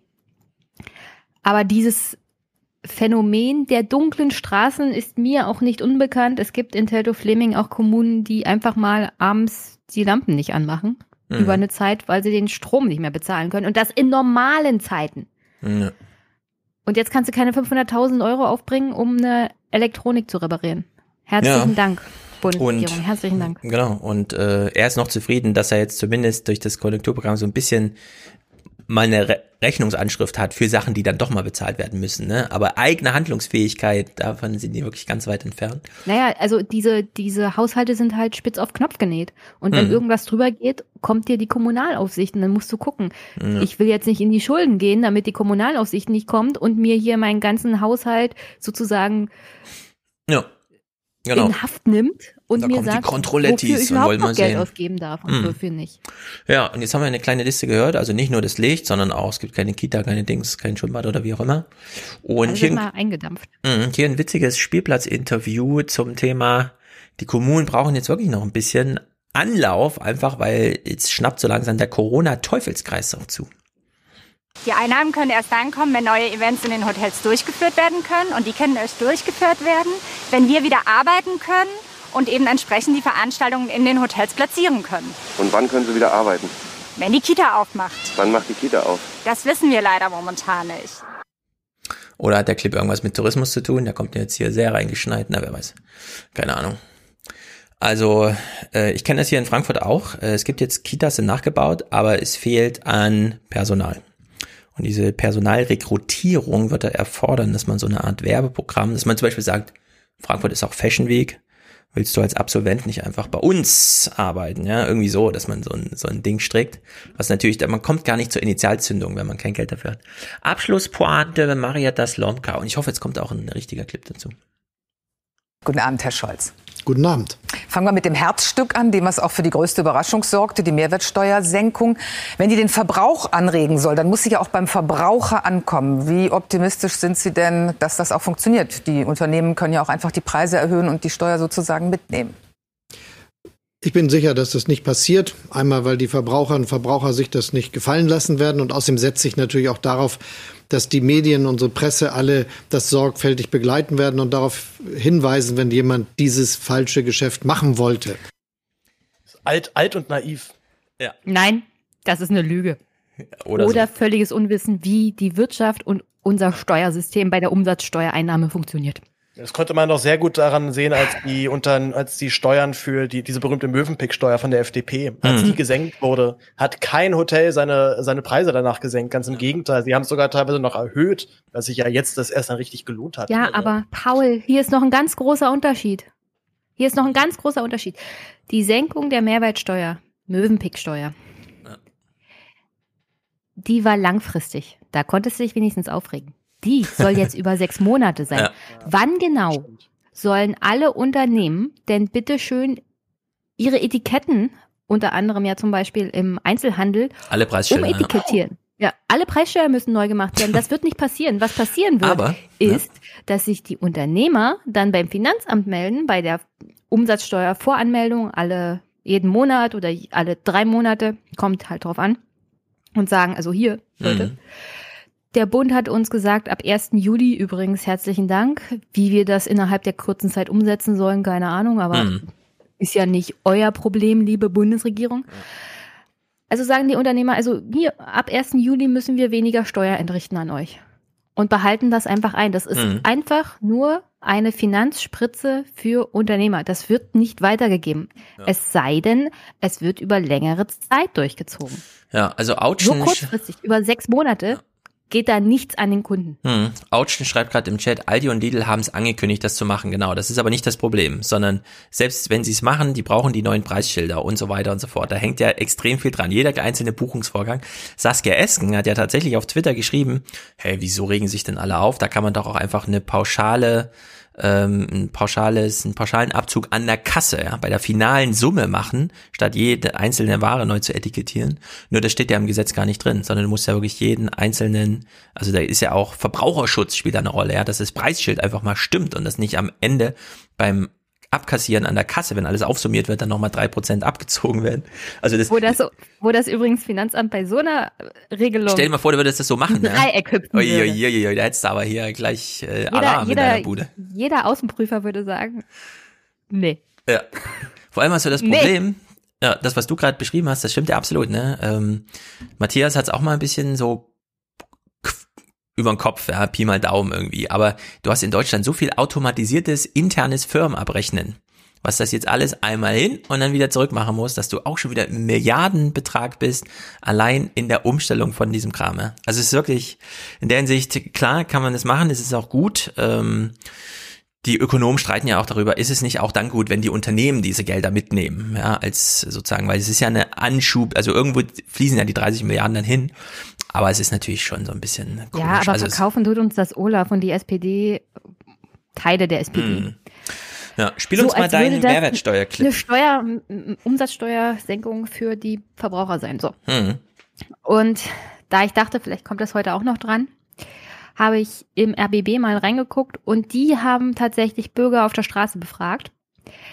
Was denken Sie denn, was für Sie persönlich diese Mehrwert, Mehrwertsteuersenkung bringt? Und Mhm. das können wir uns hier mal anhören. Ich finde es gut, dass es gesenkt wurde. Ähm, ob das jetzt unsere Kauflaune in dem Sinne groß verändern wird oder kann ich jetzt im Moment noch nicht sagen. Die Preise ziehen an, die werden auch damit anziehen und ich glaube, dass dann von der eigentlichen Mehrwertsteuer für uns normale Bürger wenig übrig bleiben wird. Ich denke mal, merken wir mal davon gar nichts, weil irgendwo holt man das wieder rein. Und das hat nur für die zu tun, sag ich mal, die jetzt äh, Autos kaufen, Immobilien oder sonst irgendwie. Skepsis bei den Verbrauchern, die Händler wie Carlo Focke sind da schon optimistischer. Sein Geschäft nimmt nach der Corona-Schließung wieder Fahrt auf. Das Konjunkturpaket der Bundesregierung wird gute Impulse setzen, glaubt er. Aber dass er jetzt niedrigere Preise für seine Kunden anbieten kann, diese Hoffnung dämpft er. Alles, was jetzt im Geschäft ist, ist kalkuliert, ist auch ähm, ähm, ausgezeichnet. Da lässt sich kurzfristig sicherlich ähm, für den Kunden nichts machen. Ähm, wir nehmen das als Konjunkturpaket wirklich für den Handel, der es auch dringend nötig hat. Wir können es nicht leisten, von heute auf morgen ähm, ähm, die gesamten Auszeichnungen zu verändern. Also das können wir weder personell noch finanziell leisten, äh, weil es ein Riesenaufwand wäre. Ja, also die Bürger haben es verstanden, der Einzelhändler hat es verstanden, aber Olaf sitzt halt in, Hm. im Ja, öffentlich-rechtlichen Fernsehen und sagt, das Ja. ist Konjunkturpaket und das ist Entlastung für die aber wo kommt's her? Meinst du, das ist so ein Zugeständnis von irgendwem an irgendwen und man schluckt jetzt Na, so eine Kröte oder? Weil eigentlich wissen Na, wo die ja, wo die Probleme sind. Ja, wen genau soll das jetzt aufregen? Naja, ich meine, Die CDU hm. freut sich über die Steuersenkung, weil das kommt ihrem Klientel zugute und die SPD freut sich, weil sie denkt, sie könnten den Bürgern damit was Gutes tun. Ja. Aber für sechs Monate reicht das halt nicht aus. Ja, also die zeitliche Befristung, die scheint mir auch das Problem zu sein. Man hätte jetzt durchaus sagen können, der Spitzensteuersatz, ne, bisschen, wir schaffen den Soli nicht ab, sondern wir etablieren ihn da und machen eins zu eins Aufrechnung, äh, Mehrwertsteuersenkung und dann Spitzensteuersatz Abschöpfung.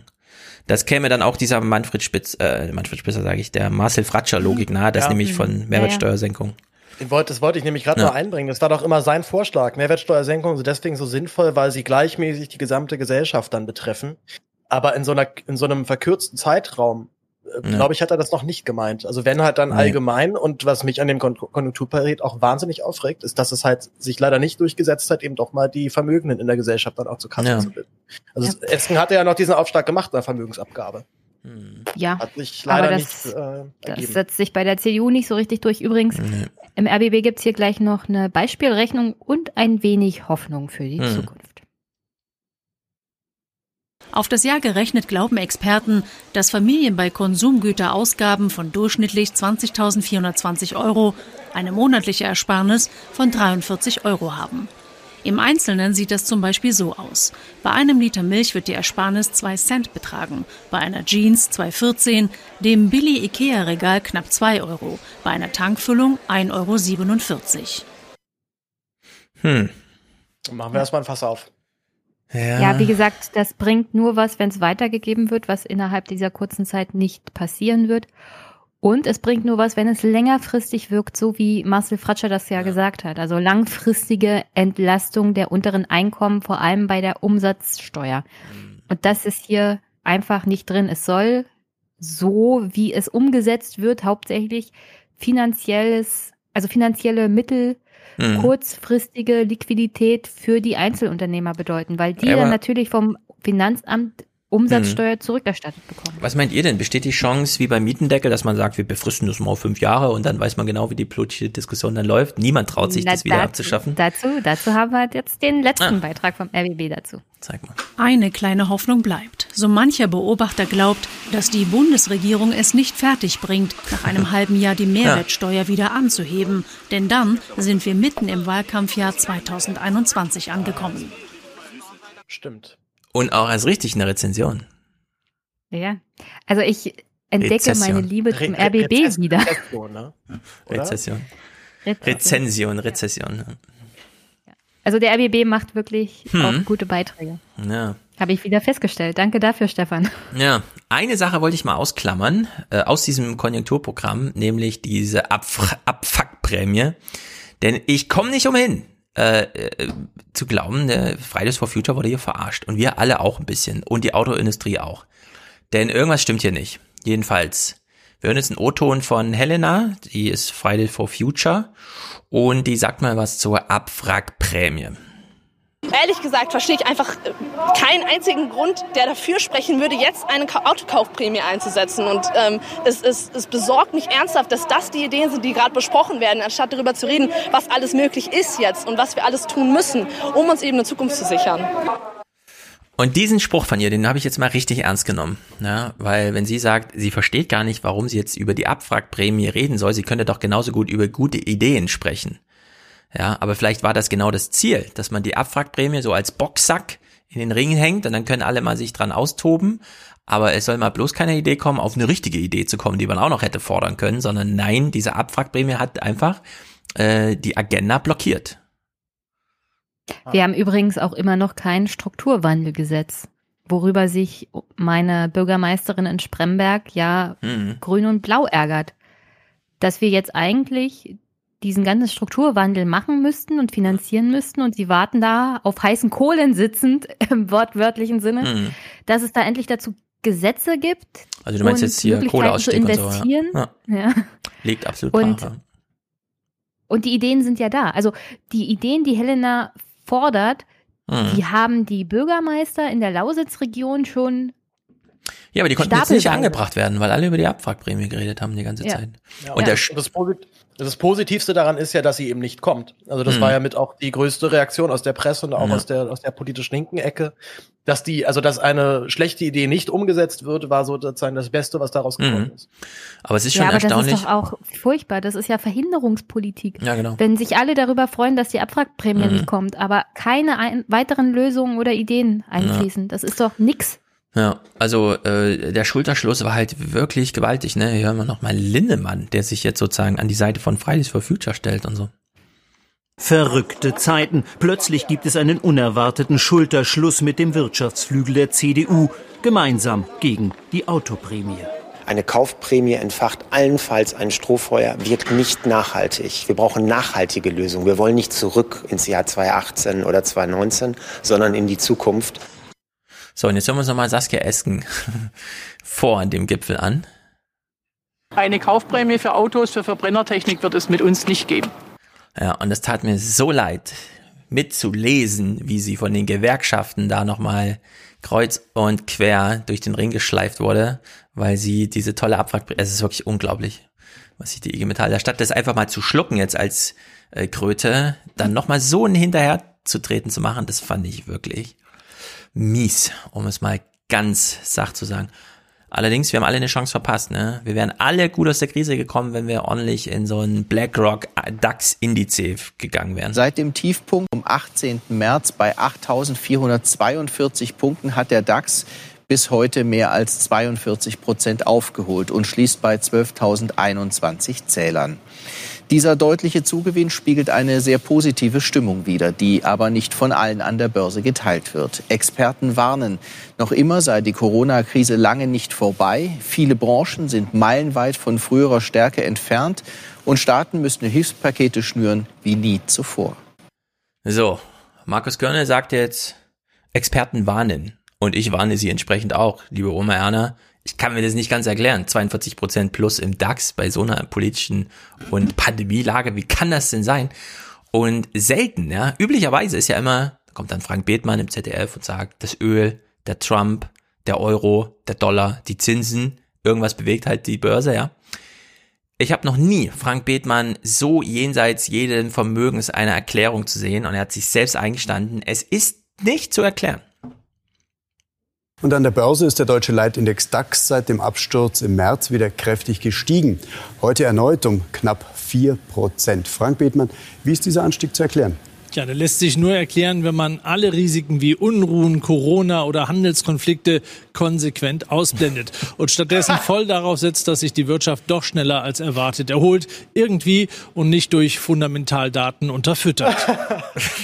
Also war die Bankrotterklärung. Also die Börsenberichterstattung wird sehr ehrlich in den letzten Wochen, habe ich das Gefühl. Also ich habe jetzt schon so häufig suggeriert bekommen, ja, eigentlich ist es hier eh nur Fantasie und wir ja. können es selber nicht richtig erklären, was hier gerade passiert. Ja, das war die absolute Bankrotterklärung. Es gibt keine Erklärung mehr. Sie müssen die Realität vollständig ausblenden und ganz viel hoffen. Und dann können Sie sich das erklären, warum der DAX 40 Prozent plus macht. Ansonsten gibt's Die Börse hat nichts mit Wirtschaft zu tun. Das erkläre ich jetzt mal meinen ganzen, meinen ganzen Künstler in äh, Circle, dass sie einfach ein bisschen dran glauben müssen, dann wird das ja. schon wieder. Bei der genau. Börse funktioniert es ja auch. Es, es ist grotesk einfach, ja. Belief creates reality. Hm. Ja. So, Jenny, du hast noch ein bisschen oh, RBB-Tafel, ich glaube, hier. Oi, oi, ich glaube, das passt ganz gut an diese von jeglicher Realität losgelöste ja. Börse, denn leider Gottes ist die Tafel sehr in der Realität verhaftet und die haben jetzt natürlich wieder geöffnet teilweise, und wir gucken mal rein, die Potsdamer Tafel hat wieder geöffnet und wir sehen schon mal lange Schlangen. Nach zwei Monaten Schließung hat die Potsdamer Tafel wieder geöffnet. Die Essenausgabe erfolgt allerdings nur über das Fenster. Für das Team eine Herausforderung.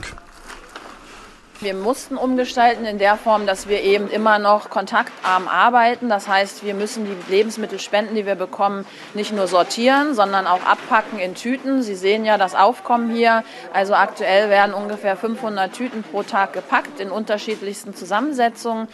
Die Kunden der Tafel müssen beim Betreten des Geländes einen Mund-Nasenschutz tragen. In den vergangenen Wochen hatte die Tafel rund 500 Haushalte in Potsdam direkt beliefert. Die Wiedereröffnung der Tafeln ist in Brandenburg nicht einheitlich geregelt. Hm. Ja, das ist wirklich also, eine beeindruckende Schlange. Das ist eine, und das ist in der Landeshauptstadt, die finanziell noch ganz gut gestellt ist. Diese Leute hat man in den letzten Wochen und Monaten natürlich nicht gesehen mit Corona. Nee. Diese Tafel hat sich darum gekümmert, indem man die Haushalte tatsächlich besucht hat. Es gibt Tafeln in anderen Orten in Deutschland, wo das natürlich aufgrund von mangelndem Personal auch nicht passieren konnte, mhm. mal geschweige denn von na, Gesundheitsproblemen etc. Du willst ja auch fern von einigen dieser doch Risikogruppen dann bleiben und nicht allzu viele Kontakte haben. Jetzt hat die Tafel wieder auf und sind nur damit beschäftigt, hm, Pakete auszugeben, ja. Ja, wir haben eigentlich kein Versorgungsproblem in Deutschland, dass es zu diesen Schlangen kommt, ist äh, auch rätselhaft, ehrlich gesagt. Finde ich ja, nicht so rätselhaft. So die, also die Lage. Wir hatten, wir hatten gerade einen von der Realität losgelösten hm. DAX. Ja, das stimmt. Also, also das hier ist auch völlig von der Realität losgelöst, was ich mir einfach nicht mehr erklären kann in unserem Land. Ja, vor allem, wie, wie groß der Anteil von denjenigen ist, die auf Grundsicherung abhängen. Da ist halt einfach dann jeder Luxus wirklich eine absolute Mhm. Belastung. Und wenn die Grundversorgung erstmal gestillt ist, dann hast du halt irgendwie die 40 Euro im Jahr in der Tasche. Und dann kannst du vielleicht nochmal, was ich, und essen gehen oder den Enkel auf Eis einladen, was auch immer. Also und, und zumal, wir sehen jetzt hier die Leute, die sich trauen, zur Tafel zu gehen. Ich will gar nicht wissen, wie groß der Anteil von den armen Leuten ist, die das echt nötig hätten, Mhm. zur Tafel zu gehen und sich da aber nicht hintrauen, weil sie auch keine Lust haben, dass da so ein Kamerateam steht und Ja. sie dabei filmen. Und wie wir am Ende gehört haben, die Öffnungssituation der Tafel ist sehr unterschiedlich. Potsdam hat halt aufgemacht. Es gibt andere Orte in Brandenburg, da ist es noch nicht so weit. Und dann gibt's ganz Deutschland ja natürlich auch Tafeln, die Mhm. noch nicht aufhaben. Wo es Hm. wahrscheinlich besonders dringend wäre. Okay, hast du was Positives? Arbeitsmarkt, Corona-Konjunktur, Verfassungsschutz, Gewalt gegen Frauen. okay. Hm. Uiuiuiui, was ist da los im RBB? Also dann, dann doch lieber Verfassungsschutz und Hygienedemos, oder? Wir können uns wenigstens noch so ein bisschen drüber aufregen. Hm. Also die Sache mit dem mit der Gewalt gegen Frauen ist natürlich sehr lang. Gucken wir uns erstmal den Arbeitsmarkt an. Corona infiziert nicht nur Menschen. Der Arbeitsmarkt zeigt Symptome. Das Aber das ist nicht mein Clip. Habe ich den falsch rausgeschnitten? Arbeitsmarkt ist auch nicht mein. Ach so, nee, warte mal, das ist Arbeitsmarkt. Arbeitsmarkt ist mein Clip, genau. Lass mal durchlaufen. Lass mal durchlaufen. Ich mach mal an. infiziert nicht nur Menschen. Der Arbeitsmarkt zeigt Symptome. Ich glaube, ich fand das einfach gut, wie er sagte, Corona infiziert nicht nur Menschen, sondern auch den Arbeitsmarkt. Das einzige Mittel derzeit Kurzarbeit. Mehr als sechs Millionen Menschen bekommen dieses Geld schon von der Bundesagentur. Das ist natürlich weit, weit oberhalb von den Zahlen, die wir in der Finanzmarktkrise gesehen haben. Sehr weit oberhalb.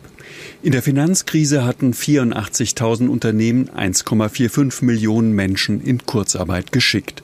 In der Corona-Krise haben schon 855.000 Unternehmen Kurzarbeit angemeldet. Das können bis zu 11 Millionen Kurzarbeiter werden, sagen die Prognosen. Ja, Faktor äh, jetzt, 10 einfach mal drüber. jetzt fällt Wow. mir auch ein, warum ich das mitbringen wollte. Also dieses 11 Millionen, das ist äquivalent zu den amerikanischen Verhältnissen, dass sich dort die alle arbeitslos gemeldet haben, weil die über diese diesen Co-Bowl-Fuck-up in der ähm, Verteilung von Geld, da gibt's ja keine Prozentrechnung und so, weil die Software so schlecht ist, so alt, 50 Jahre alt. Aber die kamen ja auch auf 40 Millionen Arbeitslosenmeldungen, die natürlich, manche haben mehrere Meldungen gemacht, aber das ist wirklich äquivalent mit Deutschland, ne? Also nur, nur weil wir jetzt sozusagen die Kurzarbeit als Prinzip so lange drin hatten, heißt das nicht, dass es irgendwie eine andere substanzielle Schädigung der Volkswirtschaft ist. Und der Lars Feld, der macht hier nochmal einen krassen Spruch. Denn es geht ja nicht, dass man jetzt durch Wirtschaftshilfen Unternehmen rettet, die vielleicht und so weiter. Die Kurzarbeit kann dabei nur ähm, eine gewisse Zeit in Kraft bleiben, damit sie nicht den Strukturwandel behindert. Also vor allen Dingen das Verschwinden von Firmen, die jetzt kein zukunftsfähiges äh, Geschäftsmodell mehr haben, äh, vom Markt, äh, das sollte nicht behindert werden. Ja, das Verschwinden von Firmen, die kein gutes Geschäftsmodell haben, sollte nicht verhindert werden. Ist natürlich ein krasser Spruch. Ich verstehe, warum man das sagt, aber es ist halt irgendwie doch Denke ich ja immer direkt Ja. an die Lufthansa. Die wäre doch genauso ein Kandidat eigentlich. Zumindest Teile. Schade irgendwie. Ähm, es ist. Er traut sich so einen Satz zu in den Nachrichten, finde ich irgendwie, naja. Crazy, aber gut. Hm. Nicht sehr aufmunternd, ehrlich gesagt. Habe ich nicht sehr aufmunternd rausgeschnitten aus den Nachrichten, naja. Keine Angst, es wird nicht besser. Hm. Hier sind wir wieder bei dem Konjunkturpaket. Es soll ja jetzt eigentlich 300 Euro Sonderzahlungen geben Hm. an Familien, Alleinerziehende und der LBB hat es mal bei einer alleinerziehenden Mutter nachgefragt. Wie sieht's denn aus? Freuen Sie sich über die zusätzlichen Mittel? Für Anja Sandmann und ihren Sohn Carlo bedeutet die Corona-Zeit viel Gärtnern. Große Sprünge können sie sich nicht leisten. Die alleinerziehende Mutter ist arbeitslos. Zurzeit fehlt vor allem die Unterstützung aus dem Umfeld. Wir sind da immer sehr angewiesen auf einen Partner, auf, auf Familie. So, und wenn da eben auch überall Lücken und Probleme sind, dann ja, wo, wo soll man dann die Hilfe herkriegen? Auch sehr interessant eigentlich, wenn man selber äh, schon am Boden ist und da gehört auch viel Überwindung zu, halt im Familien- und Freundeskreis dann mal zu fragen, wenn es finanziell ganz eng ist. Sowas funktioniert jetzt alles auch nicht, weil auch die persönliche Umgebung in dieser Corona-Krise mit Kurzarbeitergeld etc. natürlich keinerlei finanziellen Freiraum hat und dann Ja. gibt's da auch keine Hilfe mehr. Gerade steigen Ausgaben für Essen oder Hygiene. Anja Sandmann hofft auf Hilfe vom Staat. Diskutiert werden Steuervorteile für Familien oder ein einmaliger Bonus. Es ist ein ganz schön kleines Trostpflaster. Warum? Warum? 300 Euro. Ich habe vorhin meinen Sohn selber gefragt und der hat gesagt, das reicht doch gerade mal für Einkaufen, Tanken, Essen und Kino, wenn man dann wieder darf. Und dann ist es ja weg. Hm. Der Junge Ja, ist sehr intelligent. Ja. Ja, übrigens, Steuervorteile bringen ja natürlich einer arbeitslosen, alleinerziehenden Mutter so gar nichts, wo man dann wieder sieht, Mhm. in welchem Sinne dieses Konjunkturprogramm ist, auch die 300 Euro, wenn man sich das steuertechnisch anguckt. Wenn du in einer Partnerschaft bist, könnte Mhm. es sein, dass die zusätzlichen 300 Euro dir irgendwie steuerlichen Vorteil bringen. Aber dann ist wieder die Abwägung zwischen Kindergeld und Kinderfreibetrag. Also was zieht dann halt und was ist für dich von Vorteil. Aber es gibt das Kurzarbeitergeld. Steuerliche Rückzahlung bei der Einkommenssteuer kann es natürlich nur geben, wenn du längerfristig oder das ganze Jahr lang Steuern gezahlt hast. Kurzarbeitergeld ist steuerfrei. Das heißt, du hast überhaupt nichts an Steuern, das großartig zurückgezahlt werden kann. Ja, also es kommt jetzt halt drauf an, wie lange ist das mit dem Kurzarbeitergeld? Bist du alleinerziehend oder bist du in einem, also bist du zusammen veranlagt? Und ich kann mir noch nicht großartig vorstellen, dass das vor allem den unteren Einkommen in irgendeiner Art und Weise hilft. Hm. Und selbst wenn es eine Direktzahlung von 300 Euro gibt, wie sie gerade gesagt hat, ist das puff und weg. Ja, weißt du, wie das ausgezahlt wird? Äh, es gibt doch eigentlich gar nicht so einen Weg, das Geld zu transferieren. Also so wie ich das in dem Konjunkturpaket verstanden habe, wird das verrechnet mit der Einkommenssteuer. Ach so. Hm, es wird gut. gegengerechnet wie Kindergeld beziehungsweise, also es wird auf das Kindergeld halt draufgelegt Mhm. und es wird dann verrechnet mit dem Kinderfreibetrag und das ist ein steuerlicher Hm. Vorteil. Ah, das ist alles so kompliziert. Ich blick da und dieser selbst mit Kindern überhaupt Vorteil nicht durch. bringt dir frühestens nächstes Jahr was und dann auch nur, wenn du tatsächlich nicht zu lange Kurzarbeitergeld bekommst, das steuerfrei ist, wo du keinen kein Puffer Hm. hast, der dir irgendwie steuerlich erstattet werden kann. Also Hm, du okay, das, ja das erzählen, klingt ob alles. du mehr, äh, mehr Ge Kindergeld bekommst oder nicht. ich, ich, ja, ich werde mal berichten. Ich bin selbst gespannt, wie das jetzt so abgewickelt wird, so insgesamt. Das ist wie bei dieser Umsatzsteuersenkung. Da bin ich auch mal sehr gespannt, was wir da für Geschichten dann bekommen. Es wird dir zum Ende jetzt auch nicht besonders optimistischer bei Hm. Frau Sandmann. Langfristig würde es aber Familien wie den Sandmanns helfen, wenn sie grundsätzlich mehr Unterstützung bekommen. Wo soll ich meine Hoffnung hernehmen, dass das, was Sie jetzt reden, besser wird? Die 300 Euro, die sind dann so ein Tröpfchen auf einen heißen Stein und verpuffen dann nächsten Monat wieder. Was ist übernächsten Monat? Keiner weiß, was im September ist, keiner weiß, was Weihnachten wird. Einen gut bezahlten Job oder höhere Regelsätze für Bildung, Sport und Transport, das wünscht sich die Mutter. Einen Bonus hätte sie dann nicht mehr so bitter nötig. Ja. Puh, dieses Das lässt mich auch Konjunkturprogramm. ein bisschen Ich bin mal sprachlos gespannt. zurück, um ehrlich Ich zu sein. Aber das Schicksal von Alleinerziehenden war schon immer schlecht.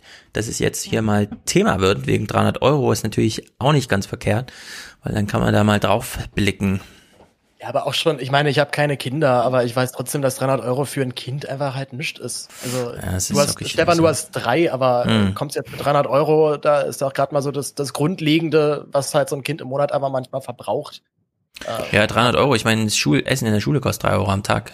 Kannst du ja ausrechnen, wie lange das dann reicht bei sowas. Ja? Also aus dem Bericht habe ich den Teil rausgeschnitten, wo der Junge noch ähm, zu Wort kommt, weil das wirklich deprimierend war. Mhm. Und wo er ganz leuchtende Augen bekommen hat und sich gewünscht hat, dass man da endlich mal jetzt vor allem in der Corona-Zeit einen Laptop oder ein Tablet hat, damit er Mhm. den Stoff mitnehmen kann, weißt du? Ja, ist nicht besonders gut. Ähm, Verfassungsschutz in Brandenburg warnt übrigens, weil wir haben zunehmend auch, jetzt nicht so groß, es werden von 50 zu 160 Teilnehmern Hygienedemos in Cottbus. Dennoch ist der Verfassungsschutz auf Zack und Mhm. warnt vor der Übernahme der Hygienedemos. Nach Einschätzung des Landesverfassungsschutzes versucht die AfD über Demonstrationen gegen die Corona-Auflagen Einfluss auf die politische Stimmung im Land zu gewinnen. Schon seit einigen Wochen werde beobachtet, dass Rechtsextremisten ihre Anhänger dazu aufriefen, sich aktiv in die Proteste einzubringen, um sich an die Spitze der Demonstrationen zu stellen, teilte der Verfassungsschutz auf Nachfrage von Brandenburg aktuell mit. Er sieht darin einen Trend in der Gesellschaft, wonach die Abgrenzung zum Rechtsextremismus immer mehr abnimmt. Geiler Nachrichtensprecher. Was hast du denn gegen den? Nee, nee, ernsthaft. Ich finde also einfach nur Ausstrahlung. Solide. Das, das finde ich, Ja. das finde ich, Ja. das, das finde ich auf eine angenehme Art und Weise staatstragend tatsächlich. Ja, aber ich will Guck mal mal sagen. bei RBB Mhm. aktuell rein da für deinen Berliner Teil, die sind auch ganz Ja. gut. Solange der Verfassungsschutz, egal in welchem Land, wahrscheinlich immer erst tätig wird, nachdem Journalisten mal so eine Story gemacht haben, bei denen irgendwelche Verfassungsschutzmitarbeiter denken, ah, könnte uns ja auch mal interessieren. Ja, äh, finde ich, kann man das auch lassen. Um es mal ganz deutlich Äh, auszusagen. würde, wo wir, wo wir schon bei Ich fand es eigentlich gar nicht mal so schlecht, dass der Verfassungsschutz Mhm. mal warnt, bevor wieder ein Kind in den Brunnen gefallen ist. Das stimmt. Also, Ähm, wo wir gerade bei dem Thema sind, äh, Mhm. Widerstand 2020 kennt ihr ja auch. Ja. Das war so eine, eine. Partei, die sich dann versucht hat, auf diesen Corona äh, Protest- 100.000 Mitglieder. Ja, die war mal ganz groß, Ja, ne, jetzt war sie genau. ganz klein. Sie haben, sie haben halt, sie haben halt Hardcore bei ihren Mitgliedszahlen auf jeden Fall geschummelt. Ähm, es gab ja noch den Fall, dass ein AfD-Mitglied dann sogar seinen Hahn Blackie da angemeldet hat. Als Mhm. Mitgliedsnummer 82.400. Hm. Äh, Anom Anonymous Deutschland hat dann äh, sogar aufgezeigt, dass so bis zu 95 Prozent aller äh, Anmeldungen vermutlich gefaked sind. Da hat wiederum dann äh, Widerstand 2020 widersprochen und meinten, das sind maximal 10 Prozent. und dann hat tatsächlich aber auch noch, ähm, ich lese jetzt wieder einen Text von mir vor, äh, man prüfe weiterhin die einzelnen Registrierungen und auf ihre Echtheit, hieß es. In einer Videobotschaft räumte Schiffmann aber zuvor ein, dass man zurzeit lediglich von irgendwas zwischen 30 bis 50 verifizierten Mitgliedern ausgehen könne. ähm, also sie haben sich da wirklich großartig selbst, also hier zerpflücken sich sowieso gerade nochmal live vor allen, vor allen Männern. Ja. Und ich habe hier noch ein Zitat gefunden, was bei T-Online aufgegriffen wurde, äh, zwei Zitate sogar. Einer ist äh, Fernando Di Meo, ein äh, Arzt aus Ste- Steglitz-Zehlendorf auch noch, also aus meiner Heimat. Ähm, Der Mhm. hat gesagt, wir greifen auf esoterisches, auf esoterisches und spirituelles Vokabular zurück, aber wir stehen voll im Leben. Ah, das ist Und das, wirklich. und das, das härteste Zitat, jetzt hier sind ja auch, wir sind ja Ossis unter uns, beziehungsweise ich bin eigentlich zu jung, um Ossi zu sein, aber habe zumindest Ossi-Eltern. Äh, in Sachsen gibt's, sind die wohl besonders radikal von Widerstand 2020. Überraschung. Ähm, äh, eigenartig, hätte ich dem Land echt nicht vermutet. Und ähm, äh, da wurden zwei Mitglieder zitiert, die früher auch bei der AfD und auch bei den Republikanern waren. Und die haben tatsächlich ein 44-Punkte-Programm vorgeschlagen. Und eine der Forderungen lautet unter anderem, 30 Jahre nach der Wende sind Verwaltungsleute, Richter und Journalisten aus dem Westen wieder geregelt in ihre Heimatländer du warte, warte, Nachsatz. So es die Personaldecke zulässt. Ah, nur wenn man sie nicht braucht. Ja, also okay. nicht. Genau. Mit anderen Worten, es wird nichts passieren, aber Ah, äh, es ist auch nochmal interessanter Rassismus schon wieder, ne? Also meine, klar, die, sie haben ja, sie haben ja generell auch mit mit Deutschen, die nicht so deutsch aussehen, zumindest aus ihrer Mhm. Wir, Definition. wir nennen das mal Regionalismus. Aber da Ja, steht es dem Westen, ja. Die sind dem Westen zurückzuführen. aus dem Westen Aus wieder dem geregelt Westen. in ihre Heimatländer zurückzuführen. Also dieselbe Rhetorik, die wir auch schon bei sag mal, Ach, optisch ganz klar als Ah. Ausländer zu definieren gilt. Das ist wirklich ekelhaft, ne? Aber Weißt du, was das ist?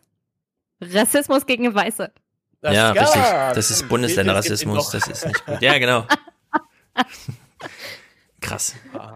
Ja, also auf jeden Fall auf dem. ich auf hoffe, ich hoffe, die gerade. Zuhörer und Zuschauer verstehen den Spaß. Na klar. Aber ähm, also ich glaube, vor dieser, ich glaube, vor dieser Bewegung muss man tatsächlich sich nicht mehr so fürchten, denn die zerfleddern sich gerade in aller Öffentlichkeit. Ja, ich habe mich vor denen nie gefürchtet. Wir können die Klammer mal ja schließen, dieser ne? Arzt, ne? Wir, wir haben alle Angst vor Verschwörungstheoretikern, aber so mächtig sind die gerade echt nicht. Das ist. Nee, äh, nee, nee, man hat sich da auch halt richtig schön einen, glaube ich, drauf, äh, ja, ist Ja. ein bisschen drauf reingeritten. Und zwar Es gibt aber Drosten, noch- Strick, Kikole und so weiter, sei Dank, ja. Tägliche Podcasts helfen dann tatsächlich mal. Ist noch, noch ein, noch ein letztes Zitat. Also Schiffmann, Mhm. das war, war dieser Corona-Arzt, der auch schon bei YouTube gesagt hat, das ist ja alles totaler Fake Ja. und so. Und der hat, aber- ist aber selbst in seiner eigenen Partei unter Druck geraten, weil er zum Beispiel gesagt hat, naja, man, wir könnten doch schon irgendwie Afrika in einem deutschen Bundesland unterbringen. Also er hat, er hat zwar wirklich gedacht, das würde irgendwie gehen, äh, logistisch. Aber dann hat seine Kontrahentin Victoria Hamm gesagt, wenn Bodo Afrikaner hier haben möchte, aber alle anderen nicht, tja, dann muss der Bodo halt zu den Afrikanern. Also das Es ist, ist wirklich eine. Bewegung, eine, Ja. eine, eine Haufen absoluter Arschlöcher. Zu Recht untergegangen, Schön, bevor es so richtig losging bei denen. Ja, hoffen, hoffen, wir, hoffen wir, dass sie da bleiben, wo sie sind. Mhm. Aber also, als ich über diese Zitate gestolpert bin, dachte ich so, was, was ist denn hier los? Also, Mhm. es ist ja wirklich nicht mehr zu erklären. Fühlst du dich nicht gut unterhalten? Jetzt, ja, na, wir wollten noch ein bisschen Spaß haben. Da Jetzt die haben- Gefahr gebannt ist, ist das sehr unterhaltsam. Das stimmt schon. Das ja, hat so eine jetzt, gewisse, jetzt geht's aber so eine nicht so Note. spaßig weiter. Ja, Gewalt Ja. gegen Frauen. Ich, ich will es ausdrücklich sagen. Ähm, in Hessen zum Beispiel wird jetzt, also wir, wir gehen jetzt auf das Ende der Sommerferien zu und wir haben jetzt aber zwölf Wochen Shutdown. Und in NRW gab es jetzt sehr viel Theater wegen, ähm, die letzten zehn Tage sollen alle Grundschüler nochmal in die Schule. Und meine Vermutung, ich sage es ausdrücklich, ist eine Vermutung, liebe Hörer. Meine Vermutung ist, man hat bei dem rollenden Anlaufen, also dass die Kinder für zwei Stunden an einem Tag der Woche kommen, Beobachtung gemacht und meinte, nee, wir können jetzt nicht nochmal zehn Wochen warten, bis wir die alle wieder gesammelt sehen. Wir müssen die jetzt einmal kontrolliert sichten. Und zwar nicht in der hinsichtlich, wir machen jetzt eine Ansage an die Lehrer und so weiter, sondern es versteht sich von selbst, dass die Lehrer mal genauer hinschauen, wenn sie die Gelegenheit haben, sich den Zustand der Kinder mal anzuschauen. Weil die Zustände in deutschen Familien kann man sich wahrscheinlich noch nicht so ganz vorstellen. Wir haben es schon häufiger mit Themen gehabt hier im Podcast, bei denen man immer so dachte, das konnte man nicht glauben, ja, aber es war tatsächlich dann die Realität. Und äh, das, wir kommen jetzt auf so ein Thema. Das muss man einfach mal kurz äh, thematisieren. Ich kenne die Clips jetzt noch nicht, äh, deswegen ich habe sie nur kurz Jenny zurechtgelegt, aber ich denke, wir sollten uns das jetzt alle mal angucken kurz. Ja, bevor ich anfange, die Clips ab abzuspielen. Wie ich drauf gekommen bin, ist, dass es ja diese Studie häusliche Gewalt vom Mhm. 2. Juni gab. Es gab eine Online-Umfrage vom April, 22. April bis 8. Mai. Und da haben dann Frauen angegeben, dass es körperliche Gewalt gegen sie gab. 3,1 Prozent der Frauen erlebten zu Hause mindestens eine körperliche Auseinandersetzung, zum Beispiel Schläge. In 6,5 Prozent der Haushalte wurden körperlich Kinder geschlagen und bestraft. Sexuelle Gewalt, 3,6 Prozent der Frauen wurden von ihrem Partner in dieser Zeit alleine zum Geschlechtsverkehr gezwungen. Emotionale Gewalt ebenso. Hm. 3,8 Prozent der Frauen berichten darüber. 2,2 Prozent durften das Haus nicht ohne Erlaubnis verlassen. 4,6 Prozent der Fälle, da reguliert der Partner die Kontakte der Frauen zu anderen Personen, auch digitale Kontakte übrigens. Wir haben jetzt keine Vergleichszahlen, Ja. wie es jetzt vor Corona aussah. Ich kann aber hier noch ergänzend sagen, vom 1. April gab es eine, einen Bericht in der Rheinischen Post über häusliche Gewalt trotz Corona-Pandemie. Mhm. Vermeldete die Polizei einen Rückgang. Und zwar landesweit in NRW sei es zu nur 2112 Fällen von häuslicher Gewalt im Monat März in Nordrhein-Westfalen gekommen. Im Vorjahresmonat 2019 waren es 3003, also fast 900 Fälle mehr. Im März 2018 n- 2903 Fälle. Also diese Zahl in NRW für den März von 2112 Fällen ist sehr unwahrscheinlich. Vor allem, und das wird in diesem Clip, den ich hier gleich abspiele, auch thematisiert, weil es keinerlei Möglichkeit gibt für die Betroffenen, sich an irgendeine offizielle Stelle zu wenden. Der Mai war ein schwarzer Monat. Drei Frauen werden in Brandenburg getötet, mutmaßlich durch die eigenen Partner. Jeden dritten Tag wird in Deutschland eine Frau umgebracht durch Partnerschaftsgewalt, laut Bundeskriminalamt. Und jede dritte Frau in Deutschland ist von körperlicher oder sexualisierter Gewalt betroffen. Das Thema häusliche Gewalt müsse raus aus der Tabuecke, fordert Brandenburgs Sozialministerin Nonnemacher. Frauenhäuser versuchen, Betroffenen zu helfen. Mona Russitschka hat das Cottbusser Frauenhaus besucht. Also muss man sich mal Mhm. überlegen.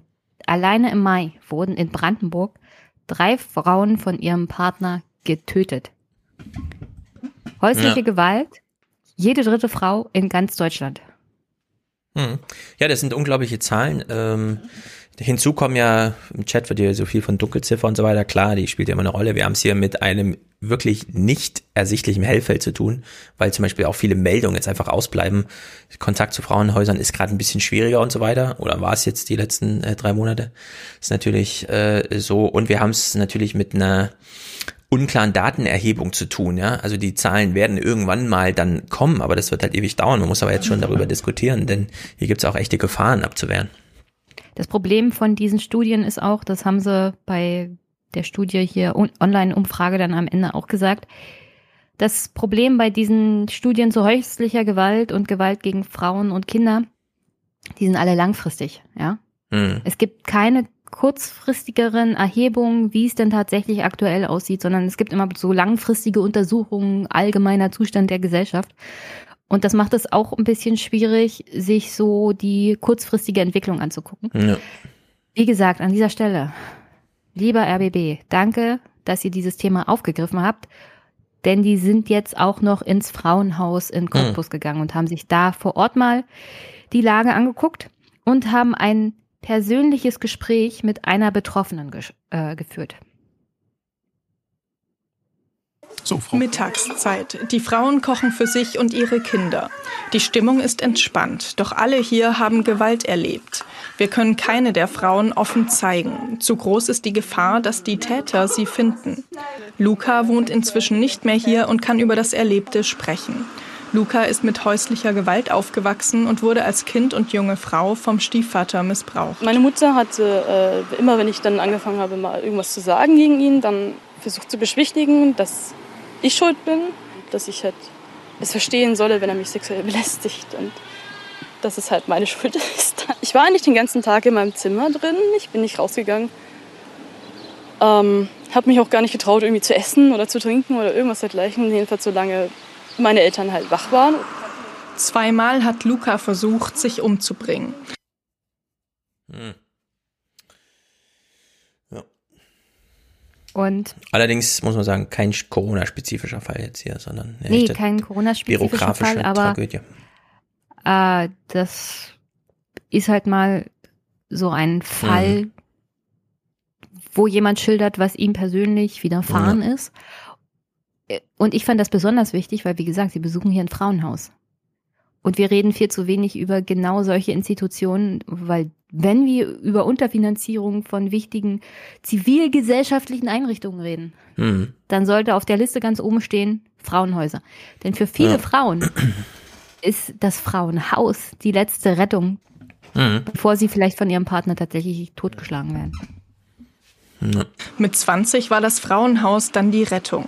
Inzwischen lebt Luca als Transmann. Er steht zu seiner Identität und will bald eine Ausbildung anfangen. Dem Frauenhaus ist er sehr dankbar. Es hat mir mein Leben gerettet, sagen wir es mal so. Äh, ohne wäre ich jetzt wahrscheinlich auch wirklich nicht mehr hier, einfach aus dem Grund, weil ich es nicht geschafft hätte. Seitdem ich hier war, hatten sie mir eigentlich wirklich Lebensfreude und generell den Willen fürs Leben auch wiedergegeben. Geschichten wie die von Luca hören die Mitarbeiterinnen im Frauenhaus häufig. Es ist nicht mehr äh, zwingend die Frau, die mit dem blauen Auge hierher kommt, sondern eher psychische Gewalt, äh, die eigentlich so in den letzten Jahren primär geworden ist. Die Frauen werden erniedrigt, die Frauen werden genehmütigt und ähm, werden äh, oder dürfen grundsätzlich nicht selbstständig oder selbstbestimmt sein. Und das ist so der Hauptgrund und der bezieht sich eben äh, auf deutsche sowie auch auf ausländische Frauen. Ja, also es wundert mich immer wieder in Deutschland, also sie stellt sich so den Shift da, ne, hin zur psychischen Gewalt und so weiter. Aber selbst bei der körperlichen hat es in so vielen Bundesländern so lange gedauert, bis da mal so Gewaltschutzambulanzen da waren. Ja, in Berlin, Charité, das hat bis vor fünf Jahren hat es das da nicht gegeben. Da mussten erst die Piraten so ein bisschen mit äh, einziehen ins äh, lokale Parlament und da ein bisschen Rambazamba machen, was das Thema angeht. Ansonsten äh, gab es ja über Jahre und Jahrzehnte gar keine Möglichkeit, äh, um beispielsweise mal, das ist jetzt nicht frauenspezifisch, sondern allgemein, ja, dass man nach einem Gewaltakt, der einem angetan wurde, mal zu wohin geht, wo man nicht gleich gefragt wird, wie heißt du denn und wie ist denn deine Krankenkasse und so weiter, so dass jede Briefe dann irgendwie gleich losgeschickt werden und so weiter, sondern wo man einfach mal betreut wird. Und das sehe ich jetzt immer wieder, äh, auch in England haben die ein Einsamkeitsministerium, ja. In Frankreich kümmern sich um sie architektonisch, um die Altenheime und bauen die mal ein bisschen näher ran an die Kindergärten. Überall macht man sich Gedanken über ganz vieles. Und in Deutschland ist das irgendwie so unterm Radar. Als wollte man nicht darüber reden. Ja, will man ja auch nicht. Und Ja. das wird später übrigens von Christina Klemm, Rechtsanwältin, die gleich im Anschluss an den Bericht hier interviewt wird, auch mal angeschrieben, also angesprochen, meine ich. Hm. dass Da- wir hier ich- als Gesellschaft generell mal in der Pflicht sind, hinzuschauen und was zu sagen. Also see Mhm. something, say something. Ja, Ist das wär- hier an der Stelle vielleicht ganz richtig. Dass wir diese Debatte aber auch so gerne aufschieben, hat ja auch damit zu tun, dass wir weiterhin in einem sehr männerdominierten, in einer mä- männerdominierten Gesellschaft leben und Mhm. man sich ja erstmal wieder der eigenen Privilegien erstmal klar werden müsste. Ja. Also dasselbe, was wir auch jetzt bei in, in dieser White-Black-Debatte haben, müssten wir hier dann auch mal führen. Und ich, ich, ich, also schon wenn ich mir selber angucke, wie ich beim Tagesspiegel irgendwie reingekommen bin und einfach halt nur mit irgendwie hier bin ich und ich mache jetzt das und das und ich hau jetzt irgendwie was auf den Tisch und dann läuft das schon irgendwie. Ich bin mir hundertprozentig sicher, als Frau wäre das nicht so einfach gewesen. Nee. Hundertprozentig. Ja, absolut. Hier an der Stelle shiftet's mal und dann erzählen Sie uns, wie es aktuell in Corona-Zeiten für das Frauenhaus läuft. In der Corona-Zeit ist es im Frauenhaus ruhiger geworden. Weniger Frauen und Kinder ziehen neu ein. Auch andere Häuser und Beratungsstellen berichten, dass sie weniger Anfragen haben. Für die Expertinnen ist das kein gutes Zeichen. Ja, da sorgt man sich natürlich massiv. Man stellt sich die Frage, warum ist das so? Ähm, sind die Frauen womöglich so eingesperrt oder eingeschränkt oder eingeschlossen in ihrem System, dass sie nicht die Möglichkeit haben, die Hilfe zu rufen, die sie benötigen? Trotz der Kontaktbeschränkungen überlegen die Mitarbeiterinnen jeden Tag, wie sie mehr Frauen erreichen können. Aber den schweren ersten Schritt raus aus der Gewalt müssen die Frauen oft selber machen. Ich denke, es ist es immer wert. Also, ob man jetzt im Haus stirbt an der Person oder ob man es versucht und rausgeht und versucht, sich Hilfe zu suchen, kann man erstmal so stolz drauf sein, dass man sich überhaupt getraut hat, wegzukommen davon. Und meistens funktioniert es auch wirklich. Ja. Ja, also die Expertin geht nicht davon aus, dass die Gewalt gegen Frauen abgenommen hat. Nee, das, also das versteht man auch intuitiv. Das kann Ja. nicht zurückgegangen sein, sondern wenn, haben sich die Ursachen für sowas auf jeden Fall verschärft. Und äh, Wenn, wenn der prügelnde Arschloch Ehemann den ganzen Tag zu Hause ist, wie willst du Ja. ja. abhauen? ja eben, das ist einfach wirklich dramatisch. Entschuldigung, aber ich habe mir hier mal was aufgeschrieben. Sortier dich kurz. Ja, ich sortiere mich. Ähm, weil diese Frauenhäuser sind immer von oben bis unten belegt und eigentlich gibt's mehr Anfragen, als Plätze da sind. Ich habe mir mal die Zahlen rausgesucht für Ausgaben der Bundesregierung zum Schutz von Frauen vor Gewalt 2019 und 2020. Im Bundeshaushalt 2019, was meint ihr, wie hoch waren die Ausgaben der Bundesregierung zum Schutz von Frauen vor Gewalt? Ja, die Bundesregierung macht ja immer nur so Projekte, die so Pilotcharakter haben, deswegen kann es nicht sehr hoch sein. Unter, unter einer Million. Ja, ich würde mal auch ganz tiefstellig ähm, im Millionenbereich, aber ganz tief. 2019 waren es 6,1 Millionen. Ja, ja, so ungefähr. Aber es ist 2020 vielleicht dann doch. schon 30 Millionen. Ja, aber ist es nicht doch mehr so, so Ländersache und so? Also Gesundheit ist ja nun kein großes Bundesthema. Ja klar, es ist eigentlich Ländersache, aber im Grundgesetz steht, dass man für den Schutz Mhm. vor Gewalt auch seiner Bürgerinnen sorgen muss. Und es wäre vielleicht nicht ganz so schlecht, wenn die Bundesregierung ein paar mehr Mittel zur Verfügung stellen würde, denn Ja. Gewalt gegen Frauen ist ein großes Thema. 14.600 Plätze gibt es bundesweit in Frauenhäusern, die überhaupt jährlich fehlen. Ja, also Hm. du bräuchtest zusätzlich 14.600 Plätze jedes Jahr in diesen Frauen Frauenhäusern. Und wenige Länder nehmen sich noch die finanziellen Mittel, da auch noch rein zu investieren. Also Ja. ist natürlich von Bundesland zu Bundesland unterschiedlich. Aber da muss einfach viel, viel mehr getan Hm. werden. Und eine weitere Expertin, die jetzt hier im Anschluss im Gespräch ist, ist wie gesagt Christina Klemm, Rechtsanwältin, die sich vor allem in Fällen von Gewalt gegen Frauen einbringt. Und sie spricht hier auch mal das Thema der fehlenden Anzeigen momentan an. Rechtsanwältin Christina Klemm ist bei uns. Sie vertritt seit Jahren Frauen, die Gewalt erfahren haben vor Gericht. Und vor kurzem ist ihr Buch erschienen, Akteneinsicht, Geschichten von Frauen und Gewalt. Herzlich willkommen. Vielen Dank für die Einladung. Jetzt haben wir eben gehört, im Frauenhaus Cottbus ist weniger los wegen Corona. Die Rückmeldungen von woanders sind auch ähnlich. Normal hohes Niveau, auch was Beratung angeht. Welche Vermutung haben Sie? Wie ist die Lage bei den Familien, bei den Partnerschaften? Ich denke, man kann es noch nicht äh, letztendlich sagen. Wir haben gehört, dass es sehr viel mehr Anrufe bei dem sogenannten bundesweiten Frauenhilfetelefon gab, mehr als 20 Prozent Anstieg. Ansonsten muss man sagen, äh, in diesen Zeit der äh, Beschränkungen, der Ausgangsbeschränkungen war es so, dass ja viele Betroffene mit den Tätern 24 Stunden zusammen waren. Da gab es gar keine Möglichkeit, Beratungen zu holen. Da gab es keine Möglichkeiten, auch erstmal unterzuschlüpfen bei einer Freundin, was ja häufig der erste Weg ist. Ist ja nicht erst ins Frauenhaus. Der andere ist es auch so, dass äh, nicht sofort äh, die Betroffenen anzeigen. So, das ist ja eher in der Regel nicht der Fall. Ähm, sondern normalerweise holen sie sich Beratung und brauchen sehr lange, um die Flucht auch zu planen. Und das befürchten wir alle, war im Moment nicht möglich. Ein anderes Problem ist übrigens, wie reagiert wird, wenn Frauen die Tat anzeigen, beziehungsweise auf ihre Gewalt oder die Gewalt, die ihnen angetan wird, aufmerksam machen. Da wird zu, zu wenig und zu langsam reagiert von Polizei und Justiz. Mit welchen besonderen Problemen sind denn die betroffenen Frauen in Brandenburg vor allem konfrontiert? In Brandenburg ist das eine Problem, was ich immer wieder höre, dass Polizei sehr, sehr lange braucht, bis man überhaupt äh, dann zu Hilfe kommen kann. Das andere Problem ist, dass die Justiz ähm, sehr überlastet ist, dass wir im Moment haben wir äh, Verfahren vier bis fünf Jahre. Vier bis fünf hm. Jahre musst du als Frau warten, wenn dein Partner dich geschlagen oder sonst was dir angetan hat. Hm bis es in Brandenburg zu einer, einem Verfahren, einem Urteil kommt. Ja.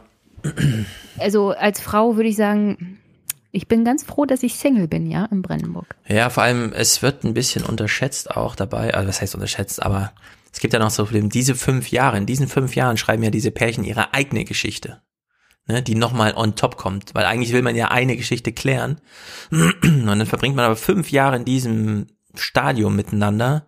Und das ist natürlich, also es versteht sich ja von selbst, dass ich da etwas äh, sozusagen. Du kommst halt nicht los, also du äh, genau. kannst keinen Neuanfang machen. Als wäre das so ein Katalysator für das Problem. Ja? Du machst es eigentlich noch schärfer. Das ist wie bei den äh, Psychotherapien, dass du einfach eine Warteliste von mhm. einem Jahr hast.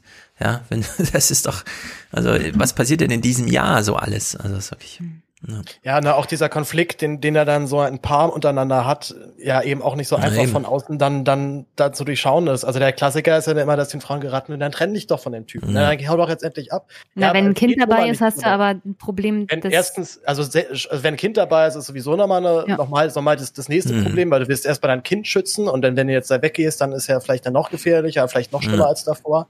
Aber auch da, die haben ja auch eine Form von Beziehung und auch Liebe zueinander. Und dann wird der Typ sich auch immer wieder mal entschuldigen, sagen, es kommt nie wieder vor, es tut mir hm. so leid, es gibt die große Versöhnung unter Tränen und einen Monat später ist er wieder hackedicht und schlägt wieder zu. Ja. Also das sind ja dann auch Auf und Abs. Und wenn ich dann halt weiß, bis es zu einer Verurteilung kommt, sind schon fünf Jahre vergangen. Hm. Das ist ja, das hilft ja hm. keinem was. Die Verurteilung muss ja jetzt, die Konsequenz muss ja jetzt sofort stattfinden. Ja, ja weißt du, was ja das Frustrierende dabei ist? Das Problem bei der Polizei und bei der Justiz liegt hauptsächlich am Geld weil du könntest diese ja. Stellen finanziell besser ausstatten mit mehr Personal. Mhm. Weil, dass sie sich um sowas kümmern. Und das wird in Brandenburg aber nicht passieren. Seit Jahren, seit Jahren diskutieren wir hier und reden, jede, Bunde, äh, jede Bundestagswahl, jede Landtagswahl ist mhm. das wieder Thema, die schlecht ausgestattete Justiz. Und zwar in allen Bereichen. Ja. Und die, die am meisten leiden, sind halt die, die am schwächsten sind. Ja, Hinzu kommt, ähm, sie hat das ja ganz gut als Flucht beschrieben, ne? Die Flucht vom, vom Partner. Äh, dazu zählt ja auch ein ökonomischer Plan für sich selber, den man braucht, weil man weiß, dann man fällt aus so einer äh, Einkommensverhältnisbeziehung irgendwie raus, gerade bei längerfristigen Beziehungen. Und diese Überlegungen, also die dich sozusagen zu einer, zu dieser Flucht bringen, die sind natürlich noch mal schwieriger zu kalkulieren, wenn jetzt dieses ganze Corona-Zeug und so weiter ist. Also die finanzielle Unabhängigkeit der Frau. Es wird ja eh gerade in Deutschland auch diskutiert, auch völlig zu Recht, ob wir in Deutschland gerade ähm, durch Gender Pay Gap und den ganzen Krame sowieso 30 Jahre Rückschritt machen, weil die Familien mussten sich jetzt entscheiden und das sind, betrifft irgendwie vier Millionen Familien. Wer übernimmt denn die Kinderbetreuung? Und die Kinderbetreuung übernimmt natürlich derjenige mit dem kleineren Gehalt und das ist zu 95 Prozent die Frau. Ja? Also ist es ein Automatismus, äh, diese ganze Entwicklung wieder zurückzudrehen. Ja, und das wird dann nochmal umso deutlicher, wenn man dann solche Probleme noch dazu hat, dass man, also das ist so eine ökonomische Ablösung aus so einer Partnerschaft überhaupt gar nicht denkbar ist in solchen Zeiten. Wir hören mal den Clip zu Ende. Hm. Häufig, bis dann tatsächlich reagiert wird bei den Landgerichten. Ähm, es gibt eben keine Kapazitäten. Mhm. Also es liegt einfach am Personal. Die Decke ist zu gering. Ja, genau. Es gibt einfach zu wenig Richter und Richterinnen. Es gibt äh, zu wenig Kapazitäten bei der Polizei, bei der Staatsanwaltschaft. Das ist ein großes Problem. So, und als nächstes, der letzte Clip wird ein bisschen länger, aber hier fragt sie oder macht sie mal das Problem auf, welche Verantwortung trägt jeder Einzelne und die Gesellschaft Ja. an sich? Denn, wie gesagt, das mit der Polizei und der Richterstellen könnte man mit Geld erschlagen, ja. Aber jeder Einzelne, der Gewalt gegen Frauen sieht, wäre vielleicht auch mal in der Verantwortung, vielleicht nicht sofort einzuschreiten, weil du bist ja auch natürlich für deine eigene Sicherheit zuständig, aber wenigstens jemandem Bescheid zu sagen, die Polizei zu rufen, eine Anzeige zu machen. Ich hatte Nachbarn in einer anderen Wohnung, nicht hier in Karlau, sondern woanders, da hat der Mann regelmäßig seine Frau geschlagen und ich habe das gehört. Der hat die ganzen Block zusammengeschlagen. Hm. Und eines Abends stand der mal vor meiner Tür. Der Typ war gruselig. Wie der hat bei dir geklingelt oder was und wollte, Ja. was wollte? Ja, mir ist was runtergefallen und das hat ihn gestört. Hm. Es war zu laut. Ich war zu laut. Mhm. Ja. Und jedenfalls spricht Frau Klemm hier mal die Verantwortung auch jedes Einzelnen und der Gesellschaft bei dem Thema an. Das heißt, Polizei und Justiz bieten Frauen nicht ausreichend Schutz? Na, ob das sowieso ausreichen kann, weiß man ja nicht. Ähm, das Problem ist, dass wir eben äh, keine Reaktion haben auf diese Gewalt. Und das ist nicht nur ein justizielles Problem, das ist eines der Probleme, aber wir haben auch ein gesamtgesellschaftliches Problem, dass viel zu wenig darauf gehört wird, wie viel Gewalt es gibt. Also wenn man hört in Brandenburg alleine drei tote Frauen durch Partnerschaftsgewalt in einem Monat, das ist ja eine große, große Zahl. Wir haben massive Gewalt auch sonst. Wir wissen, das sind ja unglaubliche Zahlen. Jede dritte Frau ist betroffen in ihrem Leben. Wir wissen, in Deutschland 19, äh, 2019 sind jeden eineinhalben Tag hat ein Partner versucht, seine Frau zu töten. Frau das Klemm, kurz gefragt, viele. müssen Nachbarn, Freunde, Angehörige aufmerksamer sein? Alle müssen aufmerksamer sein, sie müssen Hilfe anbieten, sie müssen mal ansprechen und sagen, ich habe das Gefühl, bei euch äh, gibt es Gewalt. Und häufig beginnt ja Gewalt mit so einer Herabwürdigung, auch mit psychischer Herabwürdigung. Und das erleben wir durchaus auch im öffentlichen Raum, dass Männer ihre Frauen herabwürdigen. Und ich würde mich, äh, ich fände es sehr gut, wenn auch Männer mal andere Männer ansprechen und sagen, wie ist es denn bei euch zu Hause, wie behandelst du deine Frau eigentlich, weil nicht nur die Opfer sind unter uns, auch die Täter sind in unseren Freundeskreisen. Ja, sehr guter Hinweis. Ja, Ja, und das- das, und fand ich ich meine- besonders stark so am Also Ende. diese, von ihr. diese Mhm. Gewalt, diese Gewalt ist ja dann schon die extremste Form davon. Also ich bin zum Mhm. Beispiel auch äh, immer wahnsinnig entsetzt und deswegen, ich, also ich bin generell nicht so der, der Fan von so reinen Männergruppen. Aber weil es ganz schnell so richtig assi wird, dass ich da einer Mhm. fängt halt an, irgendwie was ekliges zu erzählen und hat da irgendwie die geflankt oder was auch immer.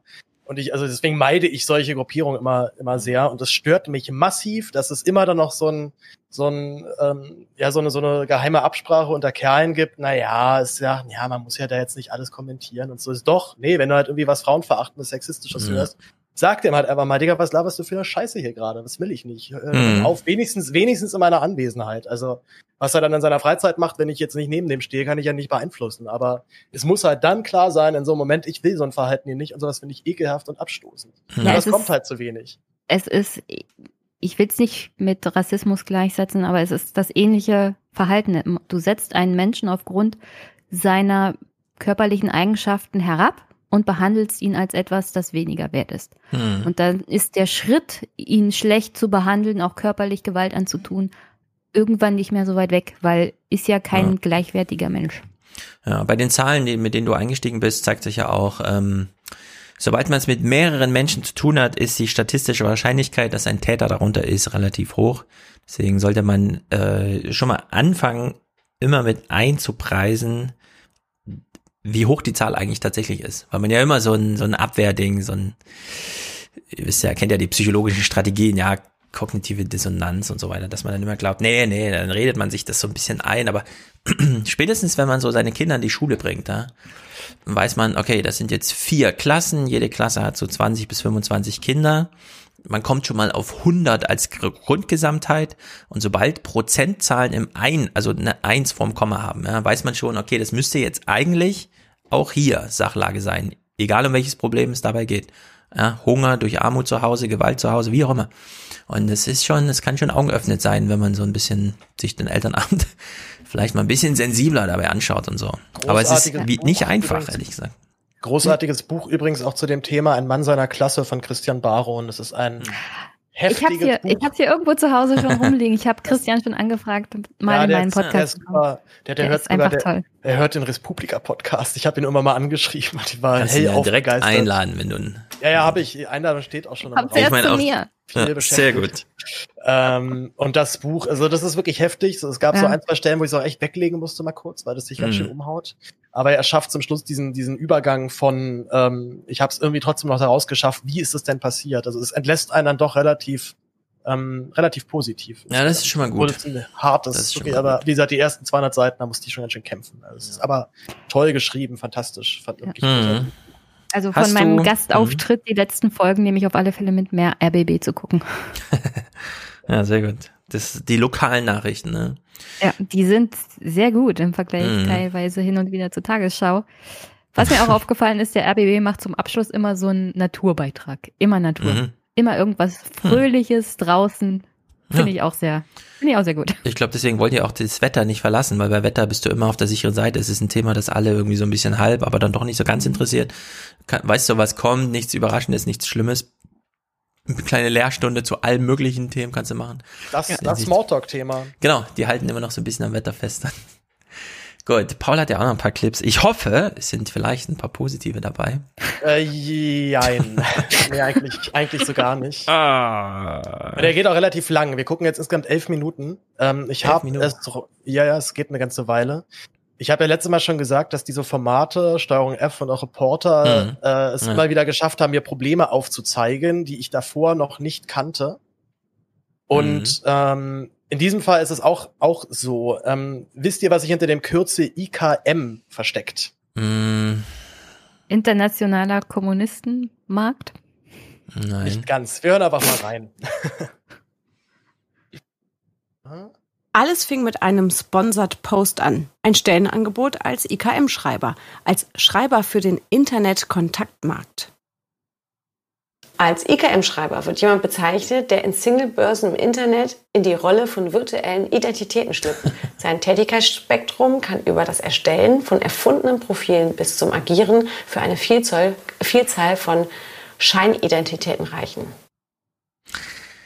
Also, Ich- wir haben schon mal so ja. Also Markt hat schon mal gestimmt. Ja. Frage war schon mal richtig, ja. Ähm, wusstet ihr generell, dass es das gibt? Also, dass diese Chat, dass diese Dating-Websites dann bezahlte Ja. Chat- Chatschreiber haben? Es gab doch mal diese eine Bude, die dann hops genommen wurde durch irgendeinen Hacker und dann stellte sich raus, 95 Prozent der Teilnehmer sind Männer und die anderen 5 Prozent sind alles Fake.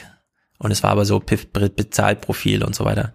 Und Genau, es ist es ist ähm, so wie schon damals, als es nur Telefonsex gab und man so Reportagen über stöhnende Frauen, die aber nebenbei die Nudeln kochten und so weiter, äh, steckt da auch immer so eine humorige Note, obwohl hier auch Menschen abgezockt werden. Das ist halt Ja, leider. humorig wird es hier leider nicht. Und ich, Mhm. ähm, also ich empfehle auch wirklich diese Sendung ganz zu gucken. Ich glaube, ich habe sie jetzt um die Hälfte ungefähr gekürzt. Ähm, und das ist wirklich ein toller Film, also der auch von der ersten Minute bis zur letzten Minute gut aufgezogen ist und dann wirklich da richtig mitnimmt. Ähm, wir hören uns jetzt mal kurz an, was diesen Chatschreibern denn mitgegeben wird, wie sie sich verhalten sollen und vor allem, wie sie sich verhalten sollen, wenn der andere, also der zahlende Kunde Verdacht schöpft. Bevor es wirklich ernst wird, bekomme ich schon mal einige Ansagen, worauf es in dem Job ankommt. Wichtig ist, dass man keinen Smalltalk macht und langweilig wird. Themenaufbau, persönliches Interesse, Leidenschaft, Witz und Esprit, gepaart mit interessanten offenen Fragen, unterhalten die Kunden. Boah, krass, Boss, das klingt so anstrengend. Um richtig für die Chats vorbereitet zu sein, habe ich Schulungsunterlagen zugeschickt bekommen, die ich durcharbeiten soll. Und es ist echt interessant, was die hier, was die hier schreiben. Zum Beispiel gleich der erste Satz, da steht, in unseren Chats geht es darum, die Kunden lange bei Laune zu halten. Möglichst lange. Also hier wird richtig jetzt hier eine Anleitung gegeben über Seiten, wie man mit den Leuten chatten soll, damit die auch wirklich am Ball bleiben. Denn das bringt Geld. Die Chatschreiber oder Moderatoren bekommen 14 Cent pro Nachricht, die sie den Kunden entlocken. Deshalb soll ich auch möglichst viele offene Fragen stellen.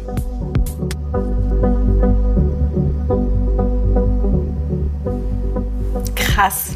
Wenn der Kunde ein Gespür dafür entwickeln sollte, dass man es vielleicht mit einem Moderator zu tun hat, ja, und der Kunde fragt im Chat, bist du ein Fake oder bist du echt, dann sollen die Moderatoren wie folgt antworten. Nun, also ich bin aus Fleisch und Blut und wir können uns gerne kennenlernen. Magst du mir mal deinen Namen verraten? Also man muss das umgehen. Hier wird einem richtig die Anleitung gegeben, wie man das umgeht. Oder hier, wenn der Kunde fragt, bist du ein eine Controller, Ein- Operator? Ja. Entschuldigung. Hier ein kleiner Einwurf. Kennst du ja von Westworld, wa? Ich habe nur die erste Staffel geguckt, tatsächlich. Ja, es hat so mal ein komplett. bisschen Host-Charakter. Auf der anderen Seite, Ist, sind, sie, sind sie ein normaler Mensch? ja, ja, sie hat es ja gerade verraten, sozusagen, ne? wie der Trick ist, wie Aber- man es wie man's durchschaut. Und jetzt halt die Antwort noch darauf. Also wirklich auf die offene Frage, bist, äh, werde ich hier, bist du einer von diesen Chat-Moderatoren? Mhm. Was wird dann gesagt? Sein Chat gegenüber das gar nicht ernst nimmt und sagt, ach so, ja klar, haha, lustig, weiter chatten.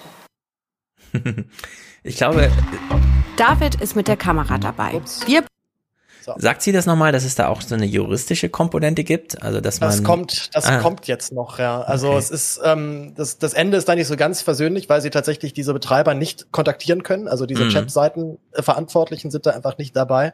Und jetzt gibt sie so ein paar Auszüge, wie die, ähm, also wie diese Chats letztendlich aussehen und vor allem, was da datentechnisch passiert. Also da, da haben mir wirklich die, die Haare zu Berge gestanden. Wir beide blicken ab jetzt hinter die Kulissen von zwei Datingportalen. Es geht los. Mir werden Chats zugewiesen, die ein anderer Chat-Mitarbeiter oder Mitarbeiterin vor mir hatte. Gerade wurde ein User noch gefragt, was er heute Abend noch so vorhat. und schreibt da ausschließlich mit dir kommunizieren, weil ich so eine starke Sehnsucht nach dir habe. Sorry, aber das musste ich loswerden. Jetzt wird er richtig sentimental.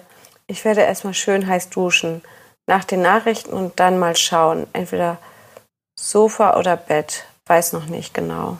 Jetzt kommt der, wo die Tante gerade im Sterben liegt. Schatz, ja, ich versuche es. Ich werde halt auf dem Sofa bei meinen Eltern schlafen, falls der Anruf dann kommt, dass ich dann auch da bin. Mach dir keinen Kopf wegen mir. Ich komme damit klar. Irgendwie habe ich, habe ich dich lieb, mein Schatz. Boah, wo kommt die Tante denn immer her? Ich hab dich auch lieb. Soll ich das sagen? Nee, ich kann das nicht. Worauf habe ich mich hier bloß eingelassen? Manche Unterhaltungen laufen hier seit Monaten. Die Userinnen und User müssen ahnungslos sein. Beide Portale funktionieren ähnlich. So in etwa sieht eine Chatmaske aus. Hier links sieht man den User oder die Userin, die sich angemeldet hat, um wirklich jemanden kennenzulernen. Damit auch alle Mitarbeiter wissen, mit wem sie es zu tun haben, werden alle Informationen zu den Usern notiert. Persönliche Eckdaten, Verdienst, sexuelle Vorlieben, Schicksalsschläge. Einfach alles wird hier gespeichert. Da die Mitarbeiter durchwechseln, müssen sie sich ganz schnell ein Bild vom User machen können. Und hier das Fake-Profil des Mitarbeiters. Alle Infos sind frei erfunden und abgespeichert, damit alle wissen, unter welchem Geschlecht sie gerade schreiben und an welcher Legende sie weiterstricken müssen. Und in der Mitte der ganze Chat. Hier können die Mitarbeiter bis zum ersten Hallo alles nachverfolgen und nachlesen. Seit neun Monaten zahlt er Geld dafür, dass er mit ihr schreiben kann und haben sich noch nie getroffen. Seit neun Monaten. Wird sie auch nie treffen. Er hört sie auch nicht. Ach Gott, das ist so furchtbar. Ich chatte jetzt gerade mit 1, 2, 3, 4, 5, 6, 7, 8. Mit acht Leuten parallel. Also David hat den Chat jetzt übernommen. Wir nennen ihn Schnuffel, steht Wir da. nennen ihn Schnuffel. Er hasst es, wenn er Schatz äh, genannt wird. Autounfall letztens. Oh Gott. Was steht da denn alles Unangeschnallt aus dem Auto geschleudert worden. Sieben Tage künstliches Koma. Hat Viagra vom Arzt bekommen. Na, also es wird Hm. wirklich alles aufgelistet. Es ist wirklich eine, Kom- also nicht nur die Fake-Identitäten, die sich diese Chatschreiber dann zulegen, auch alles, was derjenige dort im Chat ja gesagt hat, wird dann notiert. Also das ist schon, ich weiß nicht, datenschutzrechtlich könnte man ja da sofort äh, sonst was anmelden. Ja, also die müssen ja laut Datenschutzgrundverordnung mit dir, also dir einfach zusichern und klar aufzählen, was sie mit deinen Informationen machen und was nicht. Also was zu ihrem Zweck gehört und was nicht. Und das geht ja weit darüber hinaus. Also dieser Zugriff auf die Historie da, das ist ja nun wirklich, also das kann nicht ganz gesetzeskonform sein, dieses Geschäftsmodell. Nee, Aber kein Wunder, wenn man die Organisatoren da eh nie trifft, sondern das alles nur über Klicks vermittelt wird, wer da wem und so. Ja, übrigens, die Moderatoren sind auch permanent unter Beobachtung. Also alles Mhm. wird auch parallel immer mitgelesen und der Chef Mhm. meldet sich jetzt auch in diesem Clip auch nochmal direkt zu Wort. Hm. Auch der Chef liest mit. Und weil wir die Chats nicht fleißig genug bearbeiten, gibt es Ärger. Zu viele Kunden in der Warteschleife. Was schreibt er jetzt hier? Alle aus der Warte nehmen jetzt sofort Vollgas wieder jetzt. Wenn ich sehe, dass einige hier auf ihre Prozent Prozent gammeln, krieg ich einen Anfall. Das ist alles voll. Boah, der, was ist denn mit das denn für ein Ton hier? Diese Recherche ist eine echte Gratwanderung. Einerseits darf ich nicht auffliegen, ich will schließlich wissen, was hier abgeht. Andererseits kann und will ich nicht das erfüllen, was die Portalbetreiber erwarten. Ich halte es in meinen Chats daher eher oberflächlich. Was hast du heute auf der Arbeit erlebt? Es war mal wieder stressig. Du weißt ja, Das Thema Gefühle versuche ich komplett zu vermeiden. Aber die meisten Chats, die ich hier von anderen Chatschreibern lese, sind voll davon. Liebe ist, wenn zwei Menschen ganz genau wissen, dass sie zusammengehören, so wie wir beide. When I think of all the good times that I've wasted, having good times. Ich möchte den Rest unseres Lebens mit dir teilen. I think of all the good time that's been wasted, having good times.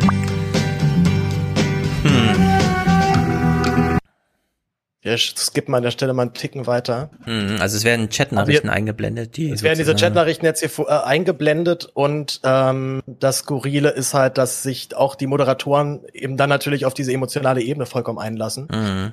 Man kann sich jetzt natürlich halt auch gleichzeitig immer so ein bisschen kritisch fragen, äh, wie, wie ist es denn auf der anderen Seite? Müsste man nicht eigentlich irgendwann merken, dass man dort gerade verarscht wird? Und äh, das wäre, das wäre eigentlich meine einzige Stilkritik an dieser Reportage. Man hätte es vielleicht auch genau von dieser anderen Seite zuerst aufziehen müssen. Also Random Mhm. Dude meldet sich bei so einer Seite an und merkt dann nach einer Weile, hier wird, ähm, hier ist irgendwas eigenartig. Und genau das machen sie jetzt. Aber wie fühlt sich das für die User und Userinnen an? Könnte man erkennen, wenn man mit einem bezahlten Chatmoderator schreibt? So, David, ready? Wir locken uns jetzt ein. Ja, wir wollen jetzt mal die andere Seite kennenlernen. Bevor es losgeht, das Kleingedruckte. Dort steht der Hinweis auf die Fake-Profile. Mich verlieben, allgemeine Geschäftsbedingungen. Punkt 2 Absatz 3. Beim Mich verlieben soll jeder faszinierende und unterhaltsame Flirts erleben können. Daher ist Bestandteil unserer Leistung auch die Bereitstellung von prickelnden Gesprächen mit professionellen Chatpartnern. Solche professionellen Chatpartner sind natürlich keine regulären Mitglieder, arbeiten für uns und stehen nicht für Treffen außerhalb der Plattform zur Verfügung. Die Anmeldung ist noch kostenlos. Doch plötzlich haben wir ein Kontingent an Flirtcoins. Ich habe zwölf Flirtcoins. Hallo, schöne Lilly. Senden? Flirtcoins aufgebraucht. Du brauchst fünf Coins für eine Nachricht, richtig? Also fünf Das sind fünf Nachrichten für 4,99 Euro. Eine Nachricht, eine Euro. So, wie ist das jetzt mit meinen Chatschreiber-Kollegen und Kolleginnen? Geben sie sich zu erkennen? Aus meiner Schulung weiß ich ja, welche Fragen wir stellen müssen. Dann schreiben wir jetzt, ähm, bist du ein professioneller Chatpartner oder ähm, können wir uns, oder kann ich dich hier wirklich kennenlernen? Senden. So, Lili Maus hat schon. Und was lesen wir dann? Alle möglichen Ausreden. Natürlich habe ich ernsthaftes Interesse an dir, so- ansonsten hätte ich dich doch auch gar nicht angeschrieben. Ich möchte nur einen Partner kennenlernen und das Geld ist mir egal. Ja, natürlich habe ich Lust, dich richtig kennenzulernen. Oder denkst du, dass ich hier nur sch- schreiben möchte? Das wäre auf Dauer auch zu teuer. Ich lerne dich kennen. Ich lerne dich kennen und bin sicher, dass du sehr nett für mich bist. Ich sende dir meine Küsse und Grüße. Das ist schon richtig. Hä? In Hä? unseren konkreten Fällen. Uiuiui, fünf Euro für fünf Nachrichten. Also da werden halt die Leute so richtig ausgepresst, ne? Und ich, fra ich frage mich natürlich auch immer, wie kann man eigentlich in der heutigen Zeit mit Tinder und äh, und OkCupid dann halt noch auf solche Seiten gehen? Ähm, es gibt auch einen schönen Clip, wo sie tatsächlich dann einen anrufen, also einen, mit dem sie geschrieben hat, der seine Nummer dahin geschickt hat äh, und der dem das halt auch nicht klar war. Naja, Und- die Frage ist ja, wer liest das Kleingedruckte? Natürlich, natürlich. Ne? Die Frage ist, wer liest das Kleingedruckte, aber ist es moralisch überhaupt integer, halt dann mit diesen Menschen so zu spielen? Denn die Leute, die sich da anmelden, das merkt man auch dann relativ schnell, die haben nicht diesen Bildungsbackground, die haben auch nicht unbedingt den, das Wissen, dass sie so hart verarscht werden können. Und vor allem sind sie natürlich extrem, ähm, ich sag mal, auch psychisch sehr labil und dementsprechend auch sehr anfällig Mhm. dann für dieses Verlieben. Und die fragen gleich nochmal eine Expertin erstens zu diesen AGBs ähm, und die sagt auch, das ist äh, sogenannte diese überraschenden AGBs, die eigentlich nicht rechtskräftig sind. Ähm, aber sie macht auch nochmal eine gute Sparte nochmal auf, eben generell, was macht man nicht dort mit diesen Menschen, die sich da anmelden. In Fällen geht Frau Halm davon aus, dass es sich tatsächlich um solche überraschenden und damit unwirksamen AGB-Klauseln handelt. Was sind Ihre Erkenntnisse, dass die Menschen sich dann trotzdem darauf einlassen, obwohl sie ja dann auch irgendwann anfangen, Geld zu bezahlen? Warum wird man an dem Punkt dann nicht skeptisch? Wenn man natürlich äh, so die Hoffnung hat, einen Partner kennenzulernen, wenn man dann äh, so in ein gutes Gespräch kommt, ähm, dann ist man vielleicht auch mehr von der Hoffnung getrieben, als jetzt wirklich ähm, von der Vorsicht. Und äh, man will ja auch nicht misstrauisch sein. Ähm, und das geht dann nicht zusammen. Und ich glaube, genau deswegen funktioniert es auch, weil hier natürlich viele Menschen sind, die suchen einen Partner und möchten auch gerne einen Partner haben. Und äh, die sind vielleicht auch ja, leichter zu manipulieren und äh, folgen dann halt solchen Angeboten. Ja. So, man hat ja schon im Laufe dieser Sendung auch immer gemerkt, die äh, Kollegin hatte extreme Probleme damit, das überhaupt durchzuziehen. Hm. Und es kommt tatsächlich auch dann zum Ende dahin, dass sie die Recherche abbricht.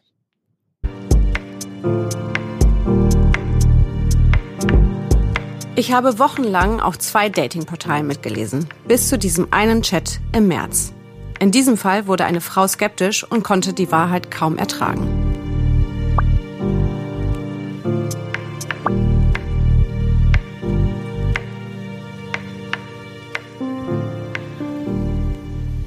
Oh, ich weiß gar nicht, wo ich anfangen soll. Ich bin am Limit. Ich höre an dieser Stelle auf, weil hier gerade eine Frau damit droht, sich umzubringen. Sie hat nämlich herausgefunden, dass der Mann, mit dem sie die ganze Zeit schreibt, ein Chatmoderator ist. Und selbst diese Drohung wurde nicht ernst genommen von dem Chatschreiber.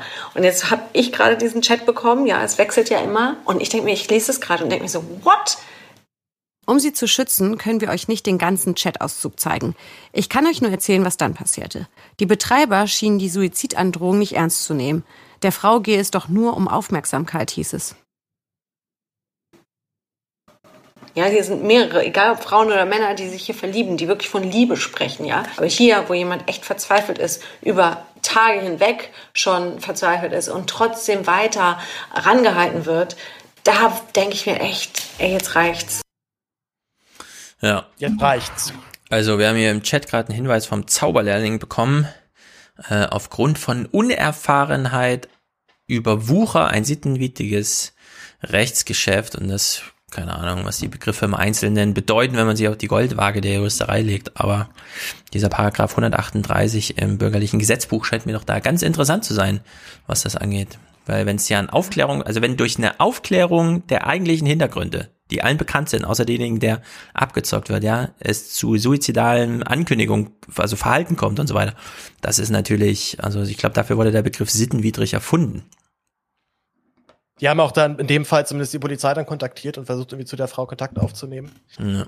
Äh, aber ja, sie haben wirklich ein Problem damit gehabt, diese Leute dann auch zu erreichen. Also die zwei Nummern, die, die es dann irgendwie im Impressum gab, die haben sofort aufgelegt. Ähm, das mhm. scheinen mir doch alles ziemlich dubiose Machenschaften am Hintergrund zu sein.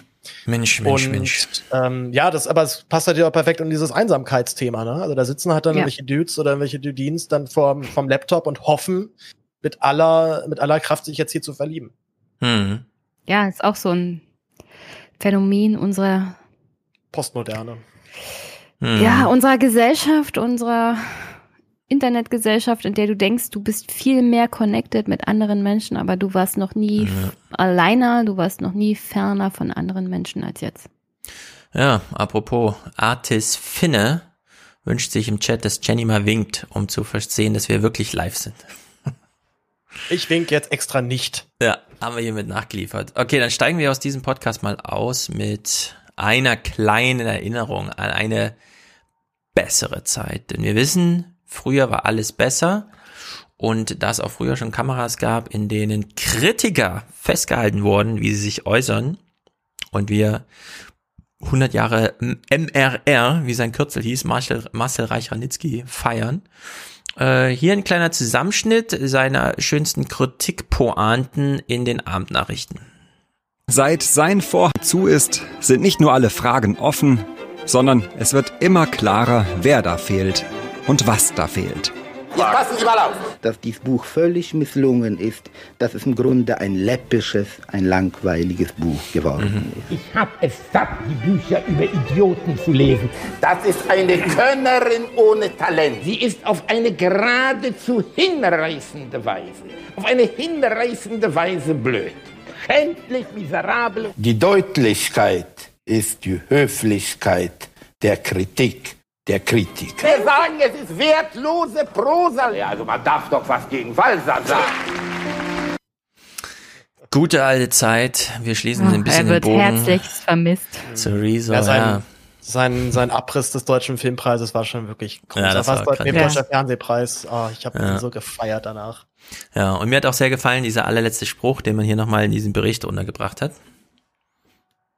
Morgen wäre er 100 geworden. Es war mehr los in der Literatur, im Feuilleton und im Fernsehen, als er noch dabei war. Ist natürlich zart formuliert. Es gab überhaupt nur bis dahin Feuilleton, ja. Es war ja dann irgendwann noch Sense, was das angeht.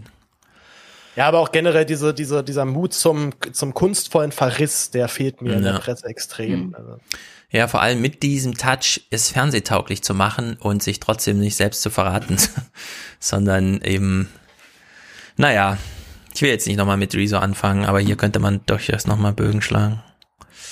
Aber man kann auch einfach mit Marcel Reich-Ranitzky aufhören. Ich finde, das ist auch, da würde sich auch Rezo, glaube ich, freuen, wenn wir ihn in dieselbe Sparte mit, Ran- dass die mit Reich Ranitzky setzen. Ja. Dazu sage ich jetzt nichts. Nee. Naja, ich hatte eigentlich Das noch so ein, Zerstörung des deutschen Fernsehpreises Ja, genau. von Reich Ranitzky. Ja, er hat begonnen mit Zerstörung, ja. Ja, ja, ich will schon. niemanden kränken. Aber das, was ich hier erlebt habe, das geht nicht. Ja, so war das. Ich gehöre ich- nicht in diesen Kreis der Preisgekrönten. Genau, genau, genau, genau. Sie hat sich gleich mal aus dem, ja, selber rausgezogen. Äh, ich hatte eigentlich heute noch ein langes, langes, langes Gespräch mit ähm, Thomas Lohninger. Denn Spahn hat ja heute gesagt, nächste Woche ist die App da. Und da Thomas Lohninger bei Epicenter Works noch vielen anderen heißen, geilen Scheiß macht, zum Beispiel den größten Datenschutzskandal Österreichs während Corona durchackert und noch über ETRI, den Europäischen Dachverband derjenigen, die sich da kümmern, um das nun wirklich größte europäische Gesetzesvorhaben dieser aktuellen Legislaturperiode kümmert, die mit einer naja, ich will nicht sagen Kriegserklärung an Silicon Valley, aber so ein bisschen geht's in so eine Richtung, dass man doch mal sagt, Europa hat eine eigene Meinung, wir stellen uns nicht an die Seite von Facebook, um dann gegen China was zu machen oder so. Kommen ja die wildesten Ideen heute auf. Das äh, verschiebe ich einfach zum Ende der Woche, da gibt's dann ein Aufwachen-Talk, äh, bevor ich das jetzt hier an die vierte Stunde dranhänge. Denn jetzt kommt natürlich noch supergeile Musik von Matthias und Audiokommentare. Wir haben eine sehr gute Antwort. Wir haben eine wirklich sehr gute Antwort auf, was sind eigentlich 750 äh, Milliarden in Euro, wenn man das in dem Fußballstadion und beispielsweise in Dortmund mit der höchsten Tribüne und so weiter. Also Super. hört euch das mal an, Mhm. es ist äh, spektakulär. Und ansonsten auch sehr gute Audiokommentare zu allen möglichen Themen. Und dann, äh, genau, geht's hier dann nächste Woche. Nächste Woche ist ein bisschen, da jetzt auch bei mir die Reisen wieder anfangen. Ich bin am Wochenende mal, ich fahre am Wochenende mal Zug. ich bin schon sehr Oh. gespannt. Mit Kindern im. Zug, Maskenpflicht und so, vier Stunden, eine Tour. Naja. Komm lebend wieder. Genau. ich versuch's. Man weiß ja nicht, was man Ja, heute aber- alles mitbringt an. Seit Corona ist die Bahn ja immer pünktlich. Da muss man sich erstmal noch stimmt. gewöhnen. Das stimmt. Nein, Frankfurt ist sie immer Man pünktlich. geht, man geht immer so ein paar Minuten später los, weil es kommt ja eh irgendwie alles zu spät. Und jetzt auf einmal nicht mehr. Hier in Frankfurt war mein Eindruck immer, wenn irgendein ICE zu spät nach Frankfurt kommt, weil da kann ja nicht hart gewendet werden, die müssen ja bis Frankfurt fahren. Und dann nehmen sie lieber noch schnell einen anderen ICE, der gerade irgendwo rumsteht und fahren mit dem wieder los. Deswegen fand ich das immer gut, wie das in Frankfurt gemacht wurde. Und all diese Geschichten über die Deutsche Bahn sind mir immer fremd. Gott sei Dank. Naja. Gut, dann wünschen wir uns jetzt alle hier an der Stelle eine gute Nacht. Ist allerdings der Aufwachen-Podcast. Wir wünschen euch einen schönen Dienstag. Wir sind ja wieder sehr früh dran gewesen. Oder eine schöne Restwoche. Und bleiben mal auf dem Laufenden, was dann nächste Woche hier, wie es wie es weitergeht, terminlich. Sehr gut, danke euch beiden. Grüße, Grüße auch noch an meine Mutter, die, glaube ich, heute angekündigt hat, zum ersten Mal den Aufwachen-Podcast zu Oh. hören. Freue ich mich natürlich sehr. Na, hoffentlich hat sie durchgehalten. Ja, das äh, bin ich mal bin ich mal gespannt. Deswegen kommen die Grüße auch jetzt so, erst so spät, um das dann nachzukontrollieren. Sehr gut, da grüße ich Wenn sie natürlich auch das deine erreicht, Mutter. dann weiß ich, dass sie sie auf jeden Fall komplett durchgezogen hat. Ja, sehr Dann gut. will ich jetzt aber nicht abstinken und grüße hier auch meine Mami und meinen Papi. Ja, sehr gut. Die hören auch schon Aufwachen-Podcast. Ja. Nee. Also doch, ich spiele natürlich immer vor, wenn ich Ah. zu Hause bin. Und wenn Hm. ich im Podcast bin, dann zeige ich ja sogar hin und wieder mal ein Video. Ja, mein Vater in Berlin pendelt äh, viel äh, da, so im Nahverkehr und ähm, jetzt kann er auch, also er hört seit einer Weile auch, hat er statt zu lesen immer Podcast dabei. Hat natürlich ein bisschen mit meinen Einfluss zu tun, ihnen das mal zu zeigen, was man da Tolles verpasst. Wenn man nicht die Podcast-Landschaft mal ein bisschen begutachtet. Mein, mein kleiner Bruder ist in seiner Schule angesprochen worden, dass jetzt, äh, dass, dass er dann sein Bruder im Aufwachen-Podcast war. Hat mich natürlich auch sehr gefreut. Also Ah. große, liebe Grüße an alle Droste-Schüler und Glückwunsch zum Abitur. Oh ja, Gratulation für alle, die, ich habe tolle Noten gesehen, äh, auch die Witze, die danach kommen mit, die Note wird niemals jemanden interessieren, aber danke, dass du uns auf Twitter mitgeteilt hast. ist natürlich immer sehr gut, wenn das so passiert, weil am Ende stimmt's wahrscheinlich, ja. Ich habe noch nie einen anderen Fall gehört, selten. Also Mich hat selten. auch noch nie jemand nach meinem Abi-Zeugnis Ja, gefragt. ist wirklich Außer krass, halt ne? natürlich so die Uni, die dann irgendwann mal wissen möchte, wie, wie schlau bist du denn eigentlich laut Schule? Ja, aber Bist Uni wäre das bei uns zu studieren. wirklich das Einzige. Ja. Ja, in der Hinsicht Grüße an alle, die diese Zeit hinter sich hatten und wir hoffen natürlich jetzt auf. Ich will den Clip jetzt nicht spielen zu Merkel und den Ausbildungsplätzen, aber ihr wisst Bescheid. Wir drücken euch allen die Daumen. Gut, Rinjahauen. Ciao, Kakao. Tschüss.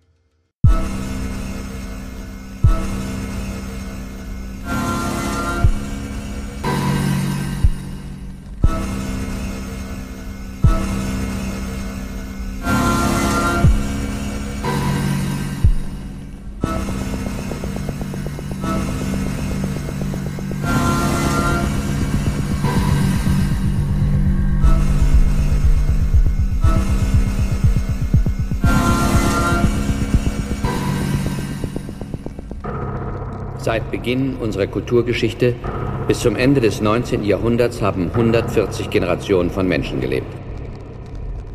Das ist nicht viel.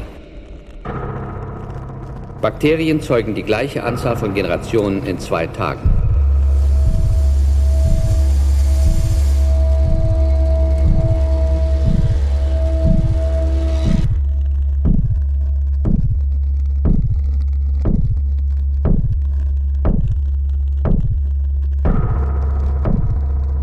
Geschah etwas Neues. Erfindungen wurden gemacht, neue Techniken entwickelt, die Kraft des Atoms entfesselt.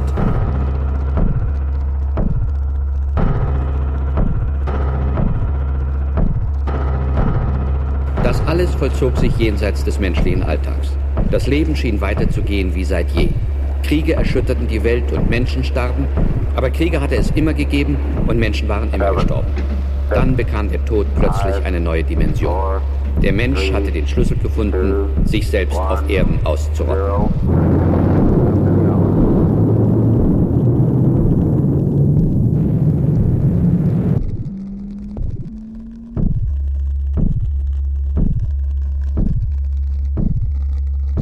Seit 1945 die erste Atombombe explodierte, ist unsere Welt anders geworden und wird nie wieder so sein, wie sie zuvor war. Dem Menschen ist eine Verantwortung zugewachsen, der er und seine politischen Einrichtungen bisher noch nicht gewachsen sind.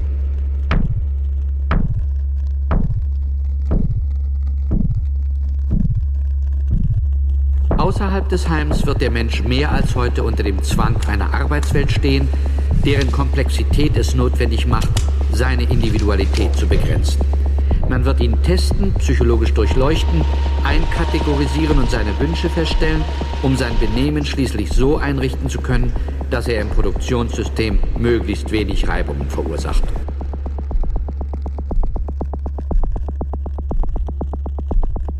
Wenn man sich fragt, warum hat denn der Mensch 200.000 Jahre stagniert und hat dann 3000 vor Christus plötzlich angefangen, Pyramiden und Staaten zu bauen, ja, in ungeheuerlichen Dimensionen zu denken und die Natur zu vergewaltigen und sich dienstbar zu machen.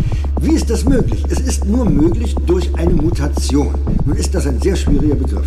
Eine solche Universalmutation ist heute naturwissenschaftlich noch nicht erklärbar.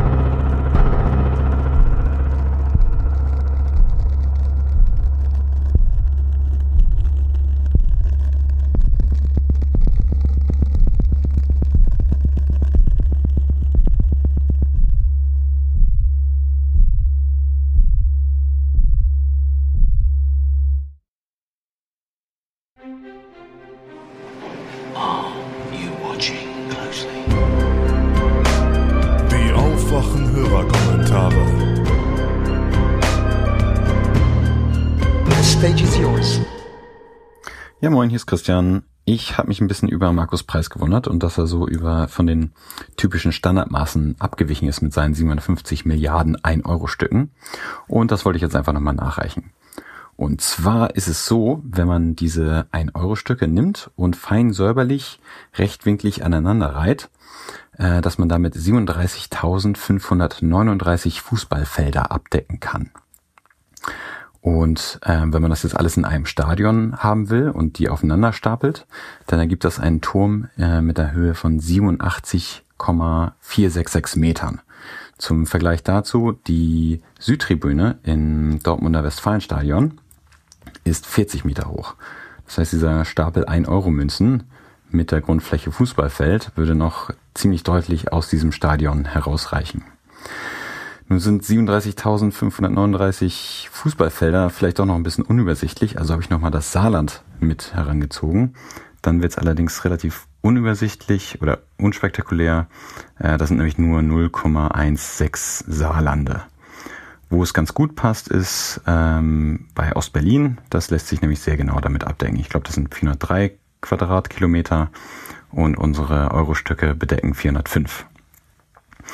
Ähm, vom Gewicht habe ich mal ein Airbus 300, A380 rangeholt. Äh, dessen maximales Abfluggewicht liegt bei 569 Tonnen. Und 750 Milliarden 1-Euro-Stücke wiegen tatsächlich ziemlich genau zehnmal so viel. So, ich hoffe, das hat jetzt ein bisschen Klarheit gegeben. Ich wünsche euch noch einen schönen Tag, bleibt gesund und bis bald. Tschüss. Hallo liebes Rude, hier ist die Anna aus Dresden. Ich wollte eine Anmerkung zur Folge 437 machen, ähm, zu der Stelle, an der Jenny, Stefan und Paul über das Rezo-Video gesprochen haben. Ich möchte hierbei vor allem auf Aussagen von Jenny eingehen, die ich, das möchte ich vorher ausdrücklich anmerken, total mag. Ich bin eine leidenschaftliche Hörerin des Einmischen Politik Podcastes und finde ihre Aussagen bezüglich Rezo aber einfach ein bisschen zu kon kontrovers. Okay, ich bin sehr, sehr aufgeregt. Ähm, als dass ich die hier einfach so stehen lassen kann. Ähm, als allererstes denke ich, nein, Jenny, es ist definitiv nicht sein Ego, was ihm zur Veröffentlichung des Videos Zerstörung der Presse getrieben hat. Es geht keineswegs um sein Problem mit der Presse und er hat das Video nicht ähm, produziert, weil er so schlecht in der Presse weggekommen sei. Ähm, er hat das Thema Rezo genommen, um daran die Falschaussagen der Presse na, nachzuweisen, weil er sich mit dem Thema, das sagte er auch ganz explizit, am besten auskennt und da auch am besten einschätzen kann, wo Falschaussagen getroffen werden können und wo nicht. Er kann das beim Thema Rezo besser machen als beim Thema Klimaschutz oder, keine Ahnung, Steuern und so weiter und so fort. Und gleich zu Beginn, das erste Beispiel, was er genannt hat, ist, dass die Presse berichtet hätte, er hätte ein Musikstudium mit Master 1,0 abgeschlossen. Da hat er gleich ähm, festgestellt und festgehalten, das stimmt nicht. Er hat keinen Masterabschluss mit 1,0 und er ist auch kein Student. Ich glaube, wenn es wirklich um sein Ego gegangen, gegangen wäre, dann hätte er das nicht als Beispiel genannt, dass die Presse schlecht über ihn berichtet oder falsch über ihn berichtet. Und vor allem wäre es auch nicht sein erstes Beispiel gewesen. Ähm, es geht auch nicht, wie Jenny meinte, darum, dass die Bildzeitung moralisch sauber sein sollte. Es geht darum, dass sich die Bildzeitung nicht an die Vorgaben des Presserates hält.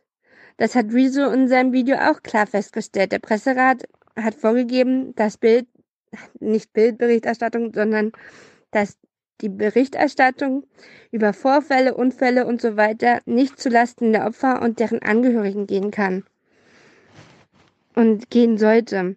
Ähm, das macht die Bildzeitung aber regelmäßig. Ich kann hier ein kleines Beispiel nennen. im Januar, noch vor Corona und bevor das alles mit dem Wahnsinn und dem milden Lockdown in Deutschland so begann, gab es in Südtirol einen Vorfall, bei dem ein Autofahrer in eine Menschengruppe gefahren ist, wobei sechs Personen zu Tode gekommen sind. Zum gleichen Zeitpunkt hat mein Vater Urlaub in Südtirol gemacht. Ich wusste nicht genau wo, habe mir dementsprechend Sorgen gemacht. Er war aber Gott sei Dank nicht unter den Opfern.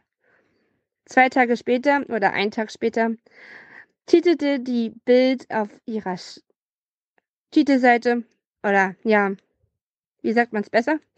Okay, hatte die Bild auf ihrer Titelseite aber auf jeden Fall die sechs Fotos von den Toten. Mit der Beischrift, ich glaube so aus dem Kopf heraus, das sind die sechs Toten aus Südtirol. Und ich habe mir nur gedacht, da hätte mein Papa da runter sein können. Wenn mein Papa auch zu Tode gekommen wäre durch diesen Autofahrer, dann hätte ich gut damit rechnen können, dass auch von meinem Papa ein Foto auf der Bildtitelseite geprangt hätte. Oder wie sagt man? Ich weiß es nicht. Ähm, dies, dementsprechend ging es mir sehr, sehr nah und seitdem ist die Bild noch weiter unten bei mir geratet als ohnehin schon. Ich war vorher kein Fan der Bild, aber seitdem ist es noch viel unterirdischer.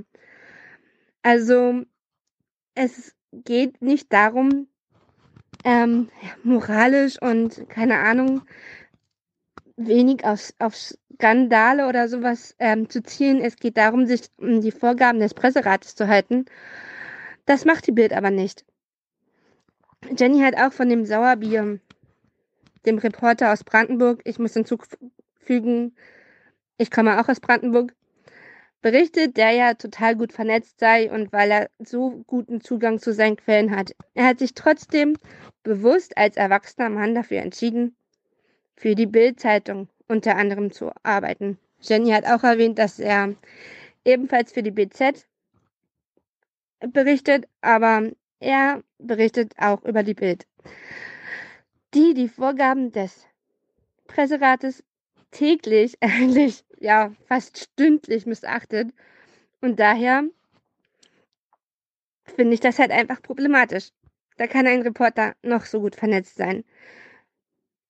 Ich erinnere da gerne an Ralf Schuler, der auch für die Bildzeitung arbeitet. Und ich glaube, man kann bezweifeln, dass Ralf Schuler genauso ein guter Journalist, also Otto und Jenny, sei wie der Kollege Sauerbier. Ähm, und Jenny meinte, sollte man als, als seriöse Medien nicht mehr sich auf die Bild beziehen, wenn zum Beispiel ein Kollege Sauerbier aus der Pressekonferenz der AfD rausgeschmissen wird und dadurch alle Pressevertreter den Raum verließen. Ich denke, es ist ein Unterschied, ob du dich mit deinem Wissensstand und dem Informationsgehalt auf die Bildzeitung berufst. Ja, wie die Bildzeitung berichtet, ist ja auch mittlerweile ein viel zu oft genannter Satz in der Tagesschau von 20 Uhr wo es mir wirklich am Anfang sehr kalt den Rücken runterlief. Mittlerweile hat man sich auch leider daran gewöhnt. Oder ob man sagt, ja, der Bildreporter, der wurde aus der Pressekonferenz rausgeschmissen und deswegen verließen halt alle den Saal. Wie gesagt, daran, also aus, weil sich die Bildzeitung nicht wirklich an die Vorgaben des Presserates hält, denke ich schon, dass die seriösen Medien sich, seriösen Medien sich deutlicher von der Bildzeitung distanzieren sollten, weil teilweise, und das wissen mittlerweile ja auch alle, ist die Bildzeitung zu einem politischen Agitator gereift. Ähm, und ich verweise auf etliche Kampagnen zum Beispiel Flüchtlingskrise, zum Beispiel Wulf, zum Beispiel das Neueste ist Drosten. Ähm, ich finde halt, deswegen sollte sich Tagesschau und so weiter wirklich weniger auf Informationen der Bildzeitung berufen. Ich würde mir schon sehr wünschen, dass ich in Zukunft nicht mehr von Susanne Daubner Daubner oder so weiter und wie, oder keine Ahnung, Jan Hofer Sätze höre, wie, wie die Bildzeitung berichtet oder nach Angaben der Bildzeitung, das wäre echt sehr wünschenswert und es würde der Presse auch insgesamt sehr gut tun. Jetzt meinte ja Stefan, den Journalismus an sich gibt es ja nicht. Und auch ähm, würden ja Regionalteile der Bildzeitung gut sein und die würden ja auch über Sachen berichten, über die sonst keiner berichtet und man könne ja keinen Bogenschlag machen ähm, zu der ja überregionalen Bildzeitung und man müsste das alles entkoppelt sehen und so weiter und so fort. Verallgemeinerungen sind leider an der Tagesordnung. Warum entkoppelt man nicht die Grünen, zum Beispiel in Baden-Württemberg, von den Grünen im Bund? Ich habe letzte Woche oder vor zwei Wochen eine Pressekonferenz gesehen von den Grünen und Thilo hat dort die Bild im Bund, ach nicht die Bild, ah, ich bin so nervös. Die Grünen im Bund zu dem Verhalten der Grünen in Baden-Württemberg befragt. Ähm, warum, was denn die Grünen im Bund zu der Forderung der Grünen im Baden-Württemberg sagen, dass man ja ein, eine Kaufprämie für Verbrenner bräuchte und äh, ja, wie sie das erklären würden und wie sie sich dazu positionieren würden. Wenn man so wirklich auch, es ist zwar dieselbe Partei, aber wenn man regionale Parteien und Bundesparteien dann doch an einen Topf wirft, Warum kann man das dann nicht mit der Bild machen? Also, dann ist es trotzdem falsch, Bildzeitung zu kaufen, auch wenn der Regionalteil vielleicht ganz gut sei. Und dann sollte man wirklich versuchen, ja, seriösere äh, Medien, also ich meine Medien, die sich an den Presserat halten, zu stärken. Und ja, das ähm, wollte ich anmerken. Paul meinte auch, ähm, reißerische Überschriften und so weiter, das ist ja auch für die Klick, Klicken oder die Clickbaits ähm, nötig, wegen Geld und so weiter. Meine Meinung ist dazu, dass reißerische Überschriften so lange okay sind, solange man sich an die Vorgaben des Presserats hält. Aber dagegen verstoßen halt Bild und Co leider regelmäßig. Und deswegen, ja, finde ich halt, so sehr ich Jenny mag, ist einfach falsch, das Video von Rezo, das, das Video von Rezo nur irgendwie an seinem ja, Ego festzumachen. Ähm, Jenny meinte auch, dass die dass das nicht nachweisbar sei, dass das Vertrauen in die Presse gesunken sei und dass es dazu keine Studien gibt.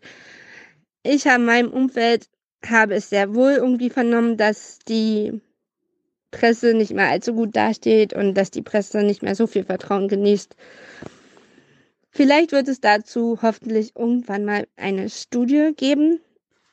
Aber ich finde, das kann man, das kann jeder selbst empirisch nachweisen und empirisch erfahren, okay, das ist doppelt gemoppelt, ähm, empirisch belegen, dass dem doch sehr wohl so ist. Und ich glaube, das liegt auch daran, dass, ja, ein paar Tagesschau-Moderatoren sich manchmal auf falsche Nachrichtenquellen berufen. Ich glaube, das war's soweit von mir. Ich denke auch, das war lange genug. Und, ach ja, nee, eine Sache noch. Mm, Jenny hat auch die mangelnde Auseinandersetzung von Rezo mit der Plattform YouTube gemacht. Keiner weiß, wie der Algorithmus wirklich funktioniert. Das meinte ja auch Stefan in der letzten Folge. Ähm, YouTube ist eine Plattform, die selbst die Tagesschau nutzt. Jenny nutzt die auch. Thilo und Stefan, wir wissen es alle, nutzen sie auch. Das ist eine ganz andere Sache, wie der Algorithmus von dem YouTube, ja, Dingsbums funktioniert. Ich denke auch, dass der Algorithmus sehr stark durch eigene Abos abhängig ist und ja, wenn man spezifische Abos hat, wie KenFM und so weiter, werden einem andere Videos angezeigt, als ja, wenn man diesen Schwachmaten nicht abonniert hat. Ähm, ich denke aber, dass man, ja, dass ich denke, Rezos Kritik an der Presse ist zu weitführend, als dass man ihnen einfach nur entgegnen kann, ja, setzt du dich mal mit YouTube auseinander und du bist doch auch ein Nutzer von YouTube und ja, YouTube äh, trägt so sehr zur Radikalisierung bei ähm, einzelne Nutzer, Rezo ist letztendlich auch nur ein Nutzer, dafür haftbar zu machen, finde ich halt einfach falsch. Vor allem, wenn sie auch auf YouTube guten Content verbreiten. Und das tut sowohl Rezo als auch Tilo, als auch Jenny, als auch die Tagesschau und so weiter und so fort. Ähm, ja, das war's eigentlich schon von mir. Liebe Grüße an alle. Bis dann. Hallo Stefan, hallo Paul, hallo Jenny. Nachdem ich irgendwie 500 Mal von Jenny genannt wurde, kann ich mich da auch noch mal kurz melden. Ihr habt ja über Schule und so weiter diskutiert. Also das erste ist, ähm, so wie die aktuelle Faktenlage ist, können wir theoretisch Schule in Anwesenheit machen. Ich möchte aber eigentlich mal noch, noch einen kleinen Flock einrahmen, wenn ich schon, schon genannt werde. Ähm, was wir jetzt eigentlich gerade sehen, was die Digitalisierung von Schule und so weiter angeht. Äh, kurzer Hinweis an Paul, digitale Smartboards sind scheiße, bleiben scheiße und werden immer scheiße sein. Ähm, weil ist der reine Frontalunterricht und das sieht nur hübsch aus, während es dummer Frontalunterricht ist. Ähm, und digitale Schule macht jetzt halt ganz viel, also es stellen sich Anschlussfragen, ganz, ganz viele. Übrigens überhaupt nicht in der Didaktik angekommen, die Fra diese Fragen. Ähm, wir müssen, glaube ich, uns mal die Frage stellen, wenn wir jetzt schon, eh schon so avantgardistisch darüber nachdenken, ähm, inwiefern wir eigentlich die Betreuungsleistung der Schule nicht mal von der Bildungsleistung entkoppeln. Also ich kann ja Stefan verstehen, wenn er sagt, die Kinder ja, müssen soziale Interaktion haben und die müssen auch so ein bisschen aus dem Haus raus und das sagen ja viele Leute, weil sonst können die nicht arbeiten und das ist jetzt auch so ein bisschen das, das Hauptproblem gewesen. Ja, gleichzeitig stellen wir halt fest, dass so dieser, dieser Unterricht in Anwesenheit so eine furchtbar ineffiziente Scheiße ist. Also ich war jetzt mit meinen erwachsenen Schülerinnen und Schülern teilweise viel, viel effizienter, mit viel, viel weniger Zeitaufwand für uns alle. Ja, weil ähm, wir halt den Unterricht fragmentieren können. Ich kann halt eine, eine, eine höhere persönliche Betreuung ja, mit an, also auch dann mit Anwesenheit gegenüber einzelnen Personen, aber über digitale äh, Bildung und so weiter machen, wie ich das bisher kann. Das heißt also, digital richtig gedacht und eben nicht digitale Smartboards, die immer noch scheiße sind, ähm, ja, bringt uns eigentlich vielen Bildungszielen viel, viel weiter, als jetzt zu sagen, ja, die Leute müssen wieder ordentlichen Unterricht haben und damit diese, diesen Quark mit 30 Menschen in einem Raum unter Anwesenheit zu meinen. Ja, also so, so jetzt avantgardistisch gesprochen, muss man mal ganz klar sagen, ich möchte das, das, ich möchte eigentlich, dass Schule ja, ein Betreuungsraum wird, in dem dann halt auch die Leute haben, die explizites Betreuungspersonal sind. Wir haben jetzt schon Sozialarbeiter und lauter solche Leute. Und dazu gibt es explizites Lehrpersonal. Also man kann da auch die Rollen so ein bisschen entkoppeln, also nicht komplett natürlich. Ja. Ähm, das halt dann aber auch im Zweifel größere Mengen, das heißt, wir haben nicht mehr so viele große Probleme mit Lehrermangel, größere Mengen von Schülerinnen und Schülern besser betreuen kann. Aber hey, ja, jetzt euch verraten, das ist absolut ja, das ist absolut, also das darfst du in der Nähe von, von Menschen, die sich mit Bildung auseinandersetzen, nirgendwo erzählen. Dafür sind sie alle noch nicht bereit, da platzt ihnen der Kopf. Sie sind jetzt alle ganz total froh, wenn sie auf einmal Schülerinnen und Schüler mit Hilfe eines Handys ein Video drehen lassen können. Das ist Digitalisierung dann in Deutschland. Aber jetzt mal so gesprochen, ja, äh, es fiel mir dann schon auf, dass sie, dass sie alle noch so auf diesem, ja, da muss ja ordentlicher Unterricht her und so weiter hin. Ja, ich, möchte, ich möchte eigentlich schon ein Schrittchen weiter sein und sagen, was heißt denn eigentlich moderner Unterricht und was heißt denn ordentlicher Unterricht und müssen wir denn eigentlich zu diesem Quark zurück, den wir bisher gemacht haben?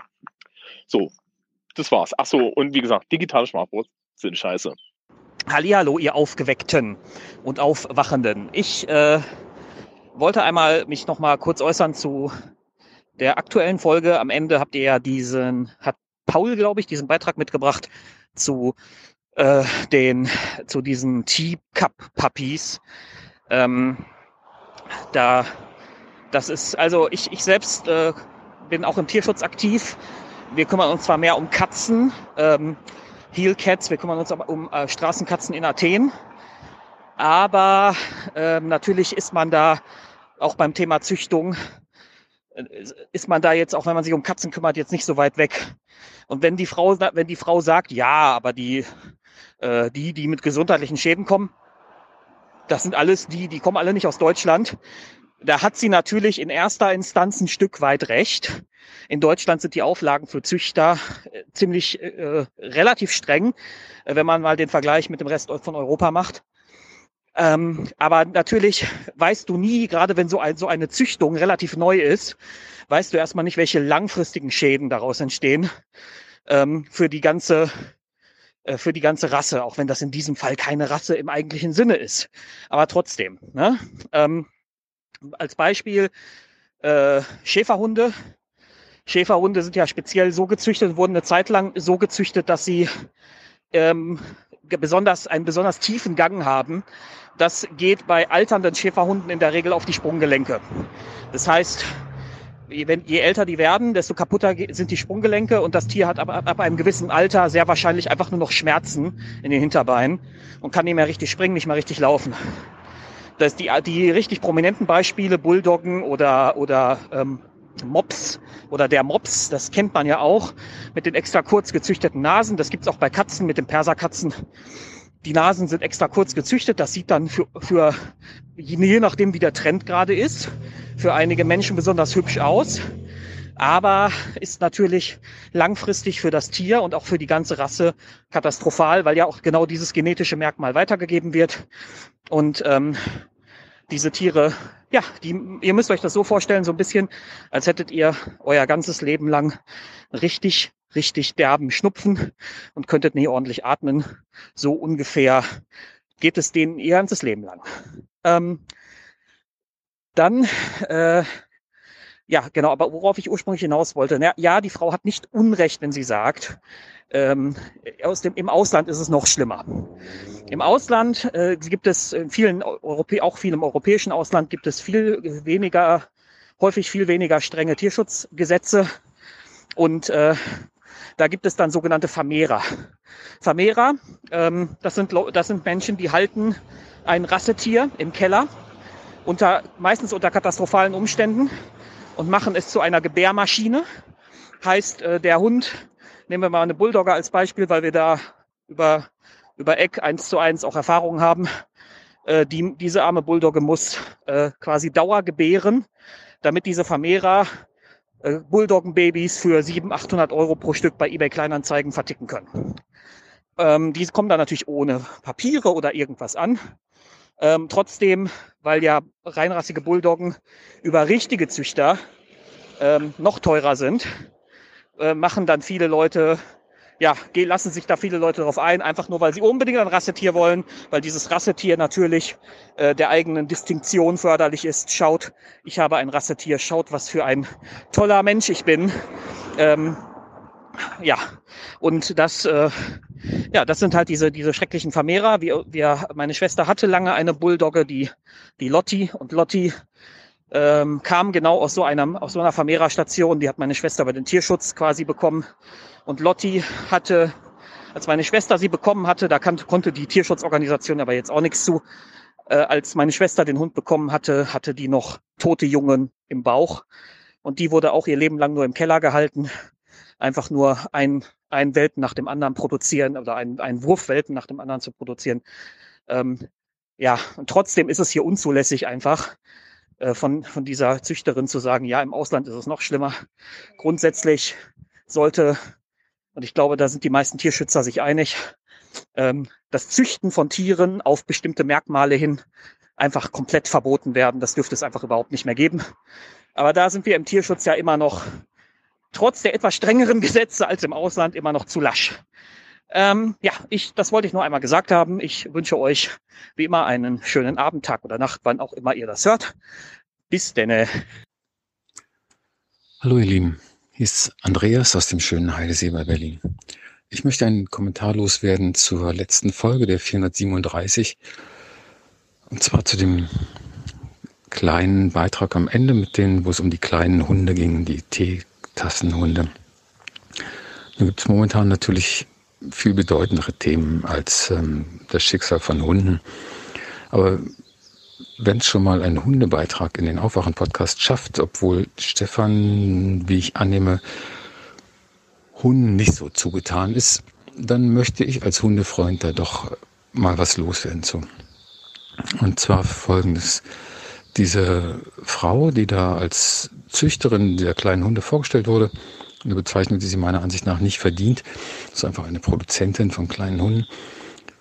Die meinte, dass das, oder die vermittelte den Eindruck, dass das ja alles recht natürlich sei, weil es können sich auch sonst kleine Hunde treffen und für Nachwuchs sorgen und da kommen eben kleine und irgendwann noch kleinere raus. Das ist natürlich richtig. Aber wenn man grundsätzlich und nur immer kleinsten, vielleicht sogar die schwächsten Hunde eines Wurfes kreuzt oder verschiedener Würfe, es ging ja auch um verschiedene Rassen kreuzt, dann trifft man eben natürlich eine Auswahl und sorgt dafür, dass eben genau dieses Merkmal sich vererbt. Und das ist in verschiedener Hinsicht, würde ich sagen, kritisch, weil jedes Wesen ist so ein bisschen auf einen bestimmten, bestimmte Maße hin geplant. Na, geplant ist das falsche Wort, aber es, es, das System eines Tiers funktioniert wahrscheinlich in einem gewissen Größenrahmen richtig. Vielleicht kann ja die großartige Lynn als Biologin dazu mal noch was sagen. Also für mich ist das, das hört sich so an, ich wusste vorher überhaupt nichts von diesen Hunden, obwohl ich mich ganz, ganz ordentlich eigentlich auskenne mit Hunden. Ähm, für mich ist das ein, ein Beispiel für, für Qualzucht. Also da werden Hunde erzeugt, die vor allen Dingen niedlich aussehen sollen, wahrscheinlich vor allem klein sein sollen und, oder eben auch skurril aussehen, also besonders fototauglich sein sollen für Instagram. Und das finde ich als Motiv also abartig ist noch gelinde ausgedrückt.